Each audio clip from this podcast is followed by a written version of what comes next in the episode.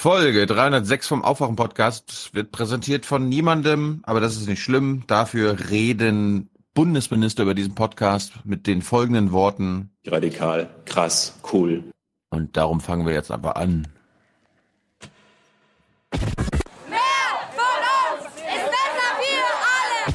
Leider merke ich immer mehr, dass das nicht mehr Arbeit am Patienten sein kann, solange ich einfach nur noch Fließbandarbeit äh, abfertigen muss. Und zwar habe ich nicht genug Zeit, mich mit Patienten zu unterhalten, vernünftig zu lagern, vernünftig auf die individuellen Bedürfnisse einzugehen. Und das schränkt mich so sehr ein, dass ich wirklich sage, bis hierhin und nicht weiter. Morgen.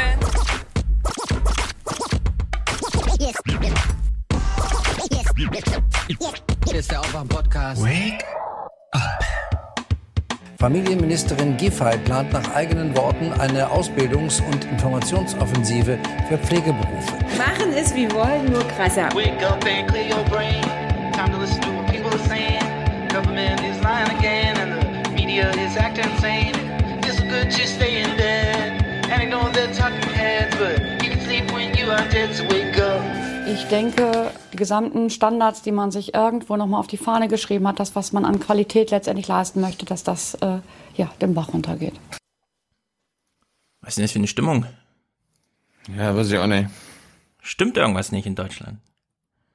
Ich, angeblich, es könnten wieder Fake News sein, wer weiß. Sind Probleme aufgetaucht, das ist ja unfassbar. Ye are many, they are few.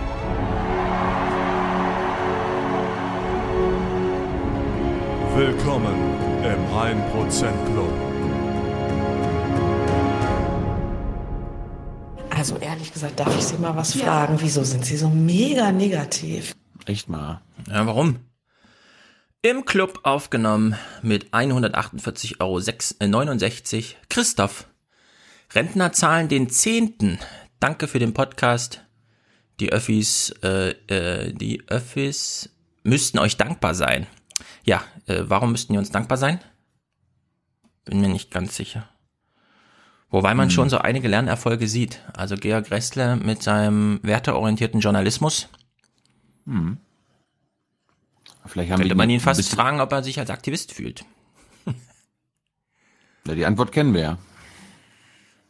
Die bisherige Antwort. Vielleicht gab es da Shifts. Interessant Hm. zu beobachten jedenfalls. Den, können- den können wir ja mal nach der Sommerpause wieder einladen. Ja, das machen wir. Klopfen wir mal seine Werte ab und fragen ihn, was er so für Reaktionen bekommen hat. Stefanie, 100 Euro, danke für eure großartige Arbeit. Haben wir da einen Clip? Wer macht denn so großartige Arbeit? Die Kanzlerin? Das ist eine schwache Regierung, die kann sowieso nichts. Glaube ich nicht. Aber, Wenn es einer schaffen kann, dann können es die Deutschen schaffen. genau, das weiß auch Stefanie, das ist sehr gut. Matthew schickt 66, ich bin mal wieder dran, sagt er selbstkritisch. Danke weiterhin für eure Arbeit und weiter so. 66 ist übrigens das Jahr des letzten England-WM-Sieg gegen Deutschland. Wenn es damals Wissen Sie, schon Videobeweis gegeben hätte. Ich halte das für inhuman. Die Ja, das ist ehrlich gesagt, das ist nicht inhuman. einmal Weltmeister werden dürfen. Das ist inhuman. Allerdings, ich habe ja das Elfmeterschießen geguckt. Just zum letzten Tor kam meine kleine Tochter hier noch rein. Mitten in der Nacht, konnte nicht schlafen. Und ich sag, komm hier, guck mal, das, und so, jetzt gewinnen sie gleich ihr erstes Elfmeterschießen. Und dann haben sie Guck geliefert. mal, guck mal, England gewinnt zum allerersten Mal überhaupt irgendwas. Ja, genau. Ein Elfmeterschießen ist, fällt im Grunde unter irgendwas. Das ist so Rest, der anfällt in der Statistik. Ja. Dafür scheidet England im Halbfinale gegen die äh, mit Novichok ausgestatteten Russen aus. Pass mal auf. Mal gucken. Es wird auf jeden Fall ein heißes Duell. Ich sehe schon Kommentatoren Teaser schreiben. Lynn schickt 50, da im Auslandssemester konnte nicht zur 300 kommen. Schade, aber beim nächsten Mal vielleicht. Dafür bekommt ihr etwas vom restlichen Erasmus und Auslands-BAföG. Das ist gut für... Und das ist gut für Deutschland, sage ich dazu nur. Ja, sie wollte eigentlich schreiben, das ist gut für Europa. Aber so, ich habe ne, es ne. rechtzeitig abgebremst. Für, Für Europa, für Deutschland. so? Genau. Spielen uns nochmal den Bartsch. Das ist schlecht für die Sozialdemokratie, das ist schlecht für unser Land und das ist schlecht für Europa. Jawohl. Ah. Aber das ist ja schlecht für. Das ist schlechter. 50 Euro, ich möchte anonym bleiben, lautet die Botschaft. Und damit äh, bleibt derjenige auch anonym. Steffen Ah, ah. hat auch 50 Nee, geschickt. das- Warum? Das, muss, das, das musst du eigentlich ablehnen. Warum? Wir sind doch, wir sind doch Transparenzterroristen. Dann gibt es ähm, einen Terror von Transparenz und Öffentlichkeit. Ja.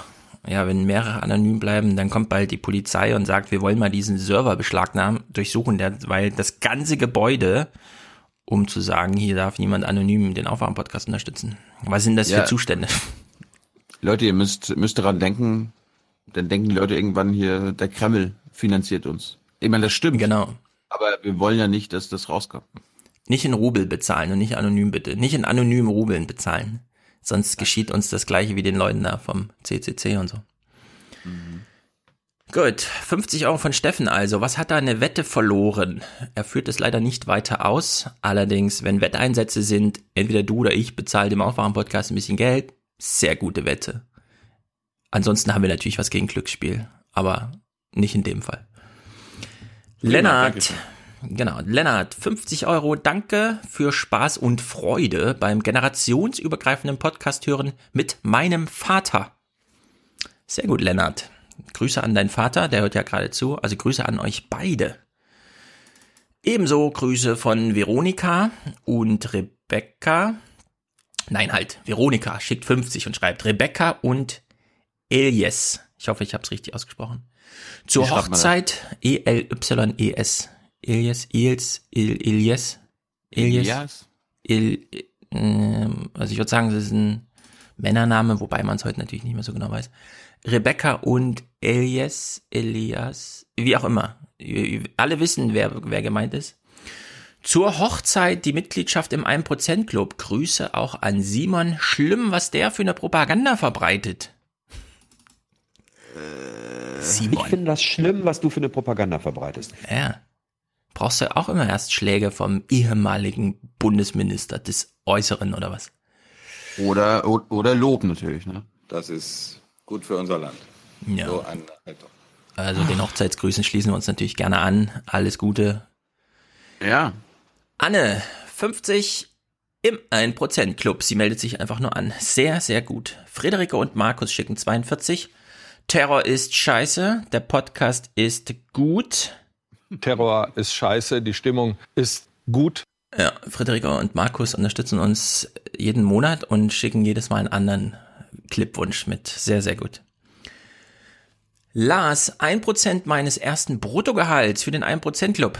Das ist eine sehr gute Einstellung. Bitte nachmachen. Dirk und Annegret unterstützen uns. Maria, Matthias, Alexander, der schickt 2843. Wie setzt sich das zusammen? 28 Stunden 43 Minuten Podcast im Juni. Für Deutschland.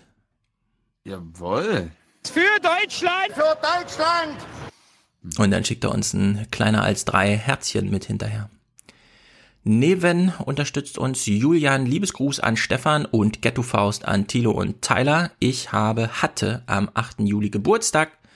Mein größter Wunsch, ein Gruß von Mr. Show. Okay, 8. Juli. Das ist morgen. Übermorgen. Übermorgen ist es. Sa- Sag mir, sag mir nochmal den Namen. Ich kann ihn ja im Regierungstagebuch verwenden. Julian. Julian. Lieber Hans, magst du dem Julian keine Geburtstagsgrüße schicken? Irgendwie sowas. Ja, also am 8. Ich man kann ihn also, Ich versuche daran zu denken. ja, ab 10. kann man ihm dann gratulieren. Wir wollen es ja auch nicht vorgreifen, sondern Guck doch also, guck am Sonntag das Regierungstagebuch. am Sonntag Ja. gibt's auch eins? Nee, aber das, was wir heute aufnehmen, kann man ja erst Ach so, ja, genau, sehr gut. Ja, das ist gut. Sehr gut, das ist ein Plan. Wir kümmern uns. Ja, das wollte ich auch noch sagen, ja. Ja, das willst du nicht hören. Äh, Wir kümmern uns. Ja, Sophie, Ja, mein studentischer Beitrag, ja. ja, aber kleiner 3 heißt ja übersetzt bei uns. Wir sind die Guten. Oder? Nee, das heißt, wir lieben dich. Herzchen, sei gegrüßt. Liebesgrüße heißt es. Ja. Sophie, mein studentischer Beitrag für eure Arbeit, danke. Studentische Beiträge, das ist wirklich, Leute, sehr, sehr gut. Es wärmt mein Herz. Ich war ja auch mal ein kleiner Student. Ich weiß, einfach wie arm man das unser ist. Land. Ja. Es ist einfach gut für unser Land. Jan, kleine Aufwachen äh, auf, Klammer auf, Wachen, Klammer zu, Wandsentschädigung. Aufwachen, Wandsentschädigung. Hm, sehr gut. Katja danken wir Sabine für die internationale Solidarität. Auch ein treuer Hörergruß hier seit mehreren Monaten. Martin meldet sich, Mitglied im, Mitglied im 1% Club. Ja. Wer sind wir? Who are we? We're the 1%. We're the 1%. We're the 1%. We're the 1%. We're the 1%. Die Politik scheint sich immer weniger um die Bedürfnisse der vielen zu kümmern und stattdessen die Interessen von Minderheiten wahrzunehmen. Oh, das ist in Bayern jetzt auch schon angekommen, ja, wenn auch nur da, das ist Satire, da darf man drüber lachen. ja. Sehr gut. Hauke, Dirk, Jan, Oliver, 1% Club Mitgliedsbeitrag, herzlich Dank ist angekommen, du bist aufgenommen. Ida und jetzt Matthias, das ist unser Hochzeitssänger in Berlin. Mm, War auch bei der 300 Ah. dabei und so. Kennen Ach, wir sehr gut, grüßen wir hiermit. Er schreibt Fun Fact jetzt. Noch nie gehört. Noch nie gesehen. Du kennst Matthias nicht? Oh, da müssen wir den nächsten Mal vorstellen. Ja, aber es ist jetzt nicht unser Matthias. Matthias. Nee, nee, das ist nicht unser Musik-Matthias, sondern es ist unser Gesangs-Matthias. Wir haben einen Matthias, der ähm, Hochzeitsgesang macht. Wir haben echt komische Freunde. Das kann sein, dass ich komische Freunde habe. Ja. Ja, du ja, auch. das war nämlich ganz witzig, weil wir haben so in kleiner Runde zusammengestanden und uns überlegt, warum haben Frauen so viel Angst, in Mikrofone zu sprechen? Hört man ja auch bei unseren Autokommentaren, der kleine Prinz rotzt das so raus und die Frauen, da sieht man, die nehmen sich vorher ein Blatt Papier, machen sich ein paar Notizen, zack, dann geht's los. Und dann war Matthias zur Stelle und konnte uns erzählen, wie ist denn das so, wenn man Hochzeitssänger ist, da steht man ja nun an feierlichen Tagen vor Menschen und macht eine Kopfstimme in Räumen, in denen das dann so ein bisschen komisch klingt und so. Traut man sich das denn? Und er meinte, ja, das kann man auch einfach abschütteln und dann zack, freudig drauf lossingen. Und so wünsche ich mir die Mentalität auch fürs Podcasten. Einfach Mikrofon an und fertig. Bestes Beispiel Jenny. Ja, woher sieht man? Hm? Bestes Beispiel Jenny. Jenny und Thomas setzen sich zwei Stunden hin und reden einfach mal über alles. Sehr, sehr gut ist es. Matthias also schreibt, Fun Fact, wurde heute von Radio Bayern angerufen, ob ich für Seehofer Time to say goodbye spiele, wenn er zurücktritt. Sollte dafür nach Berlin kommen, hatte aber keine Zeit. Einfach mal absagen, genau. Mit der Wahrheit so viel zu tun wie eine Schildkröte mit dem Stabhochsprung. Einfach mal absagen, soll ich sagen. Sehr gut. Ist ja dann noch gar nicht zurückgetreten. Stell dir mal vor, statt Kai Kniefke hätte Matthias im Fernsehen Time to Say Goodbye gesungen, danach wäre Seehofer gar nicht gegangen. Das wäre peinlich gewesen, ne, Kai? Hast du gelesen, dass es gar, keine äh, gar kein Fehler war, sondern einfach Ja, ja, Patrick Gensing habe ich natürlich gelesen und ich habe herzlich gelacht. Es ist wirklich traurig mittlerweile. Ist Matthias hat das sehr gut auf Twitter kommentiert. Also beim Faktenfinder, wenn da mal Fehler in der eigenen Redaktion passieren, dann sind das halt oft Verwirrungen. Ja, das kann passieren, haben ja alle anderen auch gemacht. Also das- Ich sag mal so, ich fand das so doof, was ich da gelesen habe.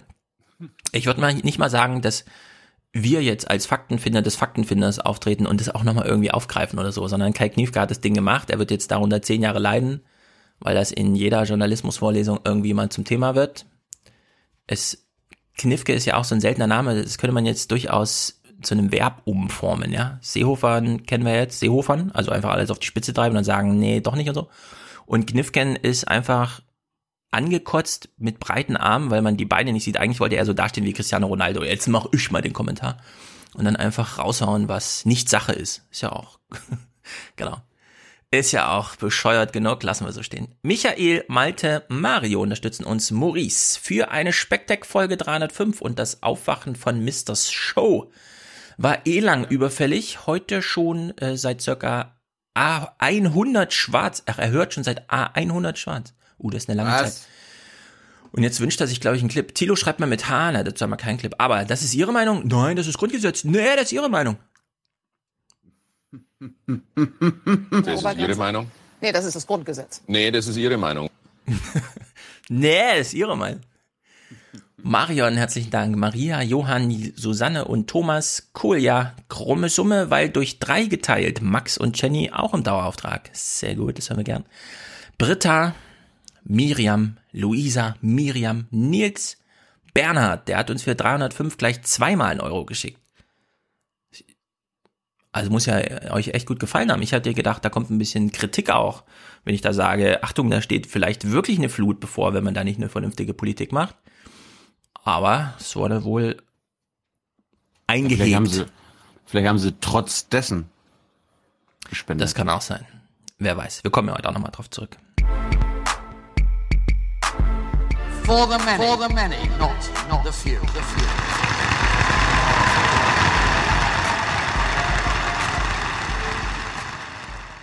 Und ich finde es wirklich äh, zutiefst diffamierend, wenn man mir unterstellt, ich würde rechte Positionen vertreten. Ja, finde ich auch. Alle, wollte ich noch sagen, die wir jetzt nicht genannt haben, weil es Monatswechselunterstützler mit dem Betreff Aufwachen sind, ähm, sind natürlich auch herzlich gedankt. Schriftlich alles notiert. Schaut nach, dass wir euch nicht verpasst haben. Ja. Ja. Heute noch ein bisschen Berliner Blase, würde ich sagen. Ausschließlich Berliner Blasenthemen. Ist das schon in unserem Glosar? Berliner Blase? Ich glaube nicht. Ja, so oft verwenden wir es ja nicht. Ja, also jeder, der äh, dran Das interessiert ist, ist, das ist ja jetzt auch kein spezieller Aufwachenbegriff. Den den findest du auch im Cicero oder Heute mache ich einen draus. Ich habe es im Gefühl, dass heute eine Definition für die Berliner Blase ausspringt. Kuriose, kurioserweise habe ich kaum was aus Berlin dabei oder aus bundespolitischen Aspekten. Hast du was? Willst du denn damit anfangen oder was?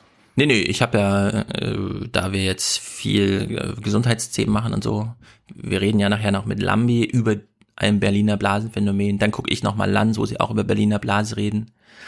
Und ja, Aber pass mal auf, wir, wir gehen mal in die Schweriner Blase. Damit, damit steigen wir mal ein. Du musst mal ein bisschen, du musst mal über gute Nachrichten nachdenken, okay? Du kennst ja Manuela Schwesig, ne? Das ist ja die die beste. kenne ich. Das ist die beste. Die beste Die, Dreisatzrednerin der Welt. Damit man nee, das ist die hier, ne? Ohne Oma geht nichts. Ohne Oma geht nichts. So. Sie hat gute Zahlen zu vermelden, ohne dass sie die jetzt vermeldet hat, aber äh, für Es läuft, einen meinst du? wie- Ja, für einen wie mich sind das ungewöhnliche Zahlen. Äh, rat mal, wie hoch die Arbeitslosenquote in Mecklenburg ist und wie viele Arbeitslose wir haben. 6,4 Prozent. Wie viel das jetzt ist, weiß ich nicht. Wow. Dass du das so spontan sagst. Also ich bin zum Beispiel aufgewachsen mit einer durchschnittlichen Arbeitsquote von 15 Prozent bei uns. Ja, und das ist bei jetzt mir im. Land, im Landkreis waren es so 22 Prozent. Äh, mein Landkreis ist übrigens der, der am schlechtesten abschneidet, ja. Die Zahl der Arbeitslosen in Mecklenburg-Vorpommern ist auf dem niedrigsten Stand seit 1990. Die Quote liegt derzeit bei 7,4 Prozent. Im Juni vergangenen Jahres waren es noch 8 Prozent. Laut Arbeitsagentur sind zurzeit 61.000 Menschen ohne Job, 2.200 weniger als noch im Mai. Im Vergleich zum Vorjahr ging die Zahl um 3.900 zurück. Derzeit ist die Arbeitslosenquote in keinem Landkreis zweistellig. Mit 5,5 Prozent hat Ludwigslust-Parchim erneut die wenigsten Erwerbslosen. Schlusslicht bleibt der Kreis Mecklenburgische Seenplatte mit 9,1 Prozent. Der Das Bedarf an Mitarbeitern ist Also bei der Karte blicke ich gar nicht durch. Was zeigen die uns da? Was ist das Blaue? Das sind unsere Landkreise. Und das Blaue ist Wasser. Ach, jetzt verstehe ich's. Ist umgedreht. Okay. vor allem in den Bereichen Gastronomie und Pflege sehr hoch. Gut. Gastronomie und Pflege. Ja, ja, das ist halt, ja, Tourismus. So, gut. Warum zeige ich uns das alles? Äh, ich habe nämlich gute Nachrichten, beziehungsweise für aus Aufwachen Podcast Sicht sensationelle Nachrichten. Da müssen wir uns, da müssen wir kurz hingeführt werden. Und wir kommen erstmal zu Manuela Schwesig, die jetzt ein Jahr im Amt ist bei uns oben im Norden und die Landesmutter ist, nicht nur gibt, sondern auch ist. Sie ist jetzt Mutter für alles. Und ähm, sie hat jetzt mal eine Bilanz gezogen und die ist sensationell. Und dann wurden die Bürger in MacPom auch noch gefragt, wie zufrieden sie mit ihr sind. Sensationell. Die eigene Bilanz hat Hochglanzcharakter. Beitragsfreie Kita, Vergabe, Mindestlohn, Theaterreform und auch das CDU-Projekt Pakt für innere Sicherheit. All das attestiert sich Manuela Schwesig als Verdienst für das erste Regierungsjahr. Der Koalitionspartner klingt da weniger überschwänglich. Was mir dabei nicht so gefällt, ist, dass man vielleicht den Eindruck erweckt hat, in der Vergangenheit haben wir hier in äh, Mecklenburg-Vorpommern nur auf den Bäumen geschlafen. Aktuelle Umfrage der Schweriner. Volkszeitung. 54 Prozent der Teilnehmer sind zufrieden mit Schwesigs Arbeit. Eine Mehrheit, aber eine knappe. Ich finde, das ist ein respektables Ergebnis nach einem Jahr Ministerpräsidentin. Ich habe ja nicht vor, aufzuhören, sondern weiterzumachen. Mhm. Das finde ich geil, wenn, wenn, wenn Politiker öffentliche Umfragen als, oh, das ist ein tolles Ergebnis bewerten. Da, darauf habe ich hinaus äh, hingearbeitet, ja. In Umfragen gut Ähm, dastehen. Hat sie. Ja, klar. Geht ja um nichts anderes. Das Land läuft, wenn die Menschen zufrieden sind. Klar, das so ein paar Rahmenbedingungen. Aber. Ja, die Frage Grunde- ist, pass auf, die Leute sind nicht zufrieden. Das Mhm. kann ich auch mal in meiner eigenen Familie feststellen und so weiter. Es geht jetzt nur darum, na, aber wir haben ja über die Berliner Blase geredet und jetzt kommen wir mal auf die Mecklenburger äh, Blase zu sprechen. Du kennst ja, du kennst ja auch Umfragen. Wir haben ja auch mal eine Sendung dazu gemacht, so die größten Probleme der Deutschen. Ja, worüber, wovor haben sie Angst? Was macht ihnen Sorgen? Sen- Nenn mir mal drei Themen, wo du glaubst, das sind die größten Probleme im Land. Ich meine, du kennst ja die Bundesthemen, ne? Terror, Die äh, größten Probleme in, in, im Flüchtlinge MacPom. und so weiter. Ja, ja. Mm, irgendwas mit. Ja, ich glaube, so. Also wird dann schon irgendwas mit Arbeit und Armut sein, oder? Eig das eigene fort, wirtschaftliche Fortkommen. Hm, Okay. Platz was- was zwei, die Wölfe. Nee, Ja. Wölfe gibt's ja nicht. Natürlich. Nee, nee, nee das, das stimmt natürlich. Ja. Platz drei, weiß ich auch nicht. Ich kenne Nenn mir, mal, nicht aus. nenn mir mal ein Thema, was den Mecklenburgern egal ist. Was denen so richtig egal ist. Bildung, da gibt's keine Kinder mehr. Äh, liebe Aufwachenhörer, haltet euch fest, das ist eine aktuelle Umfrage aus Mecklenburg. Nochmal die aktuelle Umfrage der Schweriner Volkszeitung. Armut, Arbeitsmarkt und Infrastruktur setzen die Befragten ganz oben auf die Problemliste. Flüchtlinge, Kita, Sicherheit ganz unten. Diese Umfrage zeigt, äh, dass wir uns viel stärker um die sozialen Themen kümmern müssen und nicht so, wie wir das jetzt auch auf Bundesebene erleben, ständig die Asylfrage im Vordergrund ste- steht. Nur drei Prozent der Bevölkerung hier in MV findet das Thema innere Sicherheit wichtig und 30 Prozent sagen soziale Spaltung. Hm. Wie krass ist das denn?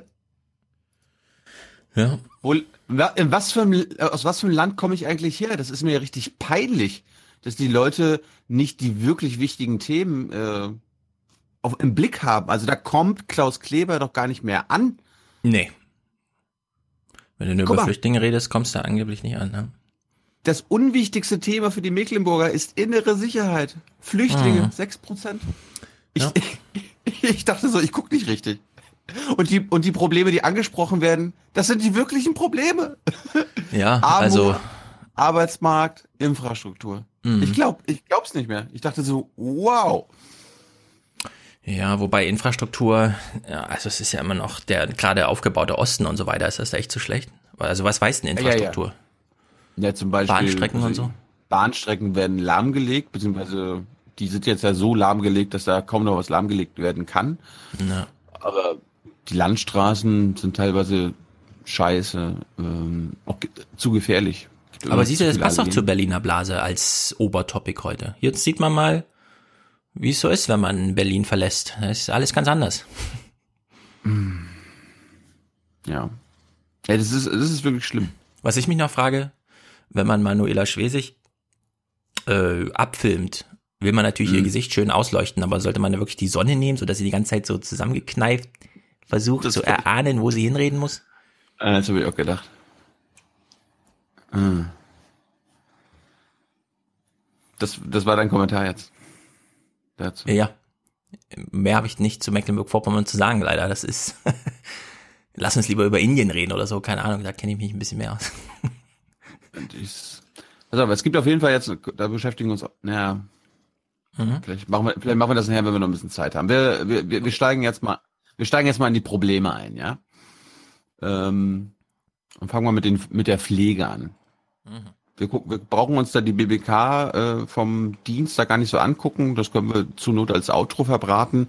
War auf jeden Fall das Problembewusstsein der Bundesregierung ist da. Die machen jetzt, die werden jetzt alle Probleme, die wir jetzt heute ansprechen oder zum Teil hören, die werden sie lösen. Das heißt, Leute, macht euch gar keine Sorgen.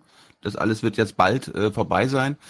Äh, darum gibt es auch keinen Grund mehr, zum Beispiel, warum die Pflegekräfte im, in Nordrhein-Westfalen protestieren, wenn die Gesundheitsminister Deutschlands sich treffen. völlig unnötig ab sofort.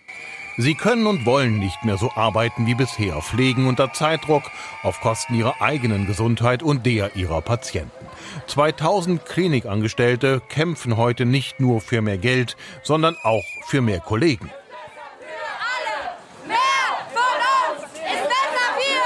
Auch Pflegerin Editha Wiestup von der Uniklinik Essen ist dabei. Leider merke ich immer mehr, dass das nicht mehr Arbeit am Patienten sein kann, solange ich einfach nur noch Fließbandarbeit äh, abfertigen muss. Und zwar habe ich nicht genug Zeit, mich mit Patienten zu unterhalten, vernünftig zu lagern, vernünftig auf die individuellen Bedürfnisse einzugehen.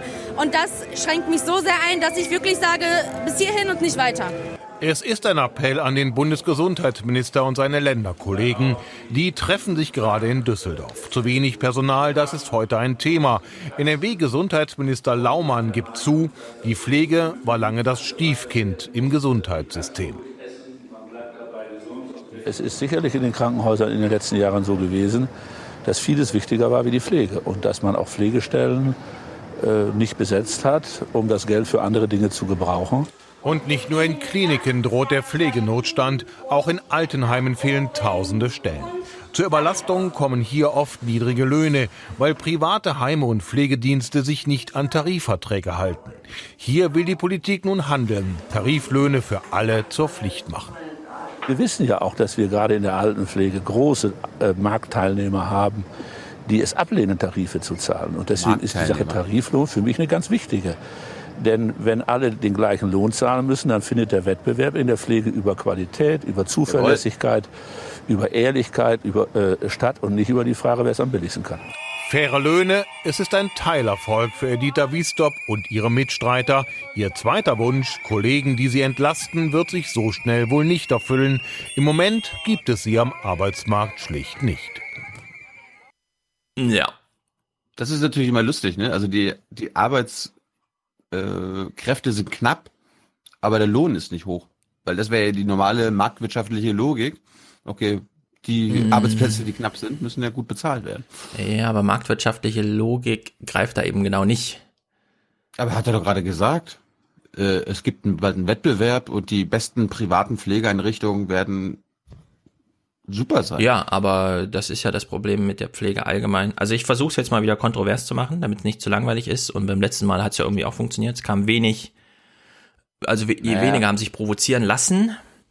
Deswegen will ich jetzt mal zur Pflege was sagen. Also Pflege, ich habe ja Nee, das. wir, wir, wir sind noch nicht durch mit der Pflege. Ja, also, dann- äh, dann- wa- da, warte mal mit deiner mit deiner kontroversen Meinung ab. Guck dir noch mal ein bisschen an, was so was so los ist, weil ich habe da noch mal ein bisschen geguckt. Äh, ich finde immer so, wir sollten mehr Regionalfernsehen mal gucken. Also ich würde mir wünschen, wenn du ab und zu mal in die Hessenschau guckst, einfach mal guckst, was da die Probleme sind und ohne Scheiß diese öffentlich-rechtlichen Regionalfernsehsachen, das ist bessere Journalismus. Also stell dir mal vor, das heute guck Journal, ja, ja, ist mir egal, mach mal. Aber stell dir mal vor, das heute Journal würde so magazinartig berichten über was los ist im Land, also in Deutschland, wie die Regionalmagazine, Nordmagazin oder Ja, WDR aktuell. Moment. Also wir sind jetzt beim Thema Pflege. Ich greife jetzt keiner meiner Argumentation voraus. Wir wissen alle, das ist ein durchmoralisiertes Thema. Da kann man nur gewinnen, wenn man das auf Tränendrüse und so weiter drückt. Deswegen erwarte ich auch, dass ein drittes Programm, weil da arbeiten Leute, die sind alle f- 50 plus. Das ist deren eigenes Problem, weil die haben Eltern zu Hause, die müssen gepflegt werden, ja, oder was auch immer. Deswegen Ich weiß ist nicht. mir ungefähr, also ich kann ungefähr erahnen, wie diese Berichterstattung aussieht. Trotzdem. Ich will gar nicht auf die, ich will gar nicht auf die Tränen, ich will gar nicht auf Mhm. die Tränendrüse drücken, sondern eher zeigen, wie die Zustände aktuell zu sein scheinen. Und wir kommen mal jetzt zu dem Thema, was auch am Dienstag eines der Hauptthemen für die Bundesminister war, nämlich die Ausbildung von Pflegekräften. Wir haben ja mal auch einen Hörerkommentar gehabt. Äh, ich erinnere mich leider nicht mehr an seinen Namen, der auch berichtet hat, seine Freundin hat irgendwie jetzt eine schulische Ausbildung zur Pflegekraft gemacht und hatte noch Pech, dass sie die Schule bezahlen muss. Das wird ja jetzt erst ab diesem Jahr umsonst. Naja, ab diesem Jahr kriegst du ja Schulgeld dafür. Also musst du nicht Genau. bezahlen, sondern du kriegst dann. Ja. Genau. So. Und äh, ich habe mal einen Beitrag gefunden, jetzt vor ein paar Tagen im WDR, der mal äh, uns über die aktuelle Ausbildung von Pflegekräften berichtet. Hier bei uns in Deutschland sind rund 36.000 Stellen in der Pflege offen. Warum ist das eigentlich so? Warum gibt es so wenig Auszubildende? In der Zentralschule für Gesundheitsberufe in Hiltrup ist Frederike Dammann aus Münster eine von 16 Auszubildenden. Mit großem Idealismus ist die 20-Jährige gestartet, doch schon nach den ersten Erfahrungen in der Praxis setzt die Ernüchterung ein. Teilweise ist dann die Anleitung, die wir in der Klinik bekommen, ein kleiner Abklatsch von dem, was hier erwartet wird. Das ist ein bisschen schade, aber es ist wirklich dann die Zeit nicht dafür da und auch nicht das Verständnis, wie wir das in der Schule lernen. Also das, was wir jetzt in der Schule lernen, ist meinetwegen was ganz anderes als das, was die Examinierten gelernt haben vor 20 Jahren. Kein Einzelfall. Wir haben theoretisch mit 23 hier im Kurs angefangen, wir sind jetzt noch 16. Und wenn man mal so durch die Reihen durchfragt, ist es wirklich nach jedem Einsatz eigentlich so, boah, ich weiß nicht, ob ich das kann. Ingrid Hülsmann war Krankenschwester, bevor sie Lehrerin wurde. Sie hatte noch Zeit für Patienten und Auszubildende.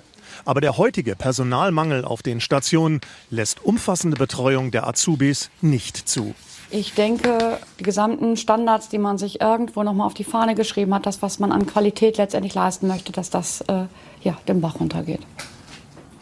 Das ist so meine, meine Befürchtung. Und dass es dadurch auch schwieriger wird, wieder ähm, ja, junge Menschen für diesen Ausbildungsberuf zu begeistern.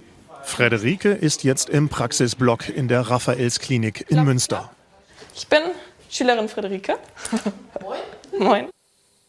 Sie mag die Arbeit mit den Patienten, aber dass niemand Zeit hat, ihr Dinge zu erklären, ist ein Problem. Jetzt so die Fachangelegenheiten bei den verschiedenen Krankheitsbildern bin ich schon unsicher, auch wie die OPs ablaufen. Das ist einfach, das muss man mitbekommen haben, wenn man Glück hat. Das bekommt man meistens nicht einfach so gezeigt, sondern muss wirklich sagen, okay, stopp, das möchte ich jetzt unbedingt sehen. Ich kann jetzt nicht das oder das machen, sondern zeigt mir das, ansonsten bekommt man es nicht gezeigt. Also da muss man die Eigeninitiative zeigen, ansonsten ist man hier ganz hinten dran. Die 20-Jährige erlebt schon als Schülerin, dass der Personalmangel auf Kosten aller geht.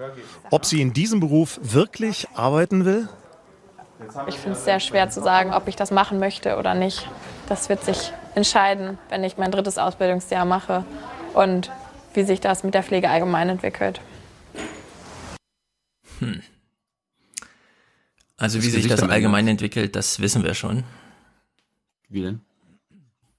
Na, das sind die statistischen sozialen Determinismen. Wir wissen genau, wie viele alte Menschen es in zehn Jahren gibt und wie viele junge zur Verfügung stehen, um die zu pflegen. Und wer glaubt, oh, unser Umgang mit Flüchtlingen ist aber krass, dann wartet mal ab, wie wir mit alten Menschen umgehen. Ja. Das ist also die zentrale Frage, die wir mal auch mit den Hörern klären sollten. Warum ist das so? Wie kann es sein, dass wir unsere Alten quasi passiv misshandeln? Ja, das ist ja krass. Ja, aber die Erklärung ist glasklar, finde ich. Nämlich? Pflege ist der einzige Beruf, der mir jetzt aus dem Kopf ausfällt, der überhaupt kein Return on Investment hat. Also alle Berufe sind irgendwie wertschöpfend. Selbst der Steuerberater, der noch irgendwelche Steuertricks rausholt, für irgendwen, schafft für irgendwen noch einen kleinen Profit, wenn auch auf viel höheren gesellschaftlichen Kosten, auf denen man dann sitzen bleibt. Aber Pflege passt einfach nicht zu unserem marktwirtschaftlichen Denken und Handeln, das sich nun überall niederschlägt. Also bis hin zum Grundgesetz und so weiter, ja. Da, da sind einfach keine Barrieren drin. Und die Frage ist, wer soll es bezahlen? Also die Frage ist ganz konkret, wer soll es bezahlen? Wer sich darüber aufregt, dass die Pflege schlecht ist, muss sich sofort danach die Frage stellen lassen, warum bist du nicht bereit, 750 Euro extra im Monat, und zwar ab morgen, zu bezahlen dafür, um dieses Problem zu lösen?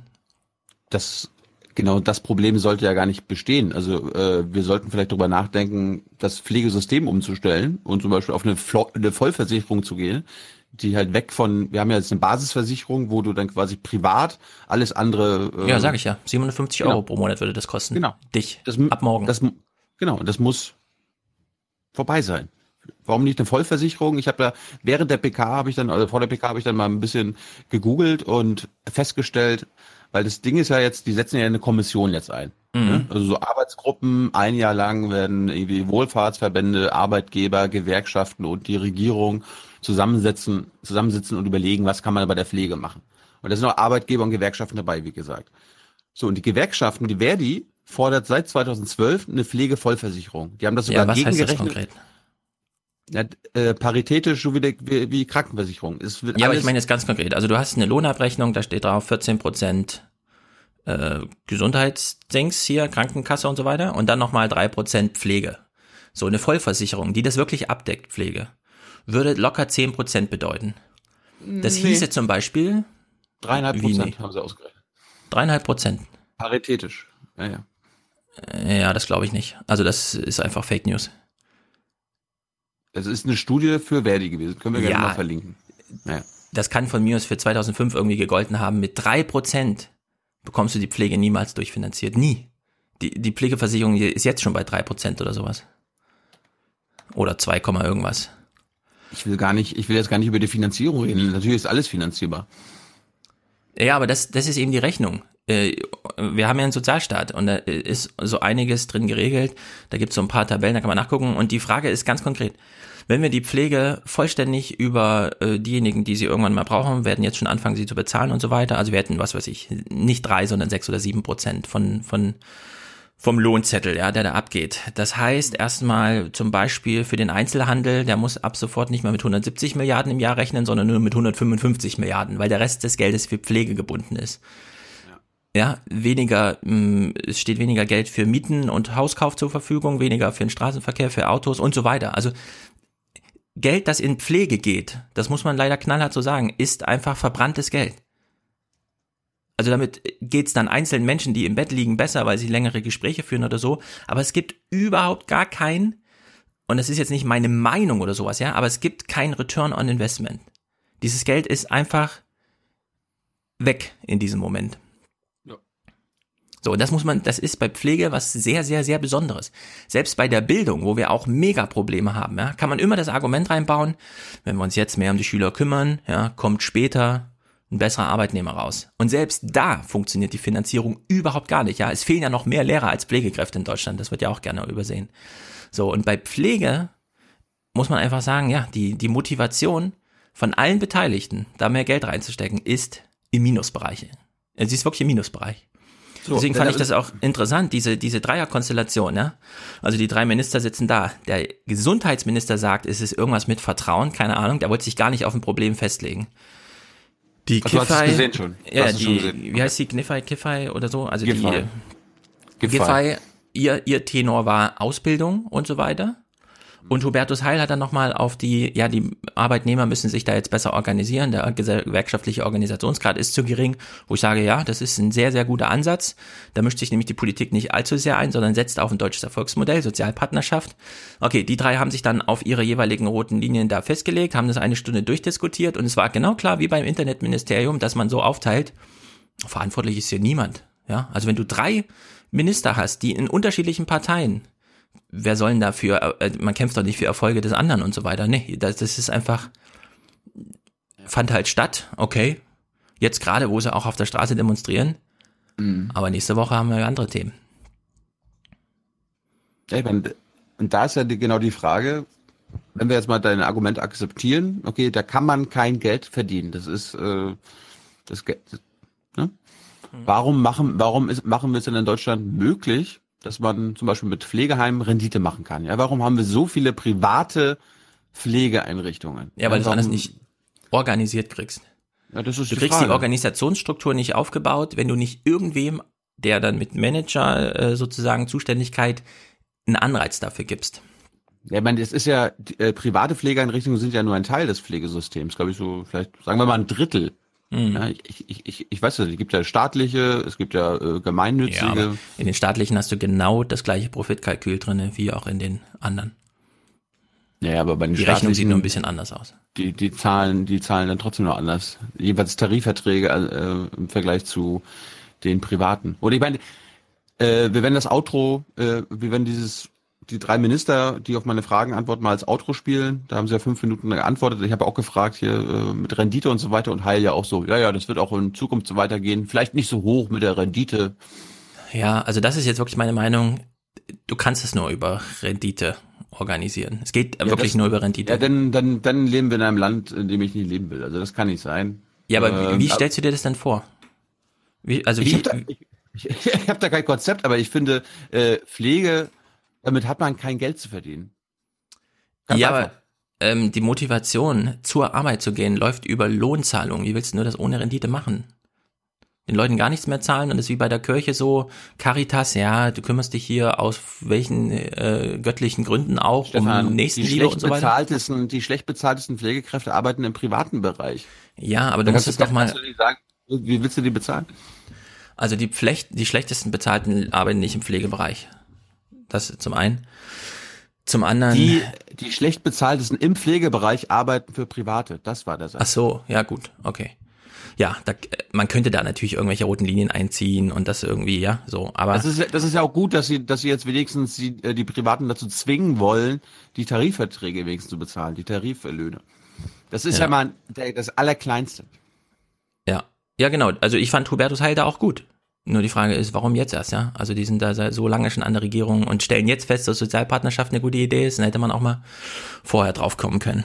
Man könnte auch, man könnte auch ein bisschen grundlegend äh, denken. Und das war ja auch meine Frage. Wie gesagt, kommt im Outro die drei Minister, Heil, Giffey, Spahn. Ja. Äh, zur, zur Pflegefrage. Wir, wir können ja auch die mal verlinken. Wir werden, wir werden das Verdi-Gutachten zur Pflegevollversicherung mal verlinken. Dass du Ja. jetzt wahrscheinlich schon blöd, blöd findest, aber ist jedenfalls sechs Jahre alt und die Arbeitgeber, also die Arbeitgeberverbände der Pflege unterstützen das auch. Also da muss die Ja. Politik nur sagen, okay, wir machen das. Und darum, darauf wollte ich ja hinaus. Ja, wenn die äh, Arbeitgeberverbände das auch unterstützen, dann aus einem Grund. Da steht wahrscheinlich drin, in das System muss mehr Geld. Klar unterstützen die das.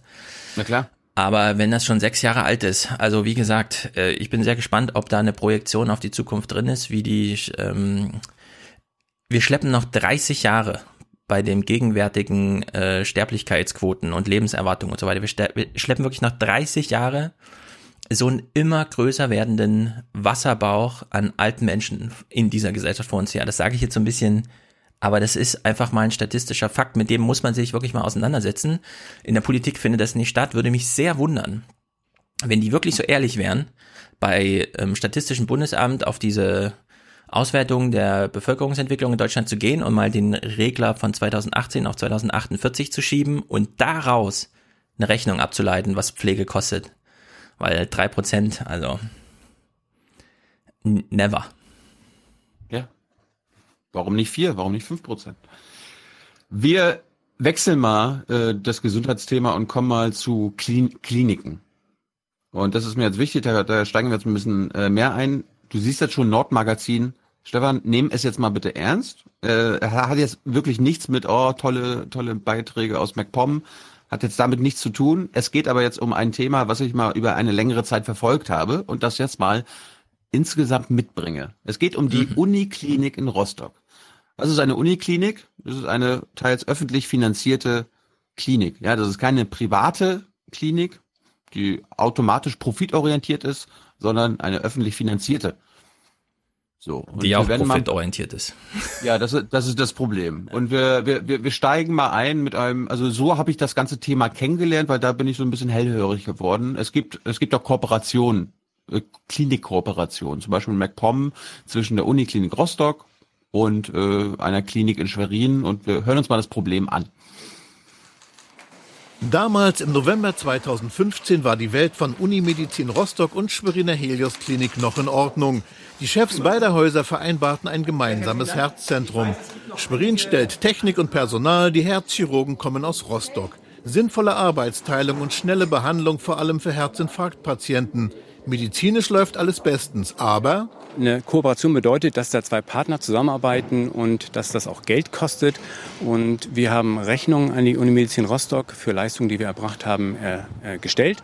Ähm, und diese Rechnungen sind seit äh, November 2017 nicht bezahlt. Immer wieder wurde im Büro des Helios-Geschäftsführers die Kooperationsvereinbarung herausgeholt. Unverständnis darüber, dass aus Rostock plötzlich kein Geld mehr kommt. Nun hat Helios gegen die Unimedizin Zahlungsklage bei Gericht eingereicht. Mittlerweile sind die Gesamtkosten der offenen Rechnung auf fast zweieinhalb Millionen Euro aufgelaufen. Wie hat denn die Unimedizin bisher darauf reagiert? Ähm, gar nicht bis ablehnend. Wir haben gestern eine E-Mail bekommen aus Rostock mit dem Hinweis, wir zahlen nicht. So. Jetzt hat die Uniklinik natürlich gute Gründe, Herr Schulz, warum er da nicht zahlen will. Der kaufmännische Vorstand der Unimedizin teilt dazu dem Nordmagazin schriftlich mit, die Geschäftsführung von Helios Schwerin versucht seit Monaten, die Verrechnungspreise zwischen uns zu unserem Nachteil anzupassen. Und unsere Vorschläge liegen seit März auf dem Tisch, konnten allerdings bisher nicht konstruktiv diskutiert werden. Abgelehnt, sagt Helios, habe man zum Beispiel den Vorschlag zu jährlichen Reisekosten der Ärzte von Rostock nach Schwerin. Die Unimedizin hm. habe dafür insgesamt 100.000 Euro vereinbaren wollen. Helios rechnete nach und kam selbst bei ausschließlichen Taxifahrten auf nur 47.000 Euro. Im OP-Saal und bei den Herzpatienten ist vom Streit ums Geld bisher nichts angekommen. Nur die traute Eintracht zwischen beiden Häusern, die gibt es nicht mehr. Puh, ist beim Patienten jetzt noch nicht angekommen, der Streit. Ist doch mal gut. Ja, aber warum geht's da jetzt? Ich habe das jetzt nicht ja, verstanden. Wir, wir, wir, kommen da, wir kommen da langsam hin. Es geht ums Geld. Mhm. Es geht um Verständnis von einem Gesundheitssystem. Und äh, ein paar Tage später gab es wieder was Neues aus der Uniklinik. Ähm, da, ist, da gibt, geht es jetzt irgendwie um Ermittlungen gegen den, gegen den Chef der Klinik. Und äh, ich nenne es jetzt einfach mal Heuschreckenalarm. Die Universitätsklinik Rostock, eine Erfolgsgeschichte. 4200 Ärzte, Krankenschwestern und Pfleger, mehr als 6,5 Millionen Euro Gewinn im letzten Jahr. Ärztlicher Direktor ist Christian Schmidt. Gegen ihn laufen interne Ermittlungen. 6,5 Millionen Euro Gewinn. des Bildungsministeriums. Der Vorwurf, zweifelhafte Geschäftspraktiken und fragwürdige Beraterverträge. Noch vor wenigen Tagen warb er für das Klinikum mit neuen Ideen.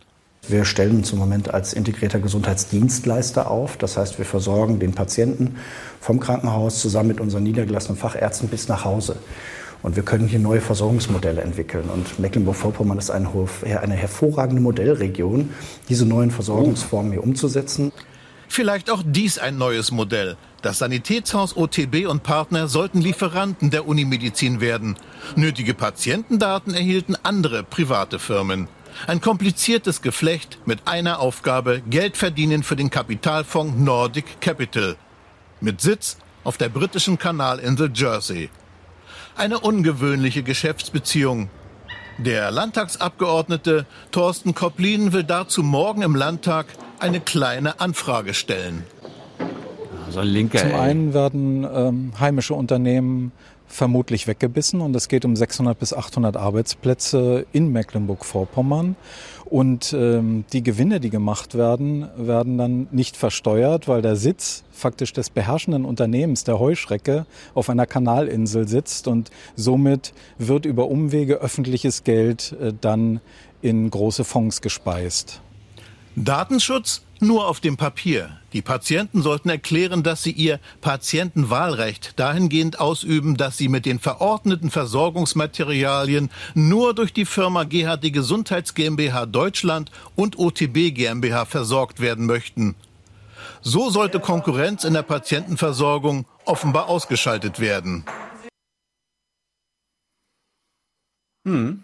Ja. Also die, die sind dort innovativ können wir natürlich nur unterstützen, so, solche privaten, also teils privaten Kliniken. Ja, wenn da jetzt ein bisschen öffentliches Geld drin steckt, dann wird es der Klinik ja an sich erstmal gut gehen. Ne? Und wir, wir kümmern uns jetzt mal um die Arbeitsbedingungen dort vor Ort und äh, besuchen mal den Augenarzt. Fangen da mal an. Nachmittagsvisite beim Chef persönlich. Anselm Jünemann, Direktor der Augenklinik. Die gehört zur Unimedizin Rostock und ist seit vier Jahren Jünemanns Arbeitsplatz. Der Augenarzt ist gern nach Rostock gekommen. Doch nun reicht es ihm. Er will weg. Wir haben gute Forschung. Wir sind im LOM-Ranking wieder ähm, ähm, vom letzten Jahr hervor, haben wir hervorragend abgeschnitten. Aber letztendlich genügt das nicht meinen Ansprüchen und es ist nach wie vor einfach zu wenig. Ja, das ist wahrscheinlich einfach nur ein Arzt, der zu hohe Ansprüche hat. Ja. Denkt irgendwie, er ist in Monaco gelandet, ist halt nur in Rostock. Muss er durch. Ja. Wir, wir, wir gucken mal, wie so allgemein die Stimmung unter den Klinikärzten ist. Nach außen hin alles bestens. Das Universitätsklinikum genießt weiterhin einen guten Ruf. Mehr als 6,5 Millionen Euro Gewinn im letzten Jahr. Und doch sind Ärzte auf dem Sprung. Die Unikliniken an sich sind hochspezialisierte Krankenhäuser, die schwerstkranke Menschen behandeln. Dass zunehmend sich die Arbeit verdichtet und inzwischen muss ich sagen, mit Familie ist es einfach so viel, dass ich einen Schritt zurückgehe. Der Marburger Bund, die gewerkschaftliche Vertretung der Ärzte, ist alarmiert. Wir bekommen äh, in allererster Linie ähm, Anfragen zu Arbeitszeitregelungen, zu Überbelastungen im Krankenhaus, ähm, natürlich auch äh, zu der Einteilung von Dienstplänen, Bereitschaftsdiensten, Rufbereitschaften, also all das, was mit ähm, Arbeitszeit zusammenhängt, ist ein Thema, was äh, in der jüngeren Vergangenheit immer wichtiger und größer geworden ist. Das mit öffentlichem Geld finanzierte Universitätsklinikum auf dem Weg zum Gesundheitsunternehmen.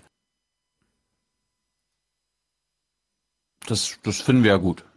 Ja, also Privatisierung funktioniert wahrscheinlich auch im Gesundheitswesen. Das werden wir jetzt sogar sehen, dass das funktioniert, nämlich anhand der Situation der Kräfte dort vor Ort. Also nicht der Ärzte, sondern der Kranken- und Pflege, Pfle Krankenpfleger und normalen Pfleger, mhm. Altenpfleger, Altenpfleger. Der Arbeitstag auf den Stationen bestimmt von Effizienz und Kostendruck. Die Pflegekräfte oft genug im Dauerstress. Es gibt ja für bestimmte Diagnosen bestimmte Liegedauern, die vorgesehen sind für die einzelnen Patienten. Und dann merkt man schon im Stationsalltag, dass darauf gedrängt wird, den Patienten frühzeitig zu entlassen, zu verlegen, wie auch immer. Dabei wissen die behandelnden Ärzte und auch das Pflegepersonal in dem Moment, dass es dem Patienten nicht gut tut und es viel eher nötig wäre, dass der Patient noch ein, zwei Tage länger beobachtet wird. Dieses Video zeigt eine Krankenstation. Per Signal macht sich ein Patient bemerkbar. Nachts, so berichten Krankenschwestern, kann eine Pflegekraft schon mal für 30 Patienten zuständig sein. Hm. Stell dir mal, stell mal vor, du arbeitest nachts da und hast eine ganze Station für dich allein. Da, ja, da kannst du also, ja, da kannst du, da kannst du eigentlich nur beten, dass nur einer sich meldet. Also, oder dass sich jeder nacheinander meldet oder so. Ja. Diese Berichte kenne ich alle aus erster Hand. No, weil ich genug Leute kenne, die Übernachtungsdienste in psychischen Einrichtungen, in normalen medizinischen Einrichtungen haben, die da Nachtschichten schieben, die als Ärzte Doppelschichten schieben. Hm. Ja, aber das müssen wir verstehen. Ne? Was müssen wir, wir verstehen? Ja, dass die so arbeiten müssen, weil na, deinen so. Ton verstehe ich jetzt nicht ganz. Sagst du das jetzt kritisch mir gegenüber, weil ich eben aus Versehen ein Argument gemacht habe? Oder? Nein, nein, sarkastisch jetzt. Ich, ich, äh, okay. ich bestätige dein Argument und ja. äh, ich warte allerdings auch auf eine konstruktive Wende, ne? Weil wir sind jetzt wirklich in diesem, es ist wirklich schlimm und wir suhlen uns da nochmal drin und so weiter. Natürlich. Ja, wir müssen uns daran suhlen, weil wir uns daran äh, 300 Folgen nicht gesuhlt haben. Und äh, wir hören uns jetzt mal die Sicht der Klinikleitung an. Du wirst jetzt hier keine konstruktiven Vorschläge finden oder hören, was wir machen können. Das ist, das wäre vielleicht eine Aufgabe an unsere Hörer. Ja, vielleicht haben wir ja Leute, die sich da auskennen, die vielleicht da sogar arbeiten und sagen können, was man besser machen könnte äh, neben dem Problem zu wenige Pflegekräfte. Weil das ist, das ist nur ein Problem. Aber wir hören uns mal jetzt die Sicht der Klinikleitung an. Die müssen wir nämlich verstehen. Der ärztliche Vorstand Christian Schmidt war zum Zeitpunkt des Interviews noch nicht vom Dienst suspendiert. Er kennt die Zustände. Das ist so klassisch im Intensivbereich ein Problem. Man hat dann äh, hohe Fluktuation oder hat hohen Krankenstand. Die anderen müssen mehr arbeiten, werden aus dem Frei geholt. Das ist unglücklich. Ja. Das finden wir aber leider bei jeder deutschen Uniklinik. Und vielleicht müssen wir noch mal grundsätzlich am System schrauben. Ja, also man findet es nicht überall. Es ist genau das gleiche wie in der Bildung. In manchen Grundschulen fallen halt 30 Prozent der Lehrer aus, in anderen klappt es so. Ist halt unglücklich, ja. Das da dass halt viel gespart werden muss. Nee, aber dass, dass er sagt, da müssten wir nochmal Systemfragen stellen. Nee, wir haben es hier mit einem Versager erstmal zu tun, den man in die Verantwortung sieht und der kann das jetzt nicht auf System abwälzen, das würde ich schon sagen. Ja, aber ich, der wird ja auch nicht ohne Grund suspendiert worden sein. Ich habe es ja jetzt ja mitgebracht, weil die Uniklinik Rostock die wichtigste, das wichtigste Krankenhaus in meinem, meinem Heimatland ist. Und ja, aber auch da nochmal den Vergleich. Uniklinik Rostock. Ich habe hier in meiner Umgebung innerhalb von fünf Kilometern zwei, Unikli äh, zwei Kliniken, die sind größer als die Uniklinik Rostock. Ne? Also auch wenn es für die Region so bedeutend ist, in diesem Ganzen müssen wir hier eine Systemfrage stellen, muss man das auch nochmal einnorden sozusagen. Kennst du jetzt die, die Zustände in deinen Unikliniken oder was? Die kenne ich, ja. Sowohl in die Uniklinik Frankfurt als auch die Zustände in Höchst. Ja und? Wie sind die? Da haben wir es nicht mit solchen Managern zu tun, die suspendiert gehören, weil sie ihre Verantwortung auf das System abwälzen. Klar haben die auch mega Probleme, ja, aber die ersticken eher an Verwaltungsblödsinn, den man sich kaum vorstellen kann, aber nicht so sehr darunter, dass Patienten da leiden, weil nachts für 30 Intensivstationspatienten, so habe ich es ja jetzt verstanden, nur eine Pflegekraft da ist. Das ist einfach, es ist schlimm, aber so schlimm ist es zumindest in den beiden Frankfurter äh, Kliniken nicht. Gut, aber wir kümmern uns jetzt um die Klinik in Rostock. Und dort herrscht Druck, Zeitdruck, Hygienemängel und es muss gespart werden, wo es geht. Vielleicht auch am System der ausgegliederten Firmen. Bei der privatisierten Reinigung jedenfalls scheint man zu sparen um jeden Preis. Überall Zeitdruck. Auf den Stationen kann da schon mal die Hygiene auf der Strecke bleiben. Wenn eine Arbeitsverdichtung stattfindet und ich zusehen muss, dass ich in meiner Arbeitszeit überhaupt die Arbeit, die ich schaffen muss, schaffe. Gar nicht zu sprechen von irgendwelchen Extraleistungen also dass man sich dem Patienten in Ruhe zuwenden kann, leidet die Hygiene natürlich eindeutig. Also wenn man davon ausgeht, wie oft man sich als Krankenpflegerin jeden Tag die Hände desinfizieren muss, dann würde das Stunden einnehmen. Also riesigen Prozentsatz der Arbeitszeit. Dafür bleibt gar keine Zeit. Ja. Hier liegt ein Verwaltungs- und Geldproblem vor. Aber kein na, ich sag's nicht. Ich krieg dann nur wieder sinnlos in die Fresse, weil wir hier zu viele Leute haben, die gerne Systemfragen stellen. Und zwar nur aus einem Grund, liebe Hörer. Dann muss man sich nicht so mit den Details befassen. Lieber einfach ein anderes System fordern. Das ist aber, ich finde, das ist ein völlig falscher Weg. Ja, dass wir ein anderes System brauchen, ist gar keine Frage. Und wir beschäftigen uns ja jetzt mit Details, die zeigen, wie das aktuelle System versagt. Dass das möglich ist, dass sol solche Zustände in Kliniken, die mit öffentlichem Geld finanziert werden, möglich ist. Und apropos Geld und Verwaltungsversagen, du hast völlig recht. Bestes Beispiel ist die Augenklinik. In der Augenklinik ist der Kostendruck das Diskussionsthema. Obwohl das vergangene Jahr mit einer halben Million Euro plus abgeschlossen wurde, fehlt Geld für Neuanschaffungen. Zurzeit funktioniert fast keine Pinzette. Ganz einfache Instrumente. Die sind sogenannte Fadenpinzetten. Sie müssen wissen, dass wir bei einem Großteil der Verfahren mit sogenannten 10-0-Fäden arbeiten, also ganz, ganz feine Fäden. Höchste Zeit also für neue Instrumente. Vor zwei Jahren wurde das Geld dafür beantragt. Der Vorstand der Unimedizin lehnte die nötigen 200.000 Euro jedoch ab. Das ist jetzt, wenn man den OP insgesamt betrachtet, letztendlich nicht viel. Wir haben das Ganze dann abgespeckt auf die Hälfte ähm, und auch dieses wurde dann ursprünglich als nicht möglich gesagt. Dann haben wir natürlich ähm, widersprochen. Wir haben nochmal die Notwendigkeit dargelegt und jetzt kann, können Dinge angeschafft werden. 143 Millionen Euro gibt das Land für den Neubau der zentralen medizinischen Funktionen aus. Die Unimedizin selbst rechnet jedes Jahr Millionen Euro Gewinn ab. Trotzdem muss der Chef der Augenklinik für seine Ärzte und Patienten auf Betteltour gehen. Wenn Sie jeden Morgen in die Klinik kommen, in die Frühbesprechung und Sie, Sie gucken um die Ecke ganz vorsichtig, wie viele sitzen jetzt da? Ähm, und ähm, alle, die da sitzen, wissen, wir sind eigentlich zu wenig. Und wir dann überlegen müssen, habe ich jetzt für jede Station, wir haben zwei Stationen, habe ich da den Stationsarzt? Ähm, wie viele habe ich in der Poliklinik? Habe ich genügend Assistenzärzte dort, um letztendlich ähm, das Aufkommen der Patienten ähm, zu behandeln zu können. Das ist frustrierend. Ich empfehle ihm das, was der Typ an der Essener Tafel gemacht hat, Zurückweisung von Patienten.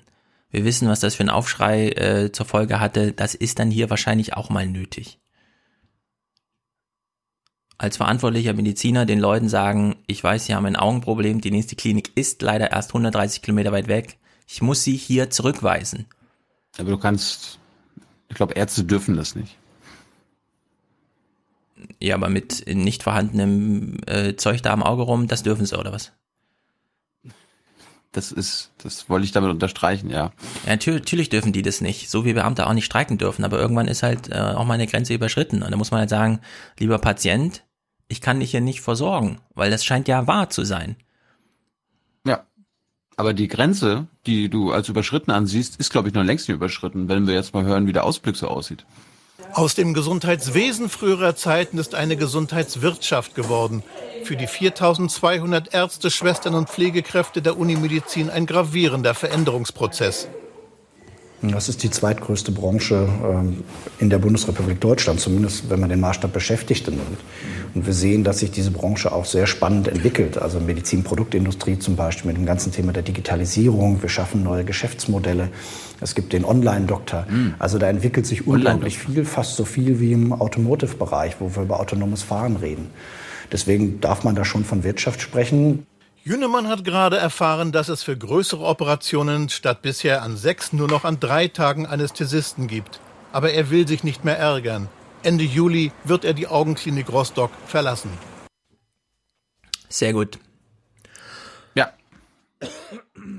Bist du krank? Nee, ich habe mich musst gerade verschluckt. Musst du zum Arzt. Fahr nicht Wasser nach Rostock, bitte.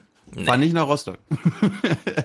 so, und dann war, ohne Scheiß, habe ich diese Woche, ich so, es wird ja jetzt nichts Neues noch gekommen sein, oder? Also jetzt, jetzt war es da erstmal gut mit der Uniklinik. Der Reporter musste jetzt mal alle seine Sachen, die er recherchiert hat, abgearbeitet haben. Nein, Herr Schulz, es ging sogar noch weiter. Arbeitskampf herrscht in Rostock.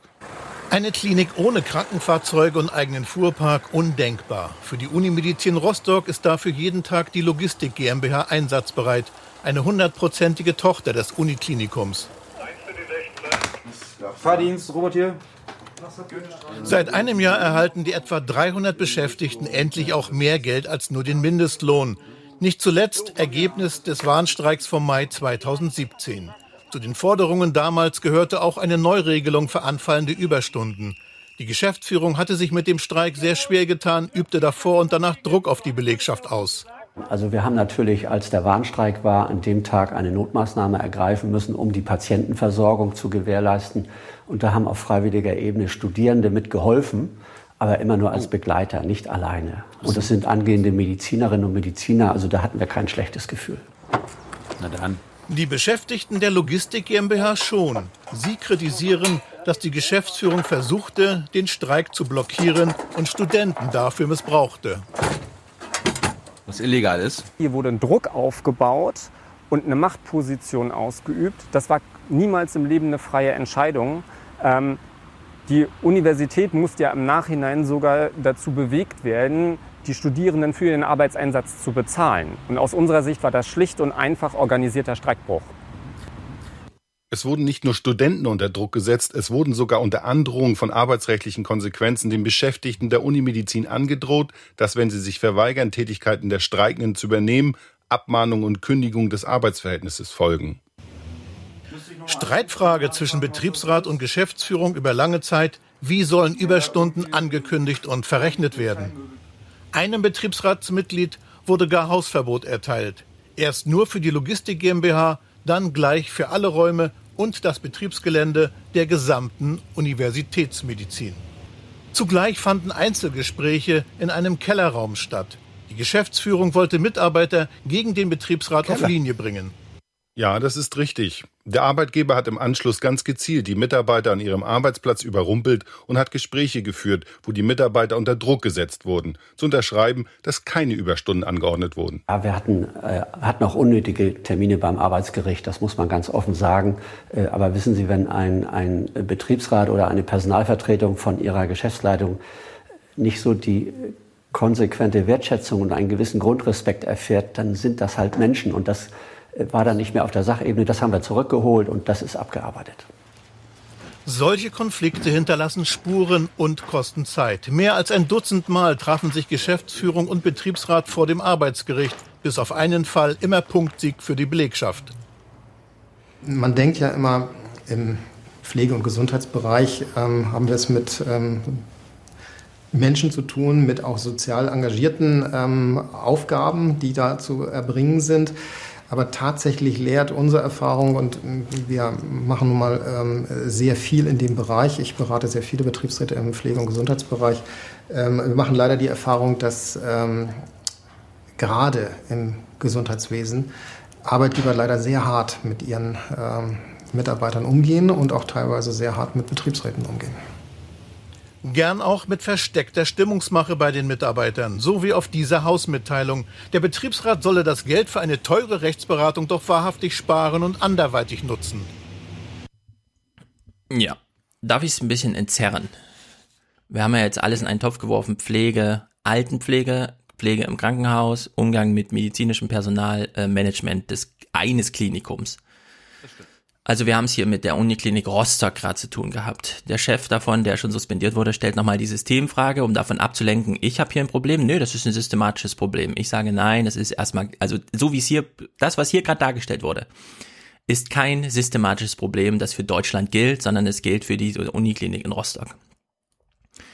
Es gibt, es, gibt keine, es gibt keine anderen Kliniken in Deutschland, wo Profit die, die, in allen. Aber das Problem ist genau andersrum. Es ist genau andersrum. Ich verlinke SWR 2 Forum vom 6.6. Äh, unnötig und überflüssig, warum in Kliniken zu viel operiert wird. Wenn man sich jetzt hier denkt, naja, um da nochmal ein bisschen Dings zu sparen, setzen sie irgendwie den Betriebsrat unter Druck. Also das ist nun wirklich, das ist ein flächendeckendes Phänomen. Das hat nichts mit dieser Branche zu tun, ja. Dass Betriebsräte keinen guten Stand haben und Vertrauensleute so, ach, die gibt's auch noch, keine Ahnung, ist mir egal und so. So, das, also wenn es ein systematisches Problem gibt, das mit Profitkalkül zu tun hat, dann ist es ein ganz anderes, als hier dargestellt wurde.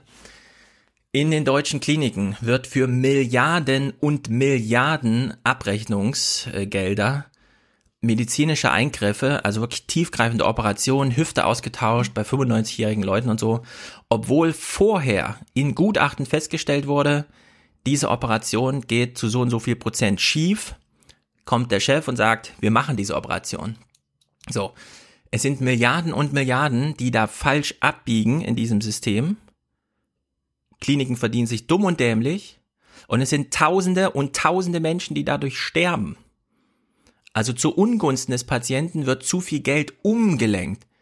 Das andere Problem, was jetzt hier in Rostock, ja, Notfallambulanzen sind überlastet, da sitzen zu viele Leute und haben Husten und jetzt trifft sich der Ärzterat und sagt, na, kann man das nicht per Telefon regeln? Müssen wir den Patienten wirklich vor Ort treffen? Ja, also Telemedizin für Ihr Auge ist rot, na dann schicken Sie mir mal ein Foto mit Ihrem ähm, Smartphone, das wahrscheinlich eine bessere Auflösung hat als die Technik, die ich von 1995 hier in der Praxis habe. Das, ja, mit diesen Fragen beschäftigen die sich gerade und da kann man sehr viel finanziellen Druck rausnehmen, Klar, mit einem Knochenbruch fährt man am besten dann trotzdem, ja, und wird dann vorstellig. So, also wenn es ein nach Profitgedanken äh, ausgerichtetes Argument gibt zum Thema, hier läuft irgendwas schief, dann ist das nicht zu wenig Geld ist im System, sondern es fließt zu viel Geld kreuz und quer durch Operationen, die gemacht werden. Das Problem ist nicht, dass zu wenig operiert wird in, in Deutschland. Auch wenn hier in Rostock dieser Einzelfall vorliegt, weil irgendwelche Pinzetten nicht hinhauen, ja, fallen da Behandlungen aus, die eigentlich notwendig wären. Wenn, gibt's genau ein umgedrehtes Problem. Wenn man das nee, Profitgedankenargument reinholt. Das sind doch zwei Seiten der, derselben Medaille. Nee, ist es nicht. Hier in Rostock haben wir einfach eine beschissen gemanagte Universitätsklinik. So unfassbar gemanagt, dass der Typ suspendiert wird. Und das kommt nun auch nicht sehr häufig vor in Deutschland, ja, dass Chefärzte und Oberärzte und so suspendiert werden, die nach dem Krankenhaus managen. Ja, aber das sind doch zwei Seiten derselben Medaille. Äh, die Probleme, die die dort haben, äh, das widerspricht sich ja gar nicht mit dem, was du jetzt gerade sagst, dass dort trotzdem auch noch unnötige äh, Gesundheitsmaßnahmen stattfinden, dass dort Operationen gemacht werden, die gar nicht nötig sind, dass dort Leute quasi durch das äh, durch die Versicherung ausgenommen werden. Nee, ich sag's nochmal, wenn in der Uni Rostock Neubauten gebaut werden, während gleichzeitig der Augenoberarzt da sitzt und sagt, ich, mir fehlt hier eine Pinzette, ist das ein Managementversagen vor Ort. Selbst in Rostock wäre genug Geld da, um diese Probleme, die hier gerade beschrieben wurden, nicht zutage treten zu lassen. Ja. Das ist aber dann kein systemisches Problem, wie der Chef uns suggerierte, sondern es ist eben einfach ein Problem, was vorliegt, weil er das Krankenhaus scheiße gemanagt hat. Gut. Vielleicht mal ein kurzer Aufruf an unsere Hörer, die, die in dem Gewerbe arbeiten. Ähm, berichtet uns doch mal, vielleicht habt ihr konstruktive Lösungsvorschläge. Ähm, haben, wir, haben, wir ein System, haben, wir, haben wir ein Systemproblem? Ja, wir machen das wie bei dem Bildungsthema. Ich schicke die Autokommentare Tilo, der muss dann überlegen, was er damit macht. Beim letzten Mal da alle, ah nee, doch nicht und so. Ja, das auch bitte auch beachten. Gerne. Ich, hab, ich, ich versuche jetzt mal ein neues Thema zu finden. Okay. Und ein, eine Sache noch neben der, neben der, den drei Ministern, die auf meine Fragen antworten, machen wir als Outro noch den Hans Jessen des äh, NDR. Das ist der Michael Schmidt, der diese Beiträge gemacht hat. Der war auch noch mal äh, jeweils ein paar Mal im Studio und hat darüber berichtet und das habe ich alles mal zusammengefasst, also alle seine Studiobesuche und da hat er auch noch mal drüber erzählt. Geht fünf Minuten, hängen wir ran. Also Gut. Ich, Ich finde, ich finde gut, das ist, das ist toller Regionaljournalismus, der, der hat sich an ein Thema festgekrallt und hat über Wochen immer wieder Beiträge gemacht und das sind dann nicht diese zwei Minuten Beiträge, äh, die, die wir normalerweise kennen, sondern es sind teilweise sechsminütige, neunminütige Beiträge gewesen. Ich habe ich hab jetzt auch einige gekürzt, Kam dir jetzt wahrscheinlich nicht so vor, aber so war es. Also wenn, wenn das Problem so krass ist, dass selbst die Ärzte, die, die Management-Ärzte da entlassen werden, äh, muss man sagen, dann hat der Journalismus zum Glück wenigstens mal hingeschaut und das Thema, das da lag, einfach eingesammelt. Ja, da muss man ja nicht mal groß investigativ tätig werden. Trotzdem gut, wenn du sagst, du machst das zum Thema, finde ich auch gut, weil dann bringe ich das SWR 2 Forum beim nächsten Mal mal mit, clipsweise, dann können wir da wirklich mal reinhören, wie da diskutiert wird. Gut, Stefan, äh, wir schalten jetzt mal in den Norden Deutschland. Wo, wo, wo schalten wir genau hin? Ich bin in Hamburg im Büro bei der Arbeit, auf Arbeit. So, und das ist jetzt ein alter Bekannter, weil Stefan Lambi war schon zu Gast im, im Podcast. Damals haben wir über deine Doku geredet. Wie hieß die damals? Wie hieß die noch? Äh, Nervöse Republik. Genau. Und das war die GroKo-Verhandlung für alle, die sich erinnern. Bist nee, du gerade? Nee, nee, nee, nee. Die nee. GroKo-Verhandlung war was anderes. Das was war, war die Nervöse Republik? Da habe ich ein Jahr lang äh, ah. und Journalisten beobachtet. Ging es genau. um Brexit, Trump, AfD. Und die GroKo-Verhandlungen und Jamaika war im Labyrinth der Macht. Ah, so rum. Okay, gut. Man kommt ja leicht durcheinander. Wenn du jetzt sagst, du bist gerade bei der Arbeit, äh, an was arbeitest du denn aktuell? Liegt da etwa ein Thema auf dem Feld? Darf, darf, darf ich raten, Stefan? Dein, deine nächste Doku heißt Bekloppte Republik. Knapp daneben. Äh, also ich beobachte schon, was da passiert und drehe auch ein bisschen, ob daraus ein Film wird, werden wir sehen. Aber wenn du wissen willst, woran ich arbeite, ich mache gerade einen Film über zwei Jazzmusiker, also was ganz anderes. aber, aber wir haben dich jetzt einmal eingeladen, du kennst dich ja auch mal ein bisschen mit äh, Politikern aus, die mit dir auch mal ein bisschen offener reden als vor anderen Kameras. Und da ich ja mitbekommen habe, dass du jetzt aktuell nicht filmst, also diese, diese Regierungskrise, wollte ich mit dem über dieses Theater sprechen. Wie hast du die letzten Wochen wahrgenommen? Du kennst ja Horst Seehofer besser als wir. Du kennst Angela Merkel auch sogar. Was ist da los? Das ist ja nicht so leicht in zwei, drei Sätzen zu beantworten. Du kannst, du kannst so lange antworten, wie du willst. Du kannst 20 Sätze benutzen. Ich glaube, die haben sich äh, verrannt. Beide haben sich verrannt. Äh, Horst Seehofer vielleicht noch ein bisschen mehr. Hm, die Geschichte der beiden ist eine lange und auch eine sehr hässliche. Und ich glaube, aktuell wurden und werden äh, alte Rechnungen aufgemacht. Die älteste, an die ich mich erinnern kann, stammt aus dem Jahre 2004. Da war Angela Merkel noch nicht mal Bundeskanzlerin, sondern nur äh, Partei- und Fraktionsvorsitzende von CDU, CSU und Horst Seehofer war ähm, stellvertretender Fraktionsvorsitzender, gesundheitspolitischer Sprecher. Da haben die beiden sich so verhakt, wegen der Kopfpauschale, das in diesem Streit ähm, Seehofer hingeworfen hat, also zurückgetreten ist und das dann auch vollzogen hat. Ähm, und ich glaube, das hat er nie vergessen und sie hat es auch nicht vergessen, sie lässt sich das aber nicht so anmerken. Und ähm, seit diesen 14 Jahren äh, gärt das, brodelt das und ist 2015 äh, zu einem ersten Ausbruch gekommen äh, während der Flüchtlingskrise und wir haben, glaube ich, alle diese Bilder im Kopf, wie bei dem Parteitag der CSU in München Angela Merkel als ähm, CDU-Vorsitzende eingeladen wurde, da noch hingegangen ist. Das hat sie dann mal äh, ausgesetzt, aber da ist sie noch hin und wurde von Horst Seehofer ziemlich hässlich vorgeführt und abserviert. Das hat sie eben auch nicht vergessen. Also es gibt eine lange hässliche Geschichte der Verletzung äh, zwischen beiden. Und äh, ohne diese Geschichte ist der aktuelle Streit nicht zu verstehen.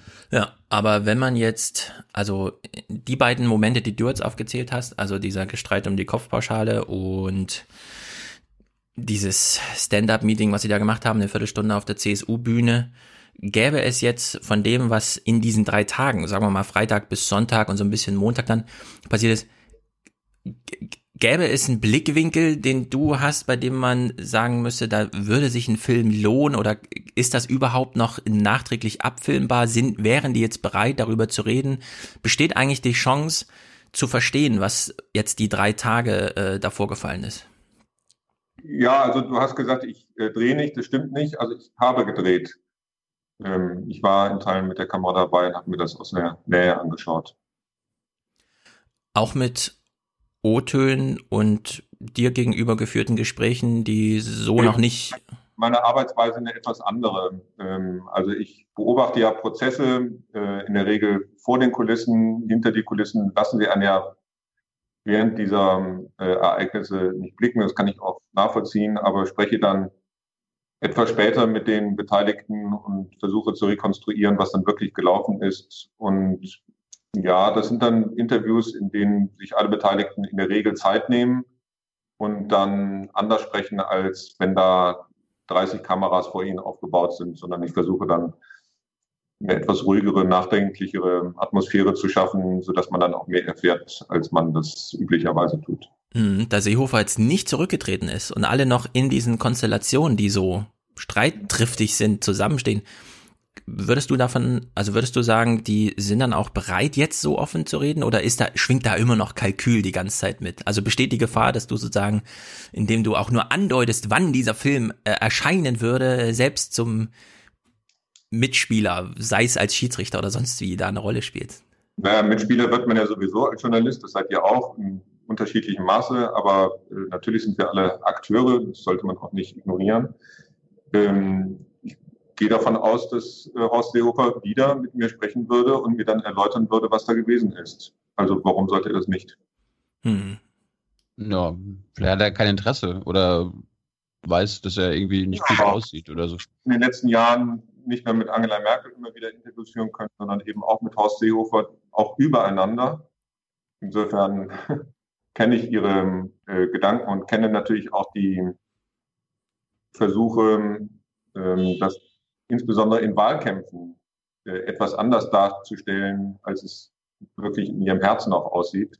Also es ist immer erstaunlich, wenn man Filme macht, wie ich das für die ARD gemacht habe, über Merkel gegen Steinbrück habe ich mit Horst Seehofer über Angela Merkel gesprochen und bei dem Film Merkel gegen Schulz ebenso. Also je näher das an den Wahlterminen rutscht, hm. desto freundlicher sprechen beide über Kaum ist die Wahl zu Ende und vorbei, dann erleben wir das, was wir gerade äh, erleben. Ähm, aber nochmal, ich sehe nicht, warum zumindest Horst Seehofer mit mir nicht auch relativ offen jetzt darüber sprechen würde. Vielleicht müsste man die Bayernwahl abwarten. Das ist jetzt nochmal eine besondere Situation, auch für ihn.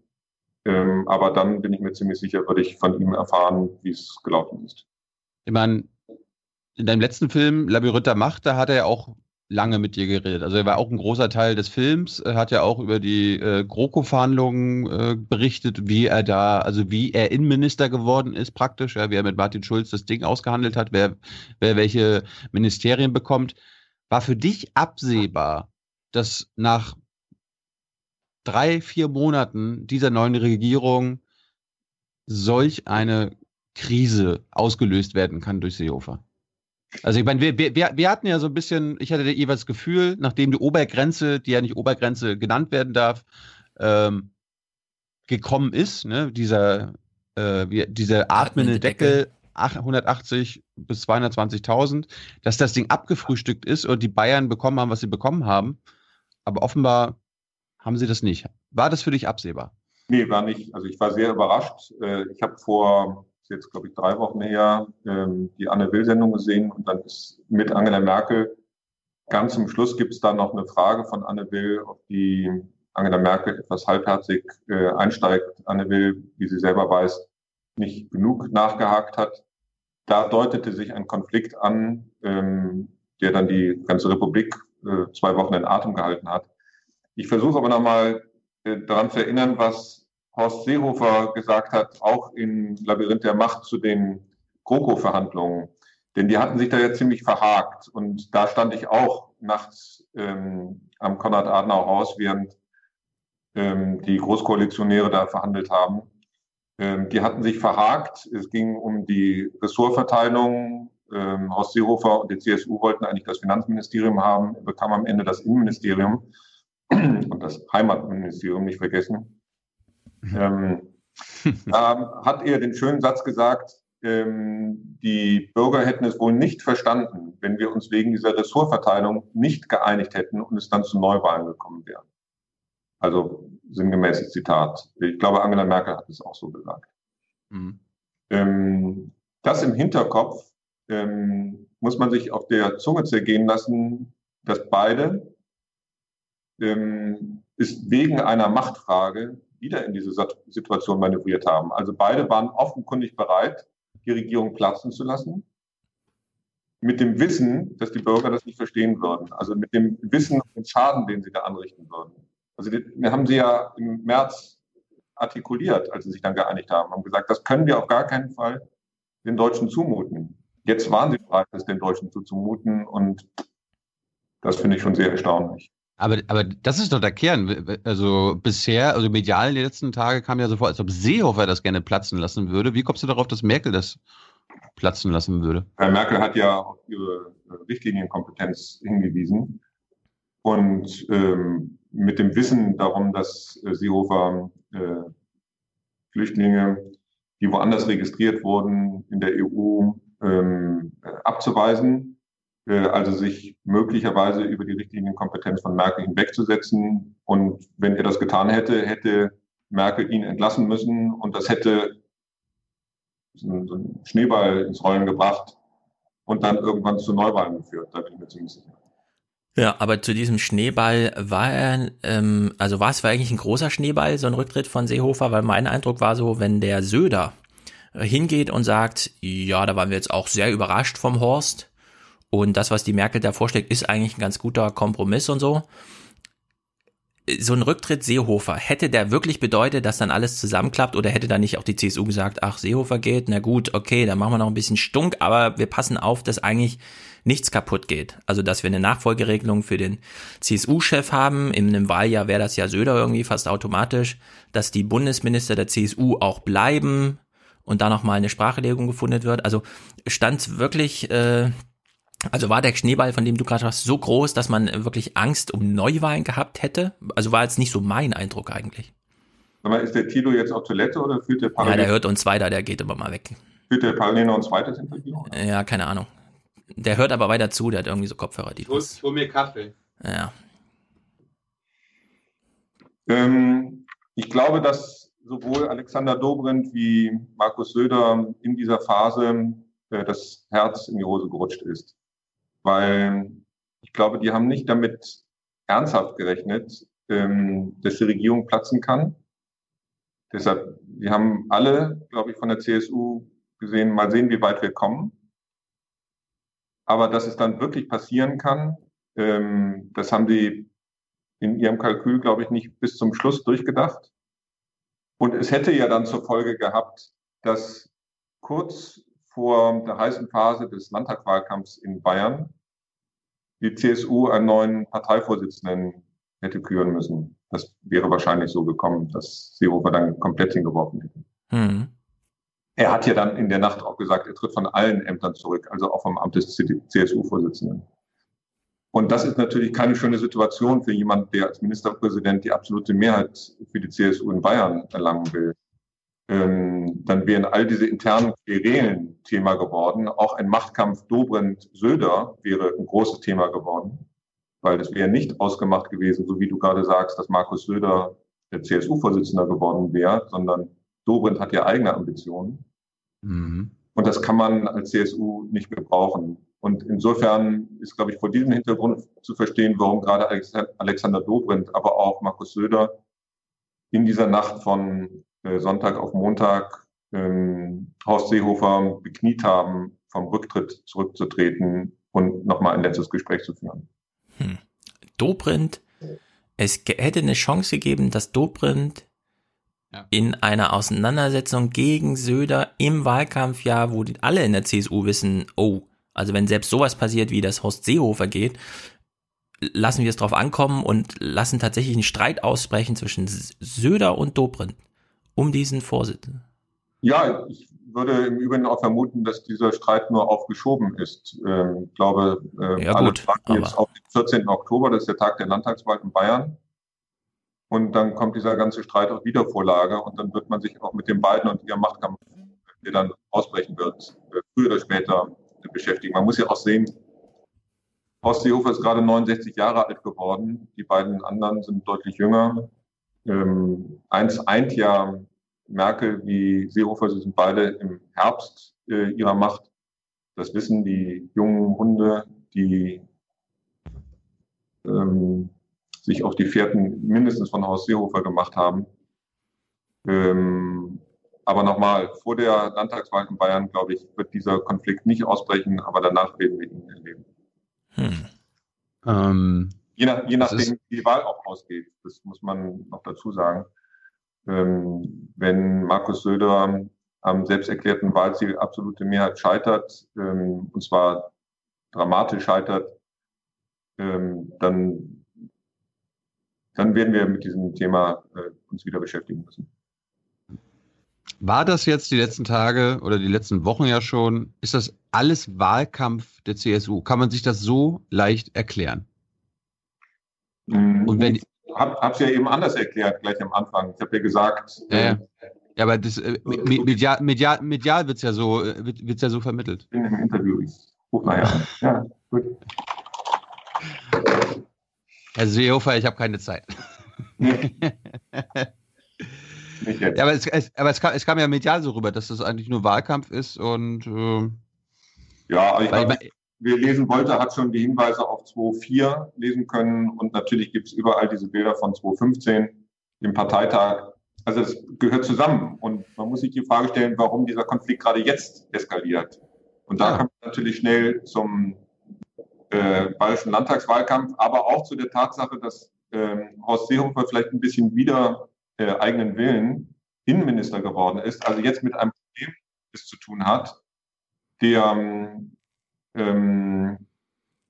oder, oder das Problem, dass er bis dahin von der ganz anderen Seite, nämlich als Ministerpräsident und CSU-Vorsitzender, im Visier hatte. Jetzt muss er aber Probleme lösen, sie nur ansprechen, ja. sie als Bundesminister, nicht als bayerischer Politiker, sondern als Bundesminister lösen. Und ähm, das ist eine Gemengelage, die hat er möglicherweise unterschätzt. Ja, das hat er ja. Er wollte eigentlich Finanzminister werden, er wurde Innenminister und hat jetzt Probleme geerbt, ähm, die auf seinem Tisch liegen. Und so, dann hat er diesen Masterplan entworfen, den wir, glaube ich, bis heute nicht alle kennen. Also ich kenne ihn nicht, wir kennen ihn wahrscheinlich auch nicht. Immer noch eine absurde Situation. Ähm, und das hat einfach mit seinem Ressortzuschnitt zu tun. Also er muss sich um dieses Thema kümmern, ob er will oder nicht. Ja, hat er aber gestern schon abgewehrt, als er bei Kurz war und meinte, ja, ja, die Verhandlungen führt dann die Merkel, da will ich gar nichts mit zu tun haben. Die, die Merkel sagt, er führt die Verhandlungen und er sagt, sie führt die Verhandlungen. Ja. Und das dann beide öffentlich, das ist auch hübsch. Ja, so, jetzt ist er Innenminister, wollte eigentlich Finanzminister werden. Günter Beckstein saß die Tage bei Lanz und hat dort gesagt, ja, also Innenminister, okay, wollte er vielleicht nicht unbedingt werden, aber die Chance hat er dann ergriffen. Er wollte, Zitat, eine Duftnote in Deutschland hinterlassen, innere Sicherheit und Flüchtlinge sind jetzt in CSU-Hand. Und Thilos Frage, war das alles nur Wahlkampf? Kann man jetzt reformulieren? Ja, von Anfang an hat Seehofer gesagt, na gut, dann werde ich halt Innenminister. Und zwar nur, um die Botschaft, das Symbol zu senden, ab jetzt in sicherer Hand, ja, in CSU-Hand. Jetzt wird er so langsam drauf gestoßen, ja, du müsstest auch anfangen zu arbeiten. Also irgendwann müsstest du mal nach Brüssel fahren, mit deinen Ministerkollegen da reden. Irgendwann musst du dich auch mit Merkel mal abstimmen zu irgendeiner Sache. Jetzt hat er den ersten Auslandsbesuch gemacht in Österreich, wo er dann sagte, nee, ich will ja gar nicht arbeiten und so weiter. Also kann es nicht sein, dass es sogar noch dümmer ist, als es war bisher nur Wahlkampf für die CSU, hat Seehofer in dieser hitzigen, wir müssen jetzt entscheiden, welches Ressort und wir haben jetzt schon drei Wochen verhandelt und heute Nacht muss entschieden werden und jetzt bist du Innenminister und dass er diese Rolle seitdem nie angenommen hat. Und jetzt so langsam versteht, was es eigentlich bedeutet und vielleicht auch ein bisschen um sein eigenes Erbe so kämpft, ja, weil so richtig gut sieht's ja auch in Sachen Stimmungsumfragen jetzt nicht unbedingt für ihn aus. Mhm. Also mindestens das mit der Erbe, mit dem Erbe ist ein wichtiger Punkt. Ähm, also ich glaube, ich habe ja gerade beschrieben, wo Markus Söder und Alexander Dobrindt kein Interesse an einem Rücktritt von Horst Seehofer jetzt hatten. Ich glaube, Horst Seehofer selber hatte kein Interesse an einem Rücktritt jetzt, weil er als gescheiterter Politiker in die Geschichte eingegangen wäre. Und es gibt zwei sagen wir, Typen von Politikern. Die einen, wie Helmut Kohl, äh, die haben in der Spätphase ihrer äh, Amtszeit vor allem an das Bild in der Geschichte gedacht. Das war ihnen äh, enorm wichtig. Und anderen ist es wie Gerhard Schröder völlig Schnuppe. Also die kümmert das gar nicht. Und ich, ja, das gibt ja genügend Belege dafür. Ja, ja. Ne? Also man muss ja nur nach äh, zur, zur WM in Russland schauen. Ähm, so. Also würden andere so nicht machen und machen ja auch so nicht wie, wie Gerhard Schröder. Äh, also das ist der andere Typus. Äh, ich glaube, dass Horst Seehofer sehr wohl zu dem ersten äh, Typus äh, tendiert. Insofern war ihm klar, wenn er jetzt hinwirft in einem Konflikt mit Angela Merkel, dann würde er als gescheiterter Politiker in die Geschichte eingehen. Und das mit 69 zum Geburtstag, keine schöne äh, Vorstellung. Also es gab ähm, gute Gründe und Angela Merkel kannte diese guten Gründe. Und insofern, ich glaube, das hatte sie alles in ihr Kalkül einbezogen. Ist vielleicht auch gar nicht so schwer. Ähm, und hat ihrerseits diesen Konflikt ausgereizt. Und wer da am Ende in Kürzung gezogen hat, es gibt diesen schönen Satz und ich glaube, er stimmt, äh, beide haben verloren, beide sind beschädigt und darüber hinaus natürlich die politische Klasse. Ja, aber Seehofer zu halten, ist das nicht für Merkel eigentlich noch der größere Triumph, als ihn jetzt so abzuschießen? Das wäre, hätte auch schon sozusagen Sieg für sie bedeutet, aber dass dann ähm, Steffen Seibert zwei Tage später in der RecPK sitzt und sagt, ja, die Merkel ist natürlich zuständig für alles, sie hat auch eine Richtlinienkompetenz das ist natürlich unbenommen von der Zuständigkeit des Innenministers in Sachen Flüchtlingsabkommen. So, jetzt hat Seehofer, wenn wir die Deutung fortführen, sozusagen die Chance, sein Erbe zu retten. Allerdings hat er jetzt drei Jahre den Auftrag, Abkommen, die ihm ja so wichtig sind, die sind ja nur so hochgejazzt, weil er das so wollte. Und jetzt muss er es selber machen. Und wir wissen, es wird ihm nicht gelingen. Ja? Also mit Orban und Salvini ein Rücknahmeabkommen äh, für Flüchtlinge auszuarbeiten, das ist nun wirklich äh, also das kann man, glaube ich, schon sagen, das wird nicht kommen. Es geht natürlich auch nicht um viele Menschen. Jetzt hat er gestern schon runtergestaffelt. Ja, die fünf Leute, die da kommen. Ja, man fragt sich langsam, so ein Transitzentrum, ist das so groß wie eine Telefonzelle? Was ist denn eigentlich los und so? Aber er muss jetzt damit arbeiten. Ja? Also hat er überhaupt eine Chance? Oder anders gefragt, du als Filmemacher, kannst du dir jetzt nicht den Auftrag geben, drei Jahre scheitern Horst Seehofer und dann ist eine Bundestagswahl und dann ist aus?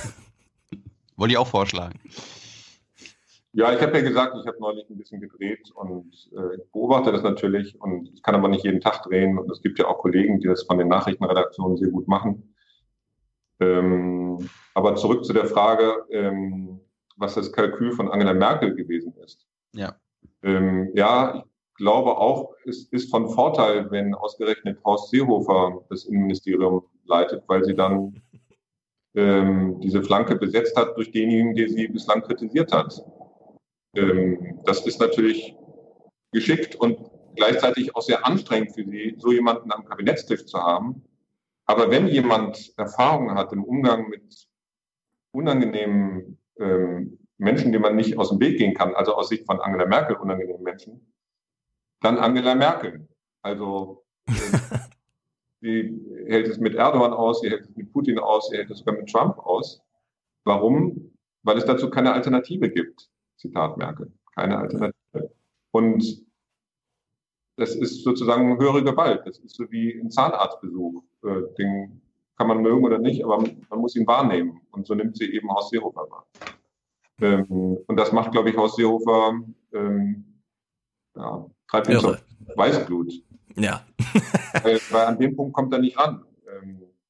Merkel ist, ich weiß nicht, ob das wirklich so ist, aber sie erweckt den Eindruck, dass sie in der Lage ist, Gefühle ein- und auszuschalten. Wenn es um, äh, sagen wir, ein höheres Gut, ein strategisches Ziel ähm, geht, dann kann sie Gefühle, wenn es opportun ist, ähm, ausschalten. Das ist natürlich eine ganz äh, einzigartige Qualifikation für eine Regierungschefin, die permanent mit solchen Konflikten zu tun hat ähm, ob das so eine menschlich angenehme äh, Qualität ist, ähm, sei dahingestellt. Aber für eine Regierungschefin ist das schon eine erhebliche Qualität. Ja, sie scheint auch kein Interesse daran zu haben, irgendwie ihr Gesicht zu wahren in dem Moment. So eine langfristige Strategie, na klar, aber so in diesem Moment einfach mal so einen absoluten Gesichtsverlust wie, Horst Seehofer erpresst mich hier, eigentlich ist er schon zurückgetreten und eigentlich habe ich ihm schon gesagt, ich werde dir nicht entgegenkommen und dann fährt er nochmal hin und dann sagt sie so, ja gut, okay, dann ist es halt jetzt, wenn du das als Entgegenkommen werten willst, okay, verliere ich halt mein Gesicht heute. Das, also da kenne ich jetzt auch keinen anderen Politiker, ja, der, der ja, da so beispielhaft dafür ist.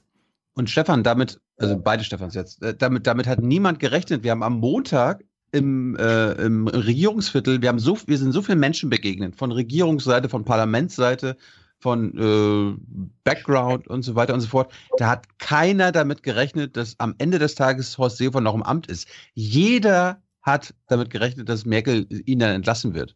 Ja. Und zwar nur, indem sie ihm so einen symbolischen Sieg von, ja, ja, gut, okay, hier, ich habe zwar vor einer Woche schon mit meinen EU-Kollegen die das, was wir jetzt als äh, ausgehandelt, aber dann verkauf's nochmal als dein Ding. Er stellt das nochmal als die klare Einigung hin. Und es steht Merkel so da und kann sich das angucken, wie er an seiner eigenen Aufgabe scheitert, ja. Aber eben mit diesem, sie hat ihr Gesicht an diesem Tag verloren, weil das hätte nun wirklich keiner gedacht. Und ich ja. kenne keinen Politiker, der das mit sich so hätte machen lassen, ja.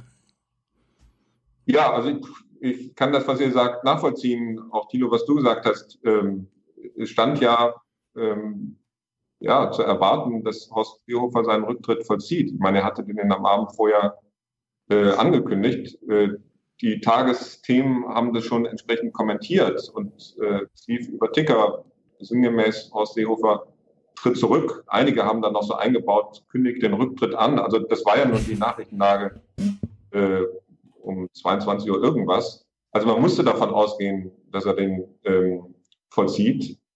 Und ich will jetzt nicht so tun, als wenn ich das geahnt hätte. Ich habe das auch nicht geahnt. Ähm, Im Nachhinein, ähm, wenn man sich das nochmal genauer anschaut, gibt es allerdings Gründe ähm, zu verstehen, warum es dann doch anders gekommen ist. Und ein Grund ist, glaube ich, in dem Konflikt Söder-Dobrindt zu sehen, den ich eben beschrieben habe, dass sie in der CSU-Spitze in äh, dieser doch schwierigen Phase der CSU vor der bayerischen Landtagswahl unbedingt vermeiden wollten, dass dieser Konflikt aufbricht. Also der Kampf um die Nachfolge von Horst, Seehofer wäre zu früh geführt worden. Mhm. Ja. Das wussten alle Beteiligten, ohne dass sie in der Phase darüber gesprochen haben. Aber ich glaube, das muss man verstehen, ähm, um nachzuvollziehen, wie es zu dieser eigenartigen Situation kam. Und das führt natürlich noch einmal zur Beschädigung aller Beteiligten. Ähm, aber das hat man in Kauf genommen, obwohl man im März, ich habe es eben schon mal gesagt, hat bei den Koalitionsverhandlungen zur großen Koalition gesagt hat, das müssen wir in jedem Fall vermeiden, weil der Schaden für uns Politiker, der Schaden für die politische Klasse, für die Republik wäre einfach zu groß. Ähm, man hat aber jetzt diesen Schaden offenkundig in Kauf genommen und es war offenbar Teil dieses Pokers.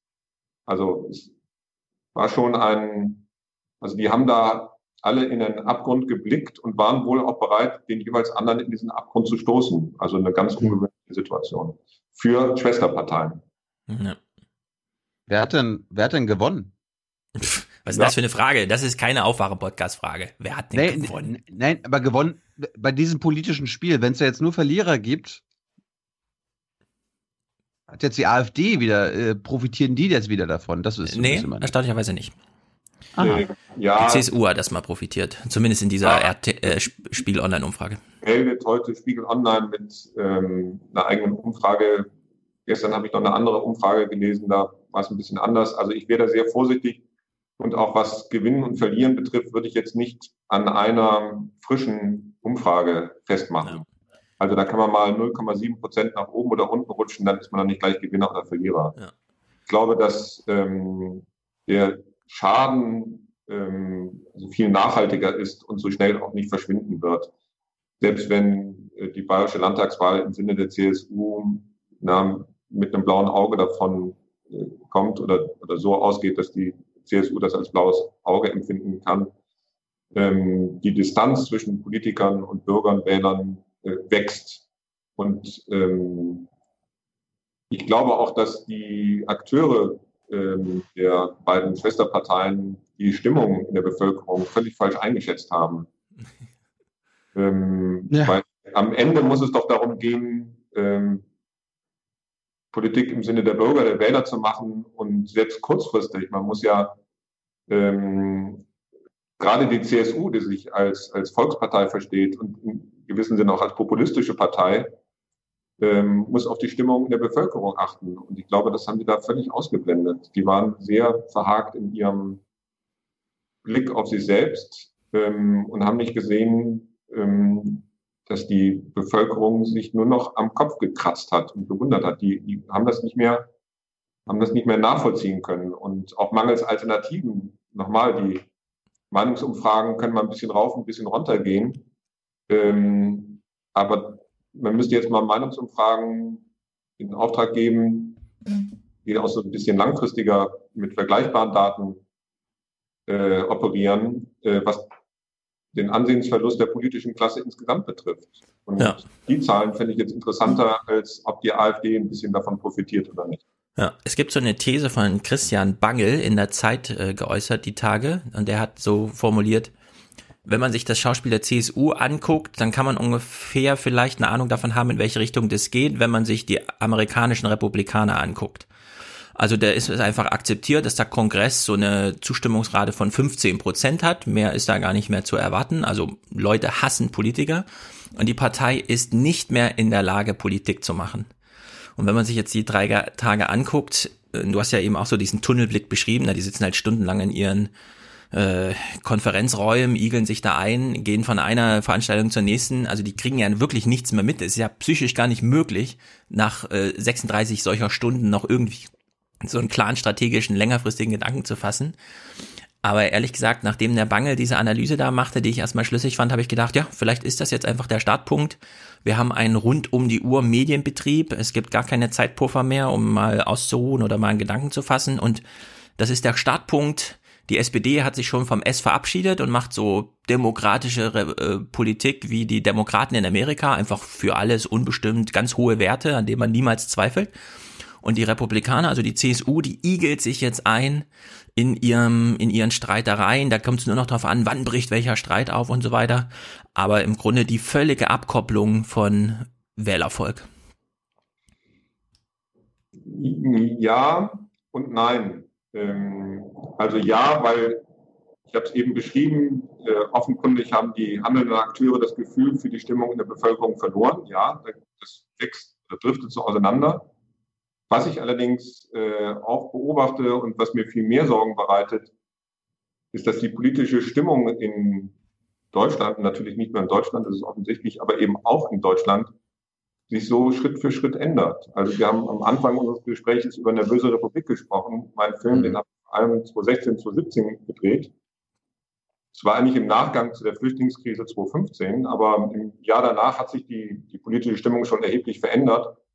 Und sie verändert sich immer weiter. Und sie verändert sich, und das bereitet mir wirklich Sorgen, von einem Ideal des weltoffenen Deutschland und Europa ohne Grenzen hin zu einem Deutschland voller Angst, teilweise Hass, der geschürt wird, ähm, das sich eingrenzt, einigelt. Und wenn Politiker das Gefühl haben, ähm, dass sie Erfolg haben, indem sie diese Tendenz befördern, äh, dann nutzen sie die Gelegenheit. Und das muss man eben auch sehen, dass es eben nicht nur ein Machtkampf zwischen zwei, drei, vier Personen war, sondern dass es ein Punkt in einer längeren Entwicklung ist, die Deutschland ähm, verändert. Und das ist schön. Wie hat Angela, Angela Merkel irgendwann 2015 gesagt, ähm, ein Deutschland, in dem man nicht mal ein freundliches Gesicht machen kann, wenn Flüchtlinge kommen, in dem will ich nicht leben. Ja. Das mit dem freundlichen Gesicht hat sich, glaube ich, erübrigt. Ja. Im Moment gibt es kein freundliches Gesicht, wenn Flüchtlinge kommen. Ich meine, wenn ich mich an Labyrinth der Macht erinnere, ich weiß jetzt nicht mehr genau, wer es erzählt hat, aber da kam ja auch raus, okay, die FDP hat das Ding platzen lassen, weil sie mit Merkel nicht nochmal eine Koalition machen wollen. Welche Rolle spielt. Anders erklärt, aber ich glaube, das war schon der tiefere Grund, ja. Mhm. Welche Rolle spielt da äh, das CSU-Motiv? Also wollen die wirklich auch Merkel loswerden? Hast du das, weißt du da mehr?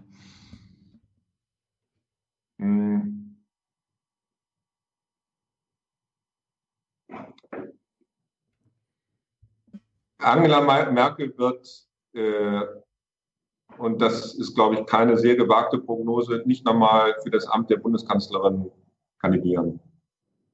Ebenso wenig ist es eine gewagte Prognose, dass sie für das Amt der CDU-Vorsitzenden kandidieren wird. Das wissen alle. Die nächste Wahl ist 2021 regulär.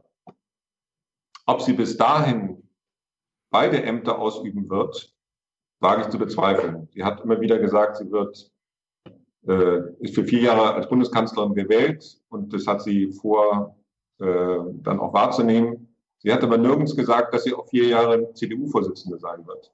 Habe ich mhm. jedenfalls nicht gehört. Wäre mir aufgefallen. Mhm. Also ich rechne damit, dass sie irgendwann den CDU-Vorsitz abgibt. Das wissen ja alle anderen in der CSU. Also sie könnten geräuschlos warten, bis sie schrittweise sich von der Macht löst. Und ich glaube, es war, ich habe es ja eben ausführlich geschildert, nicht im Interesse von Söder und Dobrindt, dass Horst Seehofer jetzt wirklich zurücktritt. Und ich glaube, es wäre auch nicht wirklich im Interesse von Seehofer, Söder, Dobrindt und anderen, wenn Angela Merkel jetzt ähm, beide Ämter verlassen würde. Ich glaube, sie warten einfach ab, bis sich das Problem, aus ihrer Sicht Problem Merkel von alleine ergibt. Ja, in dieser Stimmung, Merkel muss weg und so weiter, die wir bei der AfD und bei der FDP glaub, auf jeden Fall. Ganz, ganz kurz, hm? wo du AfD sagst, ich glaube, dass es auch, ich glaube, äh, Alexander Gauland hat sogar gesagt, ich glaube nicht, dass es in deren Interesse ist, wenn Merkel jetzt zurücktritt, wenn also ihre Forderung, ja. Merkel muss weg, wirklich erfüllt würde. Also ja, genau, darauf wollte ich kommen. Das ist eine wunderbare Situation für ja. die AfD. Also ich glaube, die beten jeden Tag dass Angela Merkel tatsächlich noch im Amt bleibt. Und je länger, desto besser für die AfD. Genau, aber der Countdown ja. läuft und vielleicht stellt sich ja auch die Frage, liegt noch ein Trumpf drinne, Merkel zu besiegen? Also wenn jetzt die CSU irgendeinen Move macht und sagt, wir sind die Bezwingerin von Merkel, ja, also so unter der Hand. Aber ähm, im Sinne eines eines erzwungenen Rücktritts von Seehofer, sondern im Sinne einer ähm, erzwungenen ähm, Wende in der Flüchtlingspolitik. Zum, ja, irgendwie, also das Szenario kann ich mir nicht ganz vorstellen, so, aber. Das war ja auch immer der Begriff äh, Flüchtlingswende. Ja, ja, ja, genau, Flüchtlingswende, das stand ja auch auf dem Masterplan irgendwie drauf. Der Plan für die genau, Flüchtlingswende. Das, das, wäre der innere äh, Triumph von Horst Seehofer gewesen. Aber ich glaube nicht, ähm, äh, dass es in seinem Kalkül war, Merkel wirklich aus dem Amt zu drängen. Nochmal, es hätte ihn ja selber aus dem Amt gedrängt. Ja. Ähm, und daran wird er kein Interesse gehabt haben.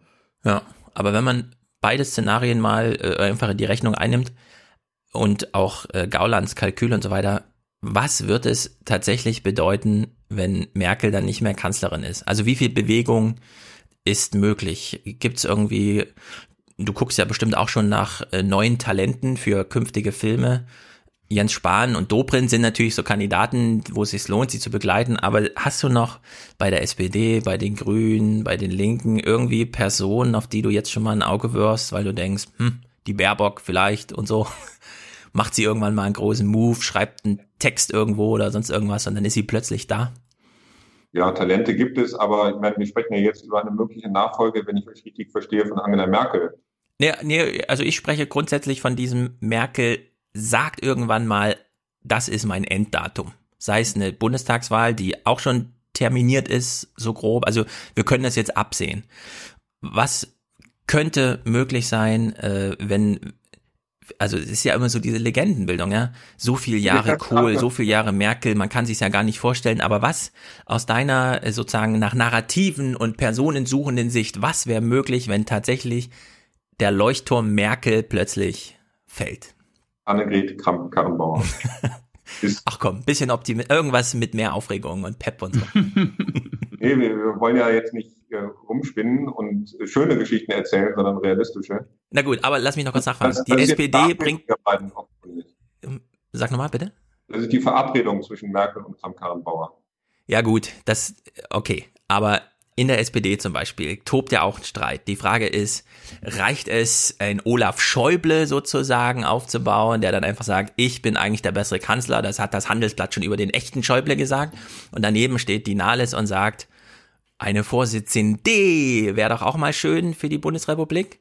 So, Jetzt haben die ja beide im Kalkül irgendwie 16 Prozent, das muss ja nicht so bleiben. Wenn erstmal die CDU genauso den Schwächeanfall hat wie wir, dann sind ja für uns vielleicht auch wieder 25 Prozent drin. Ja, also irgendwie, irgendwer muss sich doch gerade Hoffnung auf irgendwas machen, wenn dann wirklich von Merkel die Ansage ist, das ist mein Enddatum und wir wissen genau, dann stürzt die CDU erstmal in einen Streit und dann muss Jens Spahn zeigen, hat er jetzt das Pflegeproblem gelöst oder nicht und dann kommt vielleicht doch die Annegret und wie auch immer. Ja, also für die SPD ist es eine schwierige Situation. Ähm, das kann man ja ablesen an den Meinungsumfragen. Ähm, aber eben auch, weil sie personell nicht so aufgestellt ist, gerade wie sie sein müsste, um eine völlig überzeugende Alternative zu Angela Merkel äh, aufzubieten. Also sie haben keinen Emmanuel Macron gerade im Angebot. Hätten aber eine Manuela Schwesig. äh, ja, also ich bin für einen guten Karlauer immer zu haben, alles gut. ähm, hätten sie den gehabt, hätten sie die letzte Bundestagswahl gewonnen. Ja. Aber sie hatten ihn nicht. Unsere These ist ja, der Wahlkampf war im Grunde zu lang. Die hätten bei der SPD möglicherweise nicht nur um eine programmatische, sondern auch um eine personelle Erneuerung. Ähm, die ist aber im Moment nicht absehbar. Also du siehst auch keine Hoffnung bei Kevin Kühner oder so. Oh Gott. Ähm, ja, wir müssen jetzt nicht über Kevin Kühnert als Kanzlerkandidaten spekulieren. Also wir wollen Nein. ja noch annähernd seriös bleiben.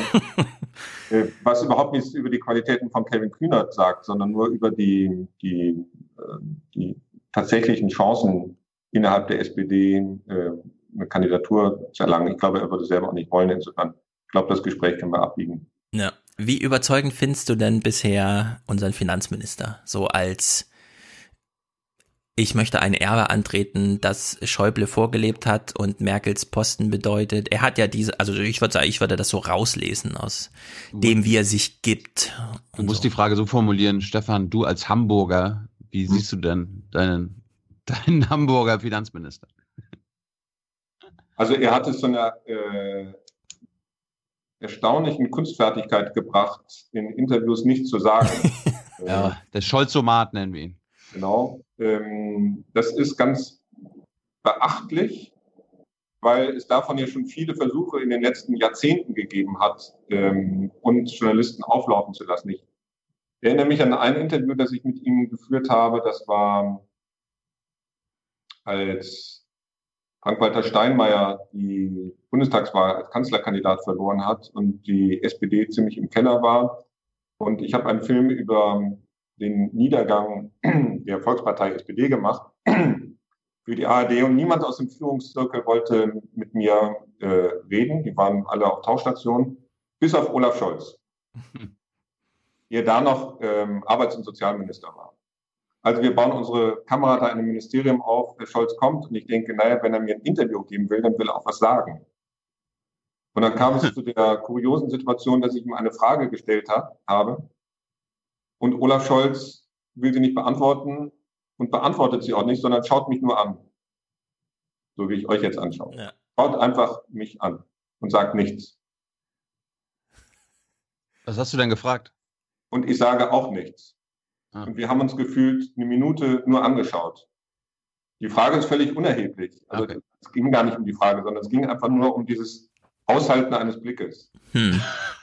Und das ist Olaf Scholz. Also der hält das aus. Der, der hält aus, ähm, dass, dass die Deutschen sich wundern über ihn und das möglicherweise sogar als, als mh, besondere, also als Ausweis von Kompetenz erleben und möglicherweise erleben das ja einige auch so.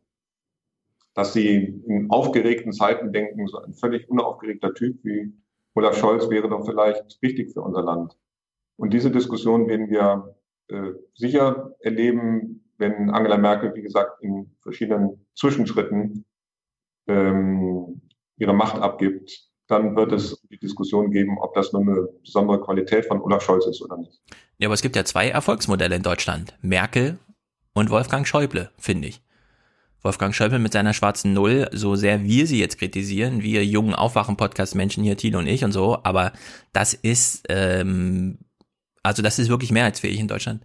Und Merkel mit ihrem, ja, ja, morgen ist auch noch ein Tag und klar, es ist heute hitzig und so. Und ich finde, Olaf Scholz, also Olaf Scholz, wir nennen ihn jetzt mal Olaf Scholz, der, der verbindet ja wirklich beides miteinander. Der hat sich die, das Personal, das damals ursprünglich den schwarzen Nullplan geholt und hat gesagt, schreib mir mal einen Bundeshaushalt, zack, zwei Wochen später waren die 2000 Seiten fertig. Und dann macht er Interviews wie Merkel, wo, wo man wirklich auf das letzte Wörtchen noch achtet, vielleicht ist das ja eins ja, das uns über das nächste Jahr rettet. So, und bedient er ja beides eigentlich. Ja, aber um wirklich Kanzlerkandidat der SPD äh, werden zu wollen, muss er sich gegenüber den Genossen anderen, anders verhalten. Ist ja ausgesprochen unbeliebt innerhalb der Partei. mit einem ganz schlechten äh, Wahlergebnis neulich gewählt worden. Ähm, das weiß er. Und es gibt diesen schönen Spruch von, äh, man muss die sozialdemokratische Seele streicheln. Das tut Olaf Scholz nun überhaupt nicht. Und wenn er das wirklich wollte, dann müsste er langsam mal anfangen, sich um im Kern sozialdemokratische Positionen zu bemühen und ähm, auch also er ist ja Sozialdemokrat seit, seit 150 Jahren. Äh, das kann ich bezeugen aus Hamburg-Altona. ähm, ähm, aber hatte wirklich den Stallgeruch, den ähm, auch die Sozialdemokraten in Duisburg und Dortmund gerne in der Nase haben wollen. Das macht ihm der Cast dann schon. Ja, ja nicht. Äh, insofern wird man in den nächsten Monaten und möglicherweise Jahren viel nicht nur über den Sozialdemokraten Olaf Scholz, sondern auch über den Sozialdemokraten Helmut Schmidt lesen können, ähm, weil das wird dann genau. das, das, große Argument äh, aller uh. Scholz-Fans sein. Ähm, uh. Jemand, der ja auch nicht, ähm, der ja auch nach Willy Brandt äh, ins Amt kam, am Anfang sehr unbeliebt war und inzwischen so eine Art Heiliger wurde. Das kann ich auch als Hamburger sagen, äh, der ihn auch persönlich ähm, über einen längeren Zeitraum hat kennenlernen können. Äh, das war ja damals nicht absehbar. Insofern kann es sein, dass man aus diesem Malus, den ich gerade beschrieben habe, von Olaf Scholz einen Bonus macht. Aber da sind, das sind viele Spin-Doktoren Spin gefordert. Äh, also da sind die ja nicht verlegen, eine ordentliche Marktforschung zu machen, um dann auch irgendwann mal festzustellen, ach so, sozialdemokratisch sind wir. Okay, alles klar, das wollen die Menschen. War ja beim letzten Wahlkampf auch. Also die sind ja um nichts verlegen. Aber um nochmal kurz, also ich hatte äh, Schäuble und Merkel ins Spiel gebracht und jetzt hast du als weiteren Wegbereiter noch Helmut Schmidt und damit ist für mich die Sache klar also Olaf, Scholz, Olaf Scholz wird der nächste starke Mann in der SPD. Mach mir jetzt keine Angst. Oh. Und der Johannes Kahrs, auch Hamburg, der wird das regeln, dass das auch in Dortmund funktioniert. Ja, also was Spin-Doktoren betrifft, da ist die SPD ja nicht so äh, gesegnet gewesen in den letzten Jahren. Irgendwann haben sie auch mal Glück.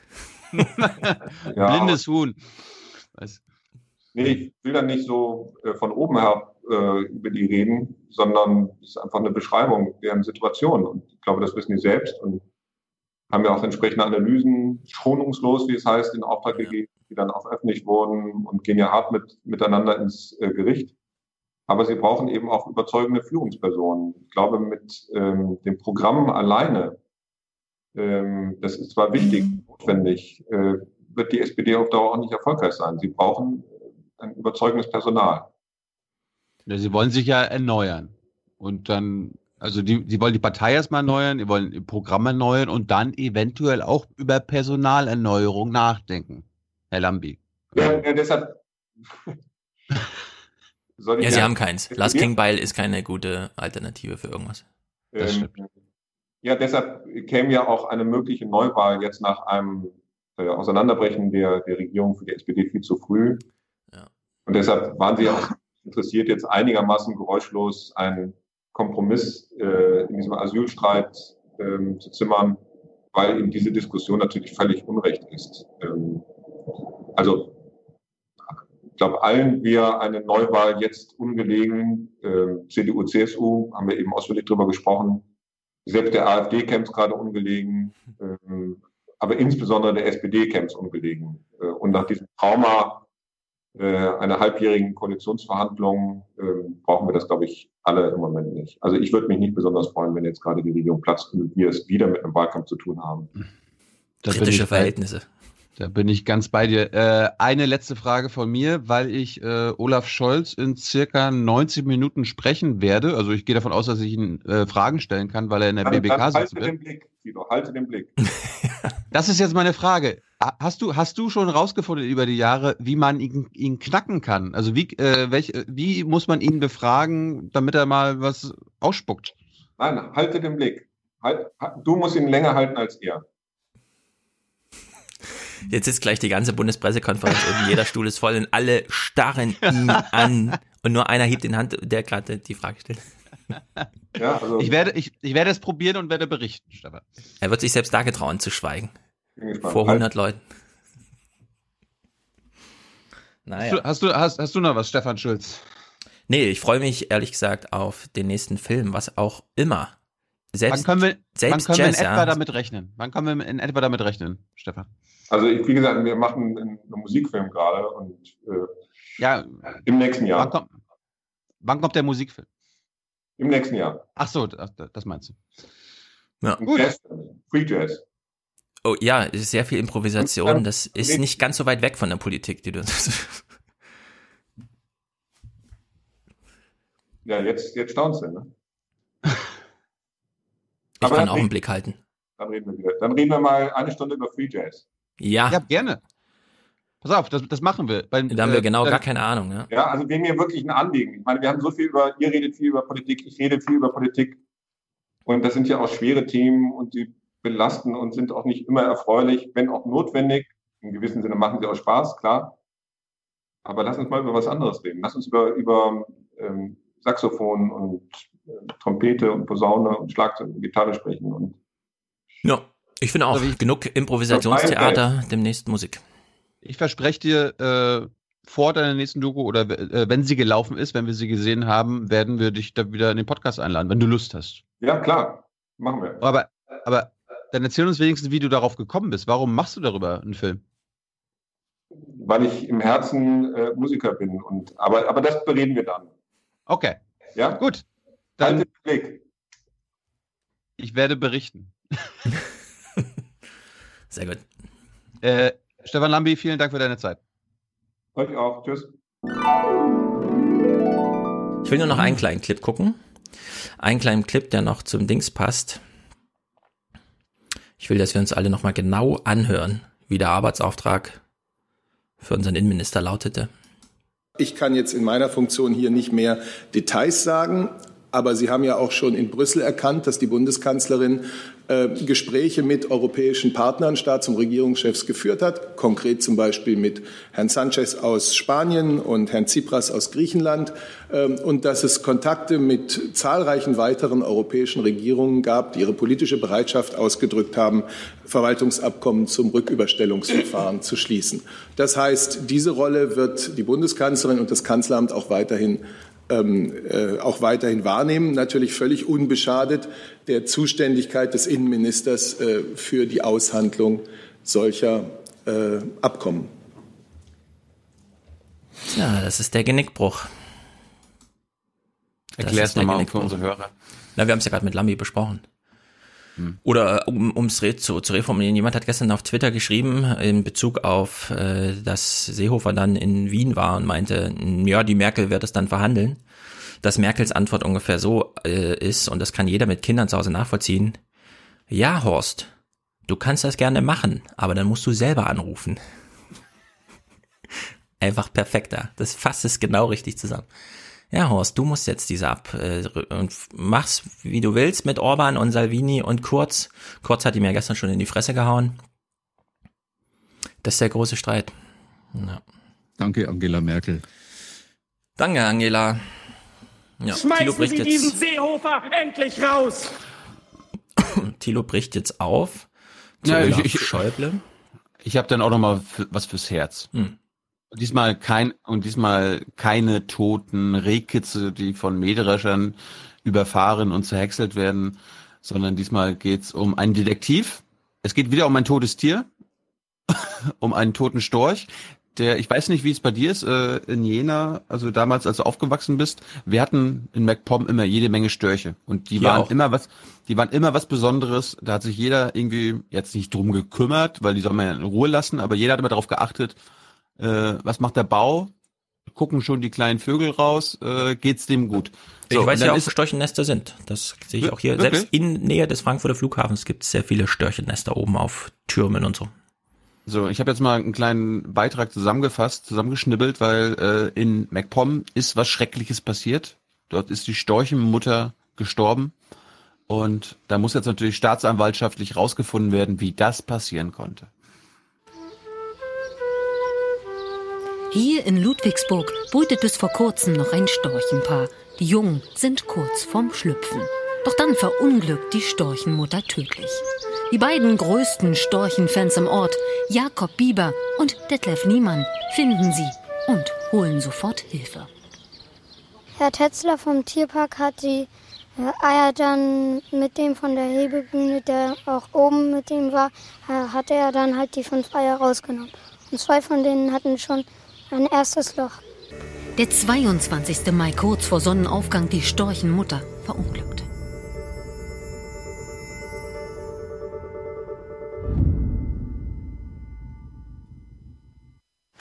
Vermutlich ist er gegen die Mauer geknallt und dann ist er hier, hat er gelegen.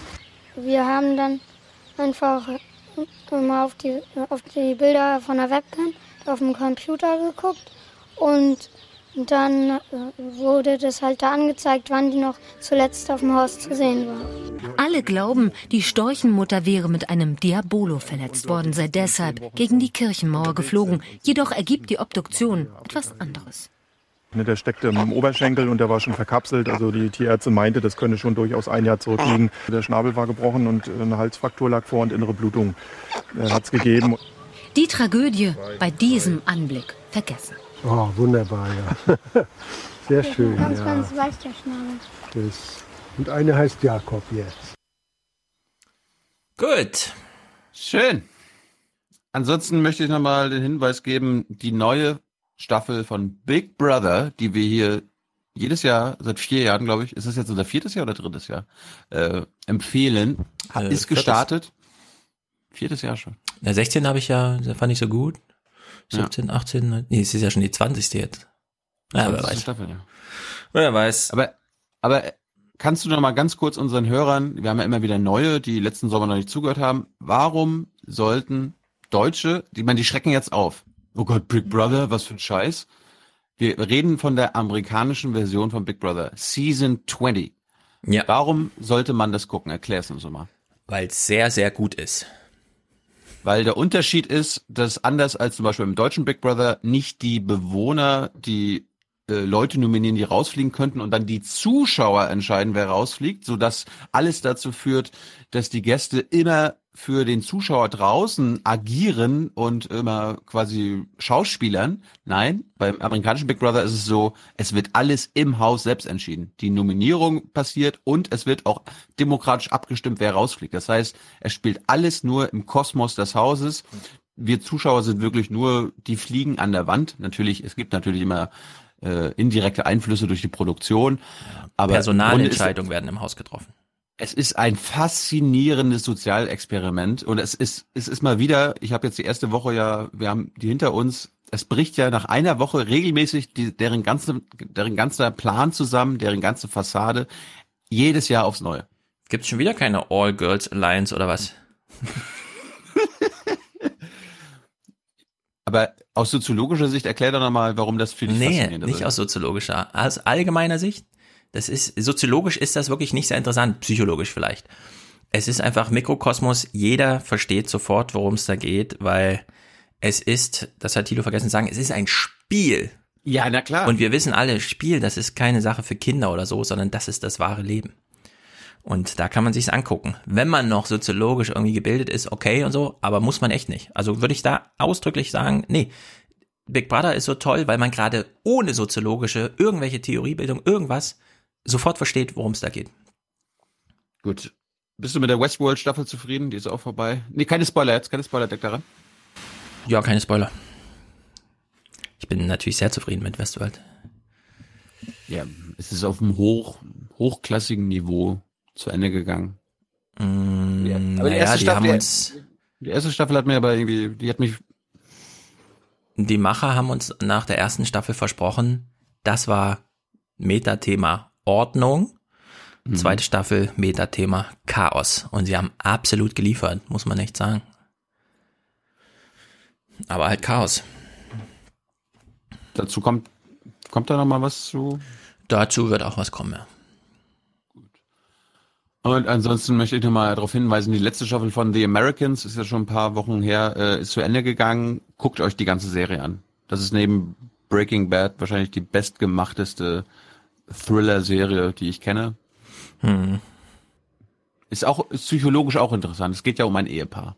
Ja, kenne ich in Ausschnitten, die erste Staffel, dann bin ich leider verloren gegangen da. Aber das hat weniger mit dem, also hat mehr mit dem Setting zu tun. Ich sehe nicht so gerne 70er, 80er Jahre Zeug irgendwie. Echt, ja? Warum? Weiß ich nicht. Guck aber dich an deine gerne hin. Kindheit, oder? Ja, ich guck lieber irgendwas, ja genau, 70er. Ich guck lieber irgendwas mit Science Fiction, keine Ahnung. Gut. Ansonsten hätte ich noch mal eine Hausaufgabe für unsere Hörer und Hörerinnen zu vergeben. Äh, gestern Abend, nee, vorgestern Abend ist im ZDF eine Doku gelaufen über Zeitungen und das Zeitungssterben. Nämlich äh, von Wulf Schmiese, das ist der Heute-Journal-Chefredakteur, aber ab und zu auch ein, offenbar auch mal Doku-Macher. Und wir werden mit ihm nächste Woche drüber reden. Mhm. Und ich kenne und ich werde versuchen, noch jemanden einzuladen, der, der hat dieses Buch geschrieben. Ich weiß nicht, ob du das kennst, äh, Redaktionsschluss. Der kennt Ah, sich auch ja, mit Zeitung der hat Zeit. Mit. Den kenne ich der gut. Hat Zeit. Der hat Zeit, ja, ja. Das wird dann, das wird, glaube ich, also da bin ich mir sicher, dass wir im Nachhinein sagen, Toller Nachmittag, der allen Beteiligten richtig Spaß gemacht hat. Gucken wir erstmal den Film und. Ich habe ihn noch nicht gesehen. Hast du, den- Nee, hast du das kenn noch ihn nicht gesehen? Okay. Und es ist auch geplant, dass wir wieder einen weiblichen Gast haben und über die AfD sprechen. Aber Hm. ist alles noch nicht so ganz klar. Es wird auf jeden Fall eine vollgepackte Woche. Eine vollgepackte Woche, sehr gut. Ansonsten schön, dass Stefan Lambi dabei war. Danke nochmal hier an dieser Stelle an ihn. Äh, wir brauchen für Folge 307 noch Unterstützung. Wir brauchen Produzenten und am besten auch Präsentatoren. Äh, was ist mit dem Aufwachen-Glossar? Äh, wirst du es irgendwann mal auf die Seite stellen? Ja, äh, ja, ich habe es nochmal hochgeholt im Forum hoch. Äh, leider fehlt mir gerade die Zeit, um nochmal. Ja, irgendwann, wenn du Zeit hast, kannst du nach dem Urlaub machen oder anytime. Ja, der Plan steht, aber es ist ja auch schon wirklich schön. Also es ist ja, braucht ja vielleicht gar nicht viel. Ja, aber das ja Ding ist, du, die, diejenigen, die nicht im Forum registriert sind, können es ja gar nicht lesen. Ja, dann sollten sich alle, die sich dafür interessieren, mal schnell im Forum anmelden, bevor wir es dann fertig haben und auch auf der Seite. So ist das im Internet, da muss man sich jetzt einloggen. Tja. Gut, ansonsten viel Spaß mit Fußball heute. Ähm, Oh ja. Da sind wir ja gespannt. Hast, Heute du- spielt hast der, Welt, Schu- der künftige Weltmeister. Und zwar Frankreich, Uruguay, Belgien oder Brasilien, ja? Ja, der letzte Morgen. würde ich sagen. Morgen spielt der Weltmeister. Wer?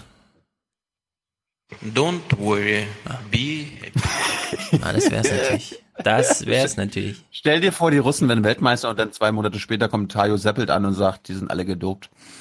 Äh, ja, aber die, der hat ja schon einen Film gemacht über Fußballdoping Brasilien. Ja. Nirgendwo wird so viel gedopt wie in Brasilien. Aber wir haben ja, wir haben ja im, im Rasenfunk von, von Max Jakob ausgelernt, das, das nützt ja alles nichts. Doping im Fußball ist unnütz. Hat er gesagt? Ironie. Also. Nee, das, äh, das meinte äh, der Müller Wohlfahrt, meinte. Na dann ist gut. Keine Ahnung, was sie wollte. ja. dann ist gut. Gut. Gut, also lange Outros. Tilo noch zu äh, So, ich, Dingsterbums. äh, ich kann, ich kann, genau, ich kann noch mal sagen, äh, das eine Outro ist der NDR-Reporter Michael Schmidt, der fünf Minuten nochmal seine Sicht auf die, auf seine ganze Recherche darlegt. Dann hätte ich, das kannst du auch am Ende noch machen, die sechs Minuten, drei Minister antworten auf meine Pflegefragen. Und was hast du? Äh, ich habe Lanz geguckt noch. Schön. Das ist äh, Berliner Wer Blasenproduktion. Wer war denn da zu Gast? Ich weiß gar nicht, warum. Sepp Marcel? Reif. Ja, man muss doch nachbearbeiten, wie es so ist mit Fußball und so. Nee, also Sepp Meyer war in der Einsendung, aber die, den habe ich jetzt nur in einer Frage dabei. Ja, äh, tease mich doch. Ich weiß Beckstein nicht, war wa- dabei. Beckstein, ich habe ja jetzt über Beckstein und wer war der zweite Name? Ach, hört er jetzt gleich. Ach, Knaus. Knaus, Ah, Gerald ach, Knaus der war war noch da. mal da. Und der hat, Leute, der hat ein Argument gemacht, äh, wenn euch noch nicht die Beine schlottern, schnallt euch an, bevor ihr das hört. Sonst sehe ich tränenüberströmte Gesichter. Ja. Ich habe jetzt, ich habe auch Feedback bekommen, dass die Leute das gerne öfter hätten, dass ich mit solchen Menschen rede. Ja, ich finde es auch. Ich hatte jetzt gestern, ich hatte äh, am Mittwoch mit Claudia Kempfert, glaube ich, 100 Minuten oder über Mhm. also fast fast zwei Stunden geredet, sehr interessant. Und gestern weniger äh, Annalena Baerbock, die neue Grünen-Chefin. Ja, mit Politikern, das haben wir mit Lambi besprochen. Es, man weiß nicht, ob es sich noch lohnt. Alle in ihren Kalkülen verfangen und ja, gut. Und ich werde, und dazu werde ich auch nochmal einen Thread aufmachen im, im, im Forum. Ich glaube, das könnte ganz nützlich sein. Wir werden am Anfang nächster Woche mit Simone Lange sprechen. Die Aufwachenhörer wissen, wer sie ist. Ja, ich hoffe, alle wissen, wer sie ist. Hoffentlich. Wir, wir verraten es jetzt nicht. Die, äh, das ist nicht die Vorsitzende! so als, Ja. als Hinweis. Genau. Gut, dann wünschen wir euch ein schönes Wochenende. Jo, haut rein, Leute. Bis dann. Herzlichen Dank und Ihnen und Ihren Zuschauerinnen und Zuschauern einen schönen Abend. Herzlichen Dank und äh, Deutschland alles Gute. Radikal, krass, cool. So viel heute von uns. Ihnen noch einen schönen Abend bei uns im Ersten. Selbstverständlich werden Sie die Tagesschau und die Tagesthemen auf dem Laufenden halten. Machen Sie es gut. An diesem Nachrichtentag heute kann einem schwindlig werden. Ist das alles verwirrend? Ja.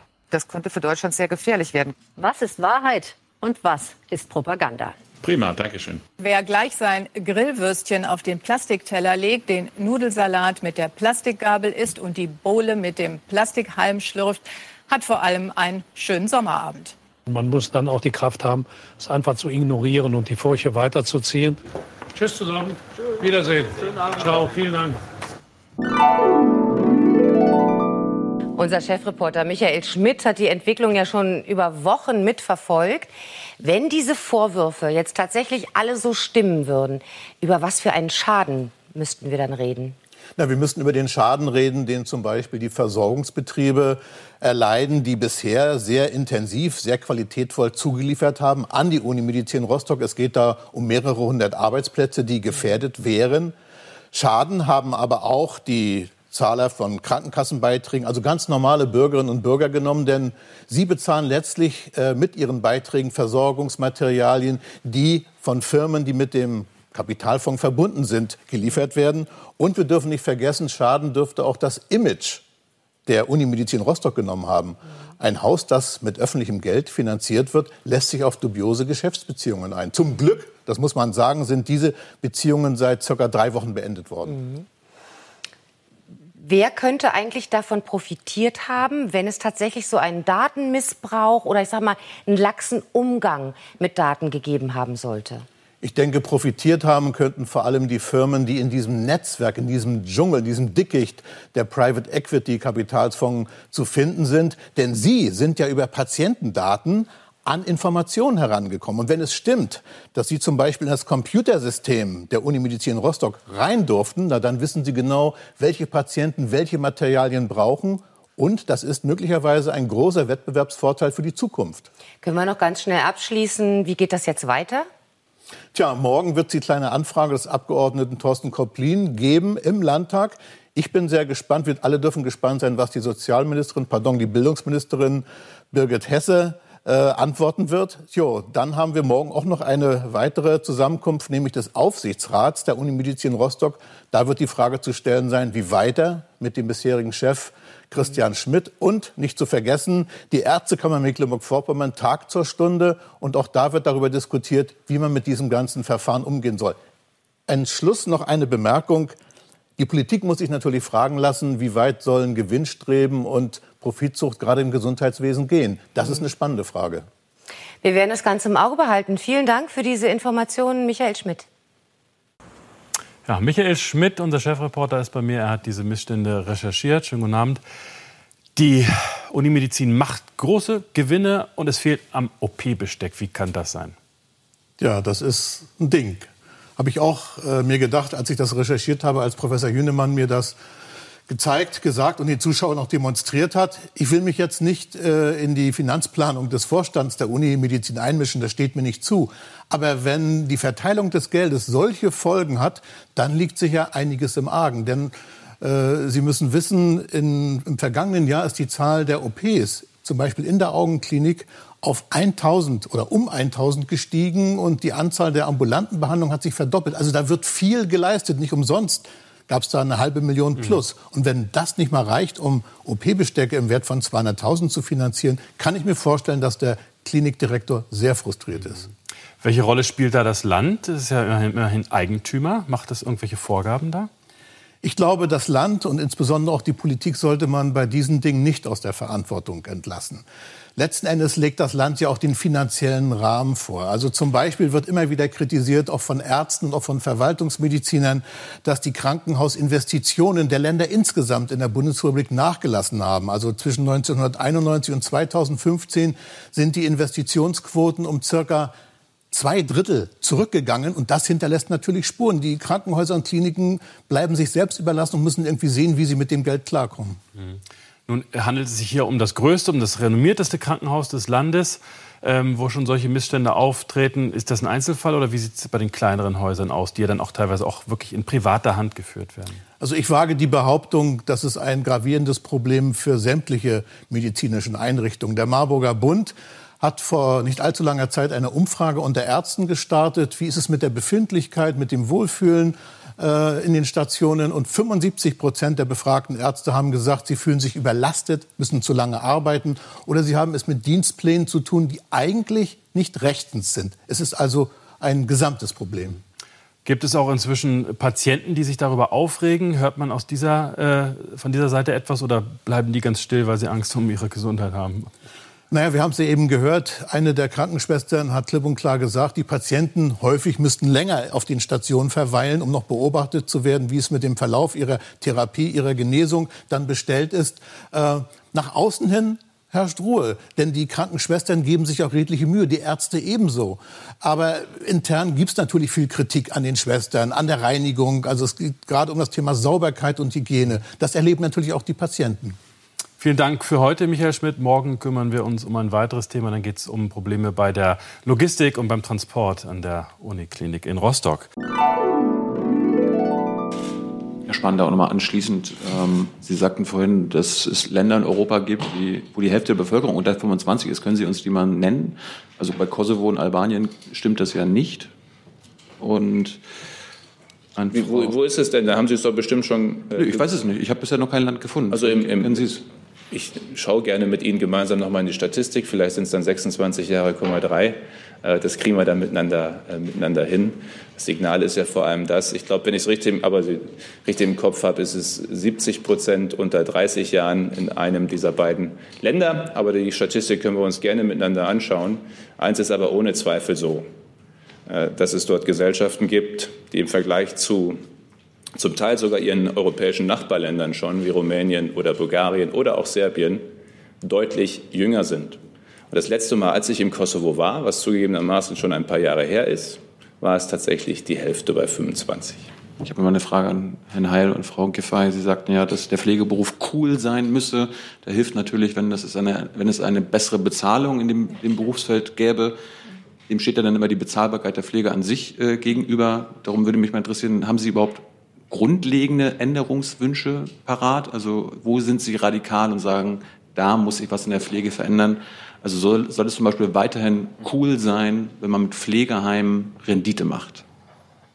Und zu Ihrer ersten Frage, ähm, ob Sie es radikal nennen oder nicht. Aber ich fände es schon mal radikal gut, wenn es Tarifbindung gäbe. Vorhin gesagt, 20 Prozent nicht. Der Begriff klingt nicht so sexy, ist aber die Grundlage für eine ordentliche Bezahlung. Die meisten Rechte von Beschäftigten stehen nicht in Gesetzbüchern, sondern sind in Tarifverträgen verhandelt. Dieses Bewusstsein ist uns in Deutschland ein bisschen abhanden gekommen. Insgesamt in der Wirtschaft nur noch unter 50 Prozent Tarifbindung.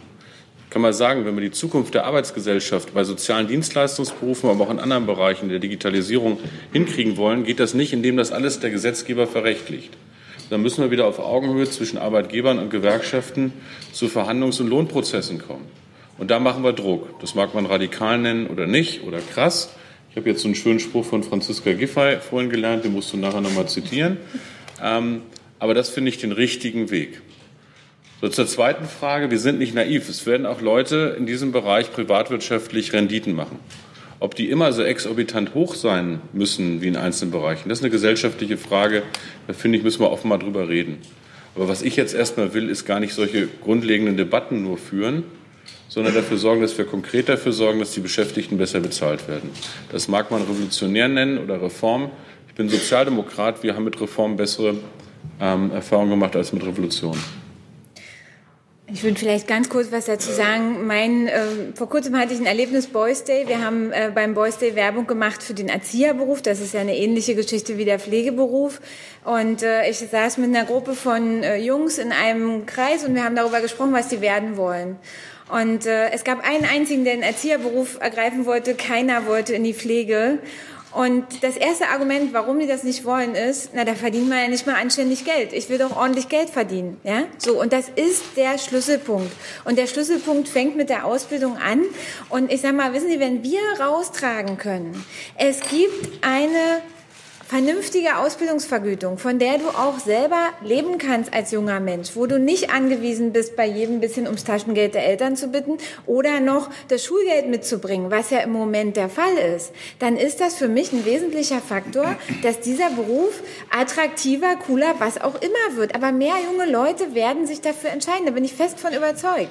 Weil einfach man ihnen sagen kann, du musst nicht drei Jahre noch irgendwie äh, quasi von anderen abhängig sein, sondern du kannst mit deiner eigenen Hände Arbeit, mit deiner Ausbildungszeit auch schon Geld bekommen und du wirst, äh, musst da nicht noch Geld mitbringen. Ja? Also wir wollen ja von der Situation weg, dass Leute sich fragen oder auch uns fragen, kann ich mir das überhaupt leisten, Pflegekraft zu werden? Und das darf nicht sein. Und ich finde es absolut richtig, dass das jetzt geändert und auch abgeschafft wird. Und das ist für uns eine gute Basis, auch in die Kommunikation in den, über den Beruf zu gehen, an Schüler, die vor der Berufsentscheidung stehen, heranzutreten, an junge Leute, aber auch an die, die eine Umschulung machen, denn das gehört ja auch dazu. Bisher war das erste und zweite Jahr der Umschulung finanziert, das dritte nicht. Das wird geändert, sodass sie quasi, wenn sie schon lebensälter sind, vielleicht eine Familie haben, da können sie nicht einfach sagen, ich verzichte mal ein Jahr auf Geld, sondern da muss die komplette Umschulung finanziert sein, auch das dritte Jahr. Das wird gemacht und damit wird es schon deutlich attraktiver und dafür auch entsprechend die Information äh, an die Leute zu bringen. Das muss jetzt unser Fokus sein und dafür äh, werde ich arbeiten und da fangen wir morgen an. Durchschnittsalter Albanien 29, Kosovo 26. Das ist jetzt in beiden Fällen, glaube ich, etwas jünger als wir beiden, Sie und ich sind. Und wenn wir uns dann vorstellen, dass die Hälfte eines Landes äh, unter diesen Altern ist, dann sieht es tatsächlich auf der Straße, glaube ich, etwas anders aus als in den meisten deutschen Städten. Und ich glaube, da ist dann die Ausgangsvoraussetzung tatsächlich eine andere. Und wenn Sie fragen, was äh, radikal ist, ich finde es in diesen Zeiten schon ziemlich radikal, krass, cool, dass hier drei Ministerien, Minister sitzen, die sehr konkret dabei sind, Probleme zu lösen. Ja, Franziska, du musst den Satz jetzt nochmal sagen. Ich habe das so angekündigt. Bist du bereit? Wie war das denn noch? Also wollen machen, es wie machen? Nein, machen ist wie wollen, nur krasser. Und das haben wir uns vorgenommen und jetzt werden wir mal gucken. Ich habe den gelernt von der Jugendeinrichtung in Pirna in Sachsen, die sich für Zivilcourage einsetzen. Und äh, ich sage mal, Zivilcourage kann ja nie schaden, auch nicht bei denen, die in der Regierung tätig sind. Und insofern, wir konzentrieren uns mal auf die Arbeit und dann ist schon gut. So, haben wir noch einen Augenblick? Ja. Ja, gut. So, das war Jens Spahn und Kollegen in einer sachpolitischen Frage. Das ist ja ein bisschen was Neues äh, nach diesen 100 Tagen Regierung. Wechseln wir aber nochmal zurück in diese Berliner Blase, wie wir sie kritisiert haben äh, und mit Lambi angesprochen haben. Den Text hatte ich ja eben schon erwähnt. Christian Bangel, er beginnt mit einer sehr einfach verständlichen Überschrift. Was, wenn es so weitergeht? Fragezeichen. Diese Frage stellt er uns als Leser, vielleicht auch seinen Journalistenkollegen. Natürlich nimmt das nur wieder Bezug auf die Politik, spart also wieder Medienkritik aus, die an der Stelle auch nötig wäre, aber an der Stelle egal. Denn der Teaser allein ist so prägnant. Er schreibt, die CSU hat wegen Nebensächlichkeiten die Regierung gefährdet. Die Partei verliert ihren Realitätssinn. Bald könnte sie so politikunfähig sein wie die US-Republikaner. Und ehrlich gesagt, man muss da gar nicht weiterlesen, weil dieses Bild alleine reicht ja völlig, um sich zu denken, worum es in dem Text geht. Deswegen nur ein kleiner Auszug. Also es ist vieles unklar, schreibt er in der Einleitung. Was sieht der Kompromiss jetzt vor? Wie geht's weiter und so weiter? Und dann schreibt er, klar hingegen ist, dass die vergangenen zwei Wochen zutiefst beunruhigend waren, denn wie die Partei wegen eines Details eine Regierungskrise ausgelöst hat, das deutet darauf hin, dass sie in Teilen politikunfähig geworden ist, nicht mehr in der Lage ist, Risiken zu bewerten und Kompromisse vorzubereiten. Zitat Ende. Der letzte Schlenker, der da drin hängt, äh, lässt die äh, Diagnose und Analyse zu. Die CSU macht noch Politik, sie ist eine politische Partei, sie ist eine Organisation im Feld der Politik, aber was tut sie da? Risiken bewerten, Kompromisse vorbereiten, das würden wir unter das ist rationales Handeln verstehen. Falls sie immer noch Politik macht, aber nicht mehr rational, bleibt nach gängiger Unterscheidung emotionale Politik. Was bedeutet das eigentlich? Und dann kann man ja fragen, wenn Seehofer das Ziel weiterhin hat oder nach dieser Maxime handelt, mit der er Viktor Orban damals zum Wahlsieg gratuliert hat, muss man sich äh, darüber Gedanken machen. Sein Zitat lautete damals, Nichts ist eine stärkere Bestätigung als der Erfolg an der Wahlurne. Wie kommt man zum Erfolg an der Wahlurne? Also wenn das das oberste Ziel der Politik ist, wozu dann rationale Politik? Vielleicht, wenn der Wähler aufgebracht und emotional ist, vielleicht braucht er eine Politik, die eben auch aufgebracht und äh, emotional ist. Und dazu gucken wir jetzt in diese Landsendung rein. Also Dunz und äh, Beckstein waren da, aber eben auch noch ein weiterer Gast, den Markus Lanz in der Vorstellungsrunde als letzten vorgestellt hat. Äh, wir hören mal kurz rein, wie er ihn vorstellt, weil er, bevor er mit Beckstein und Dunz natürlich die halbe Sendung gestaltet, äh, doch kurz das Wort anderweitig erteilt. Da ist ebenfalls eine echte Koryphäe auf seinem Gebiet, gilt als einer der besten Verhaltensforscher der Welt, dem ein tolles Buch gelungen ist über eine Frage, die uns eigentlich alle immer schon bewegt hat. Haben auch Tiere Gefühle, vielleicht sogar ein Bewusstsein? Der Mensch im Tier, so hat er das genannt. Und es ist keine Anspielung auf Innenminister aller Art. Äh, der beschreibt dort, was wir mittlerweile wissen über das Seelenverhalten von Tieren. Er weiß zum Beispiel, wie Hunde Empathie zeigen, wie Meerschweinchen sozialen Stress vermeiden. Und er kann kann uns sagen, warum es in der Schweiz sogar Mietmeerschweinchen gibt. Herzlich willkommen, Professor Dr. Norbert Sachser. Ich freue mich sehr, dass Sie heute da sind. Sachser, wo ich Sie gerade habe, schönen guten Abend noch mal in die Runde. Würde mich interessieren, bevor wir gleich in die Politik einsteigen, als Verhaltensbiologe, äh, der sich vor allen Dingen mit Meerschweinchen und anderen Tieren auch beschäftigt, schaut man da auf das, was da in Berlin und in München passiert ist, mit einem anderen Blick drauf? Ja, man schaut da erst mal hin, keine ja. Frage. Man schaut da auch mit einem anderen Blick hin. Vergleiche mit Tieren würde ich nicht machen, da wird man den Tieren ehrlich gesagt nicht gerecht. Aber warum nicht? Ich meine, er ist Professor, er hat ein Buch geschrieben, vielleicht ist er klug. Wir springen also mal hinten ins Gespräch rein. Was Beckstein sagt, hören wir gleich. Was ist denn jetzt mit den Gefühlen und den Emotionen und den Unterschied zum Mensch? Ist der Mensch der einzige Rationale? Was ist mit dem Bewusstsein? Der Herr Sachser dröselt es hier ganz instruktiv auf. Haben Tiere ganz grundsätzlich Gefühle oder sind das nur Emotionen, Schrägstrich Instinkte? Nee.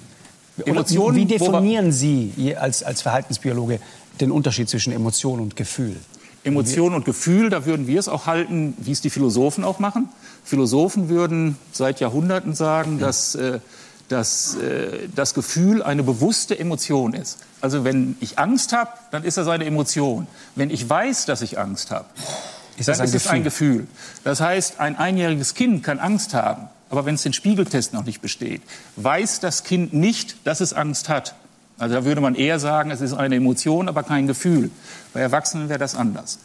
Wir können da wieder die, den Brückenschlag zu dem machen, was wir eben besprochen haben. Bei den Tieren, wo wir aber zeigen können, die erkennen sich im Spiegel, die können sich in andere hineinversetzen.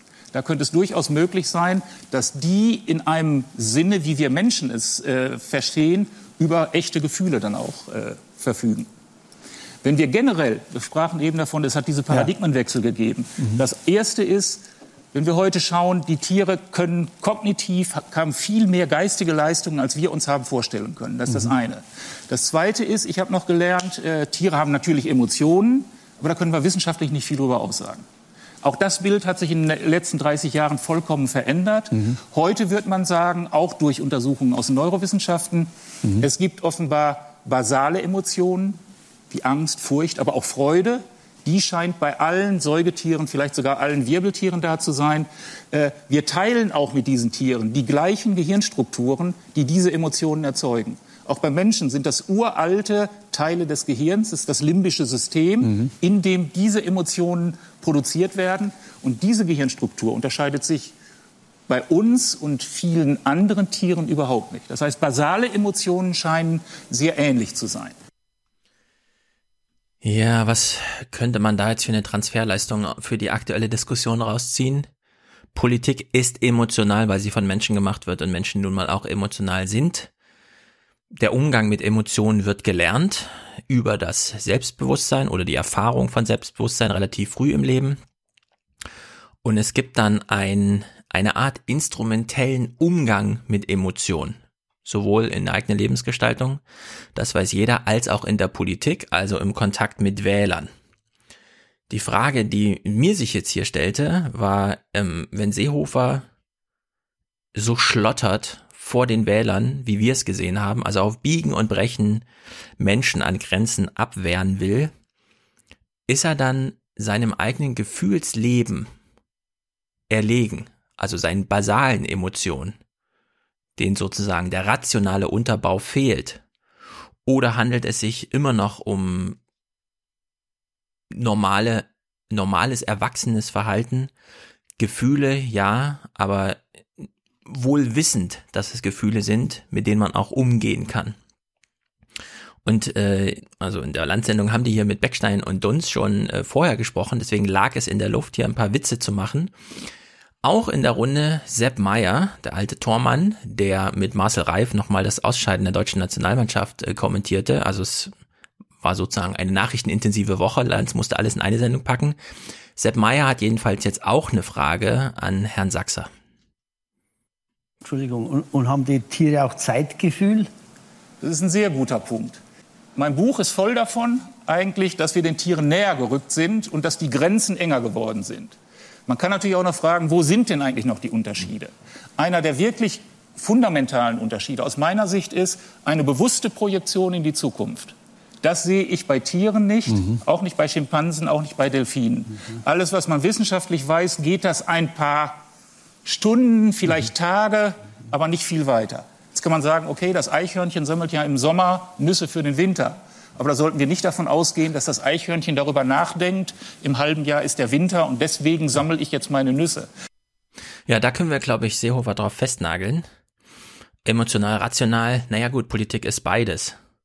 Klug, unklug, das könnten wir daran ermessen, handelt Herr Seehofer im Sinne einer Projektion, die er selber im Griff hat und über die er auch Kontrolle haben möchte? Oder ist er wie das Eichhörnchen instinktgesteuert? Und ich fand, äh, also das Bild Seehofer macht Eichhörnchenpolitik, finde ich schon recht amüsant. Markus Lanz hat dann selber nochmal äh, ein Stück höher gedreht. Und wenn die Fliege immer wieder sozusagen gegen dieselbe Scheibe fliegt, hat sie dann schon wieder vergessen, dass da vorne eine Scheibe war? Apropos Projektion in die Zukunft. Projektion, Achtung, da kommt gleich die Scheibe. Ja, das deutet auf relativ geringe kognitive Fähigkeiten der Fliege in der Situation Also die Fliege in der Situation. Super.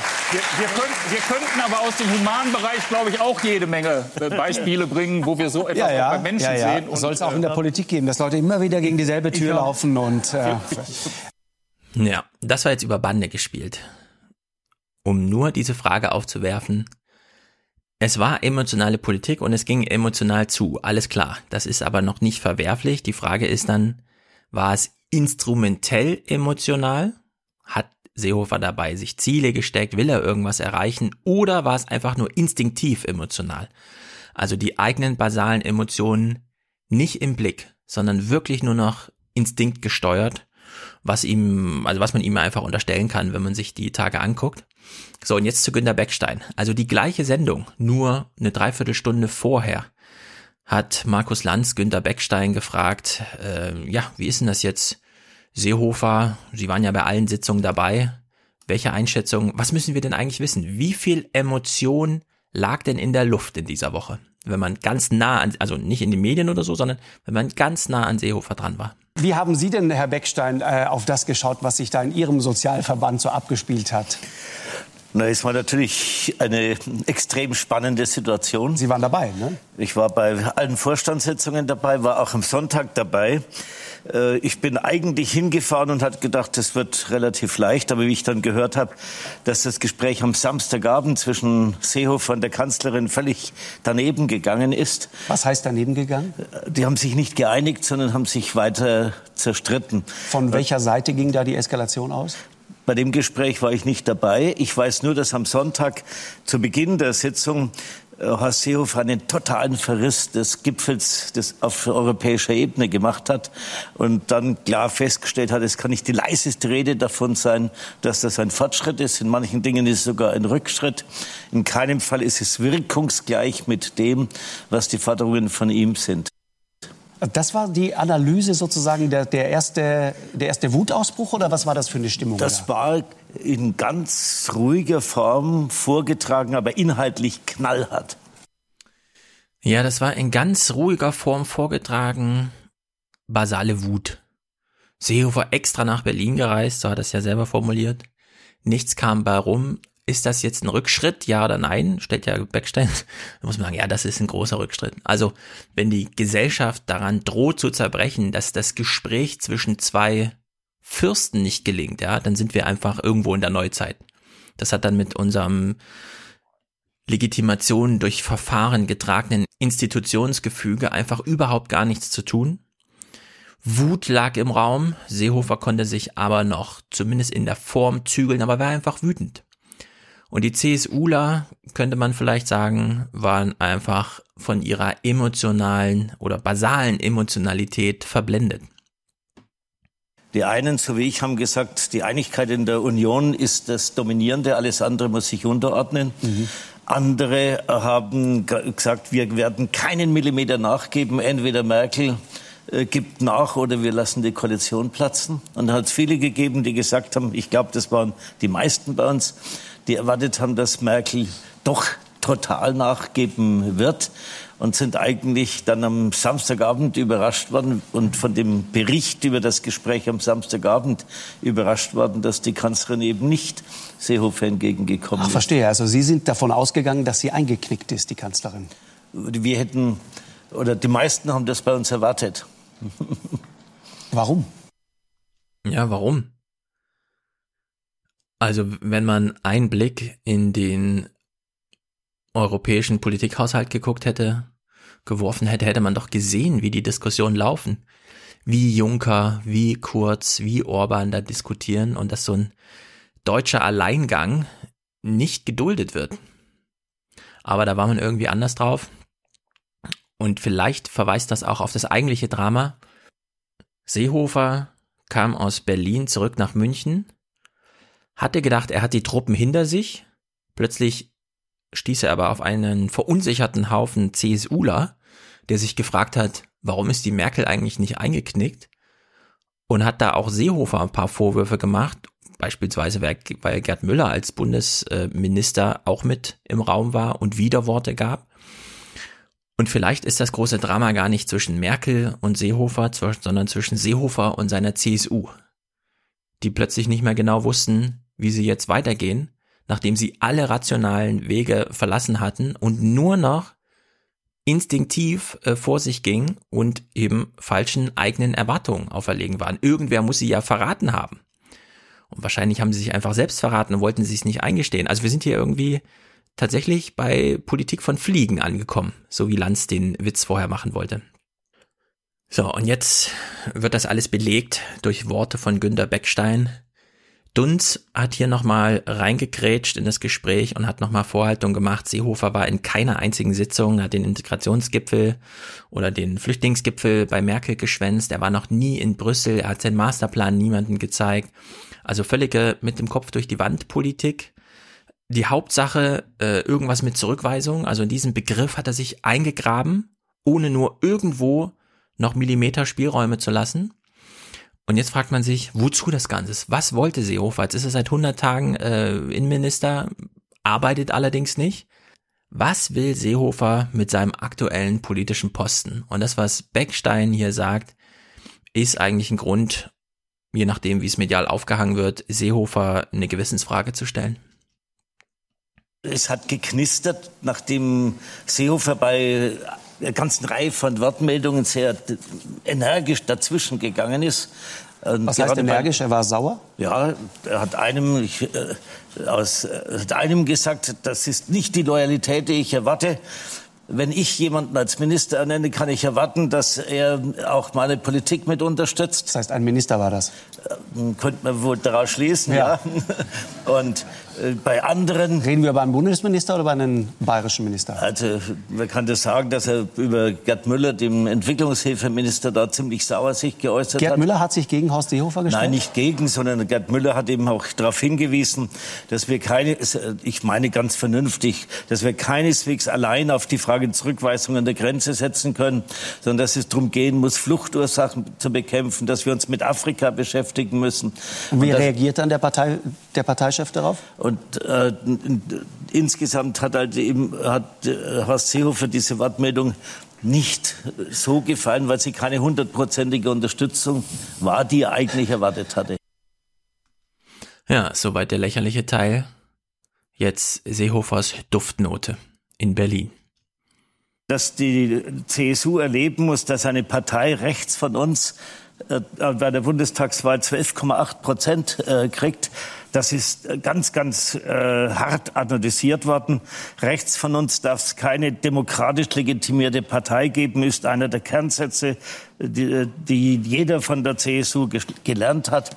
Und dann war die Analyse, dass wir im Bereich der Innenpolitik, der inneren Sicherheit ganz klare Merksätze machen müssen. Duftnoten, die jeder in Bayern, jeder in Deutschland weiß. Und drum hat auch Horst Seehofer das Innenministerium angestrebt. Er war ja nie ein Innenpolitiker. Er wollte das Finanzministerium und er sollte dann ja. das Innenministerium nehmen, was er erstmal gar nicht haben wollte. Und äh, verwaltet das ist, schon jetzt, richtig, aber er, dann er hat als, es auch aufgebaut in ein Bauen- und als Heimatministerium. Innenminister wollte er jedenfalls dann dafür sorgen, dass jeder in Deutschland weiß, mhm. jetzt hat mhm. innere Sicherheit den entsprechenden Parteipolitik Stellenwert. in einem Bundesamt. Nein, er will äh, deutlich machen, dass innere Sicherheit einen Stellenwert hat, dass jetzt auch eine klare Wende in der Asylpolitik ist. Ja, Seehofer wollte Innenminister werden, um eine Duftnote in ganz Deutschland abzusetzen. Jetzt ist innere Sicherheit in guten Händen und der Rest ist ihm egal.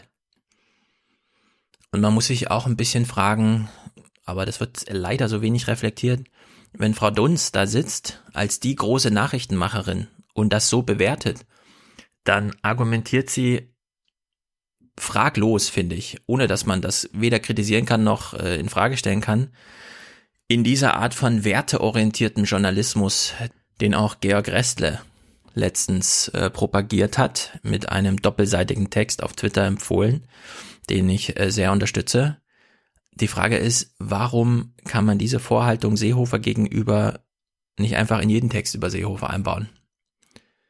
Wenn Herr Beckstein recht hat und es ging hier um eine Duftnote zu setzen, und dann kann man sich die Arbeitsleistung von Seehofer mal angucken, also keine Besuche in Brüssel, keine Besuche im Ausland, außer jetzt in Österreich, aber nur um hinzufahren und zu sagen, das muss Merkel hier regeln, auch da ziehe ich mich von meiner Verantwortung zurück.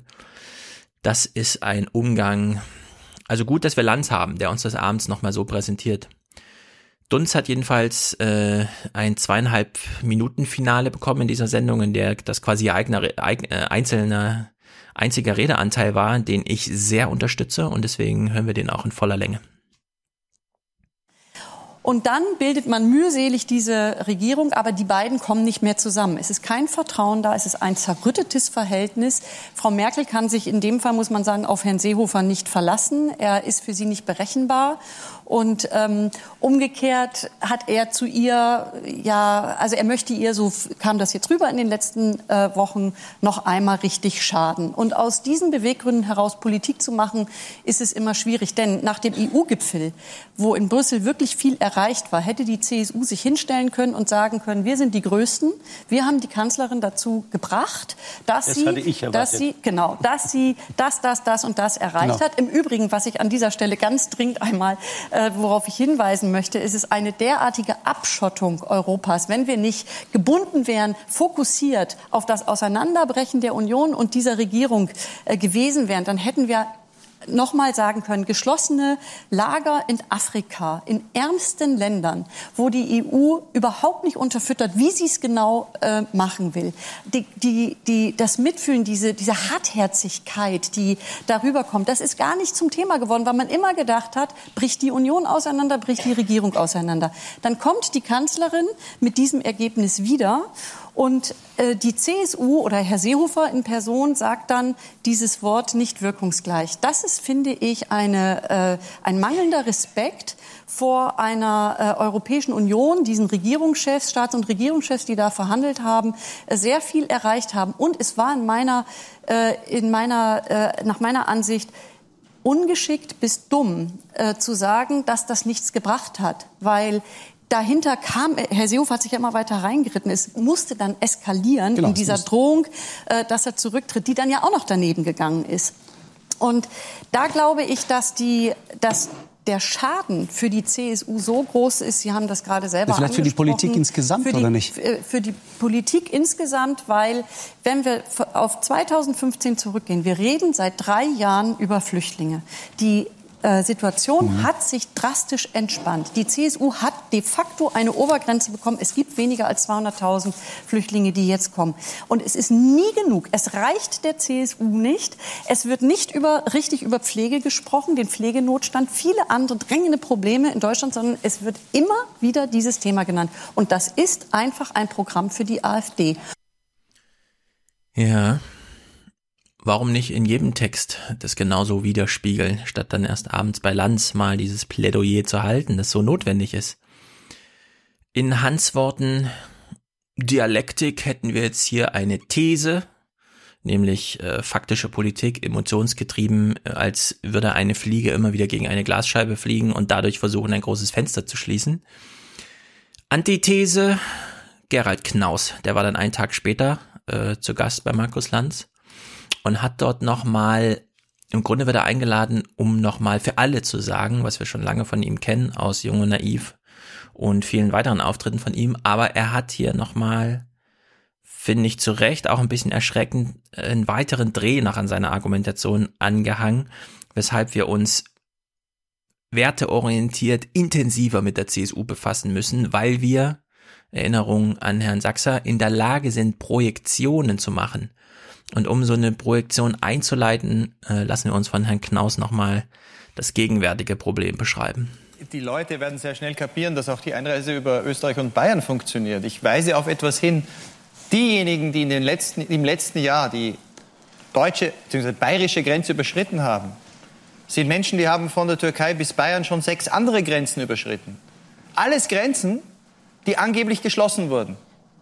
Ich komme aus Österreich. In Österreich haben wir einen Innenminister einer, einer rechten Partei, die FPÖ, rechtspopulistisch verbunden mit Le Pen und allen Feinden Europas. Und wir haben einen Bundeskanzler in Österreich, der vor zwei Jahren gesagt hat, sein großer Erfolg ist die Schließung der Balkanroute. Warum kommen noch Leute an die bayerische Grenze? Angeblich ist alles zu. Mazedonien, Serbien, Ungarn, Österreich. Weil es nicht so einfach ist, eine Landgrenze, und in dem Fall reden wir von 800 Kilometern zwischen Deutschland und Österreich, die seit Jahrzehnten offen ist und wo es noch nie einen Zaun gab, einfach mal ebenso in ein unüberwindliches Hindernis zu verwandeln, mit ein paar mehr Kontrollen an ein paar mehr Grenzpunkten. Äh, die Franzosen versuchen das seit 2013 an 500 Kilometer Landgrenze mit Italien. Und die schicken immer wieder Leute zurück. Die haben auch ein Abkommen ne, mit Italien. Die haben ein Abkommen mit Italien, ein Abkommen von Chambéry. In den fünf Jahren, seit die Franzosen Grenzkontrollen haben, ist die Zahl der Asylanträge in Frankreich 2013, 2017 um 30.000 gestiegen. Aber was auch passiert ist, die Stimmung zwischen Paris und Rom, und das haben wir in den letzten Tagen gesehen, die Beziehungen sind dramatisch beschädigt. Ja, es hat nie eine Grenzöffnung 2015 gegeben, weil die Grenzen immer offen waren und der Versuch, sie zu schließen, innereuropäisch, hat nicht funktioniert. Selbst mit der Inbrunst, mit der man es versucht hat, sind äh, diese Zahlen in diesen Jahren dann doch gestiegen.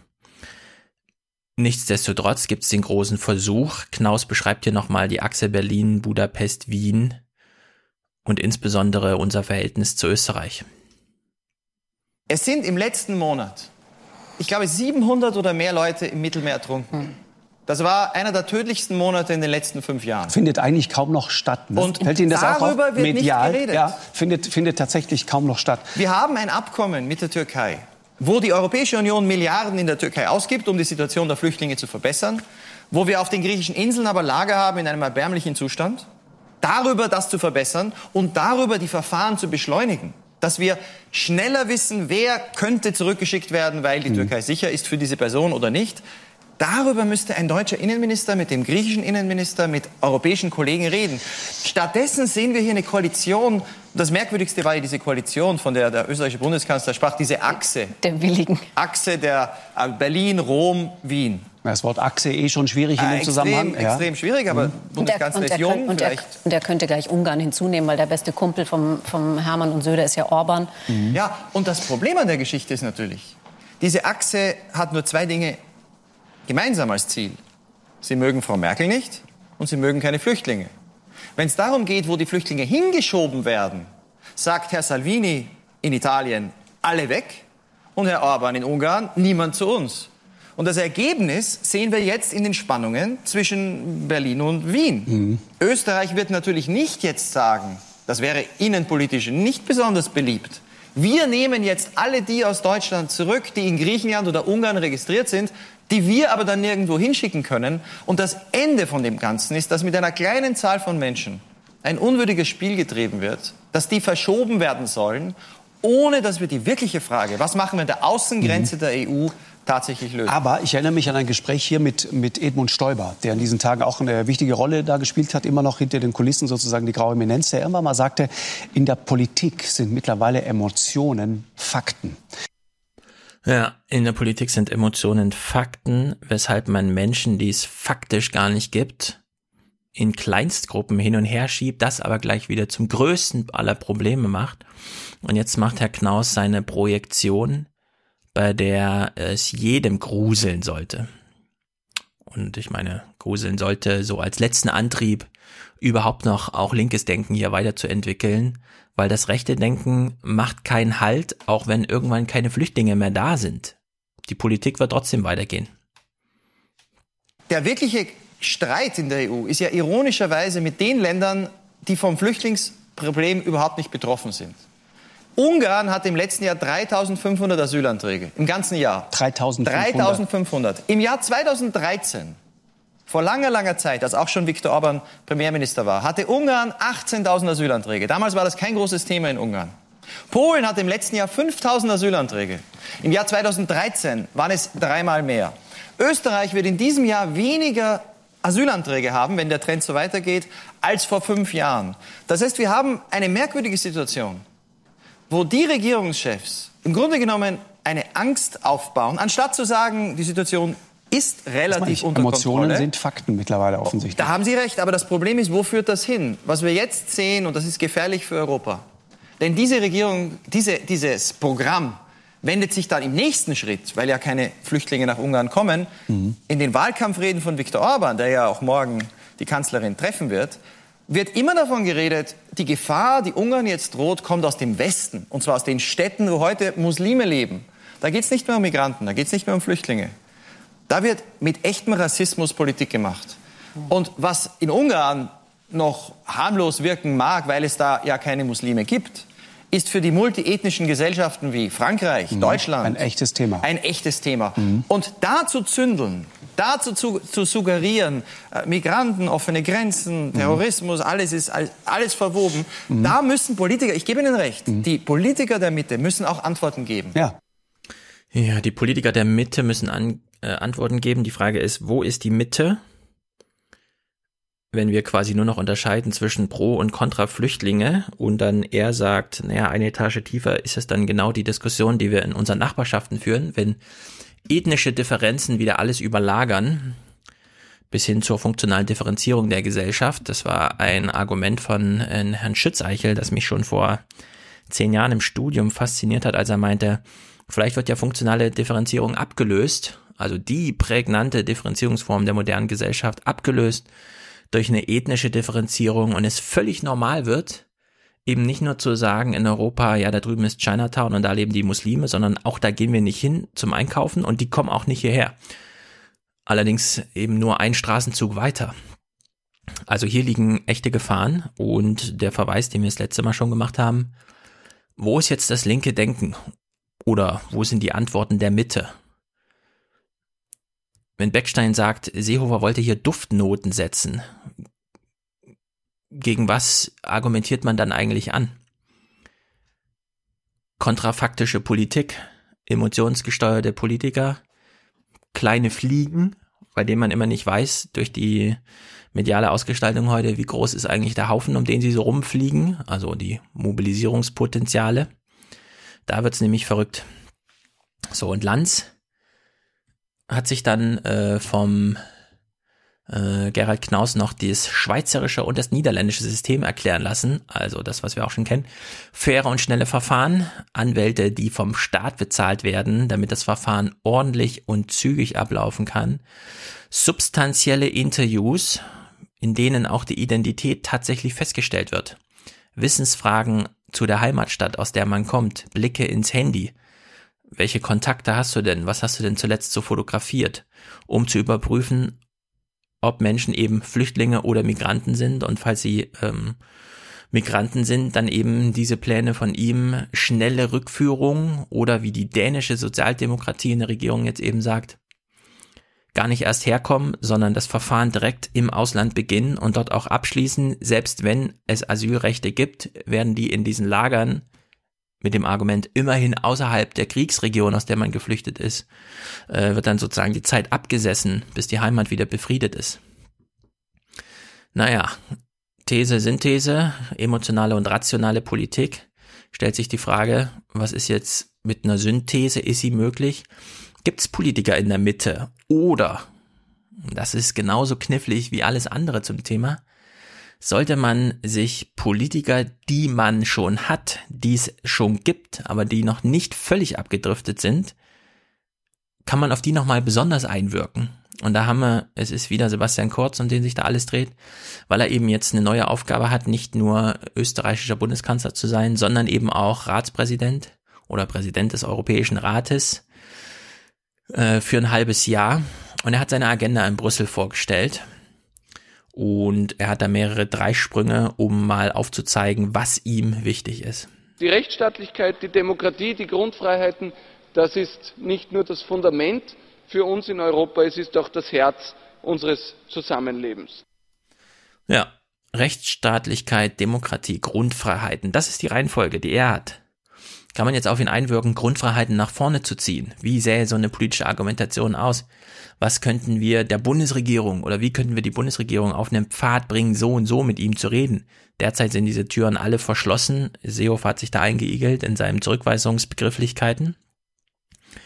Und man hat eben schon gehört, die Soundqualität des Clips ist nicht besonders gut. Es gab mal wieder keinen Weg, diese Veranstaltung ordentlich äh, aus YouTube oder sonst irgendwo herzuholen.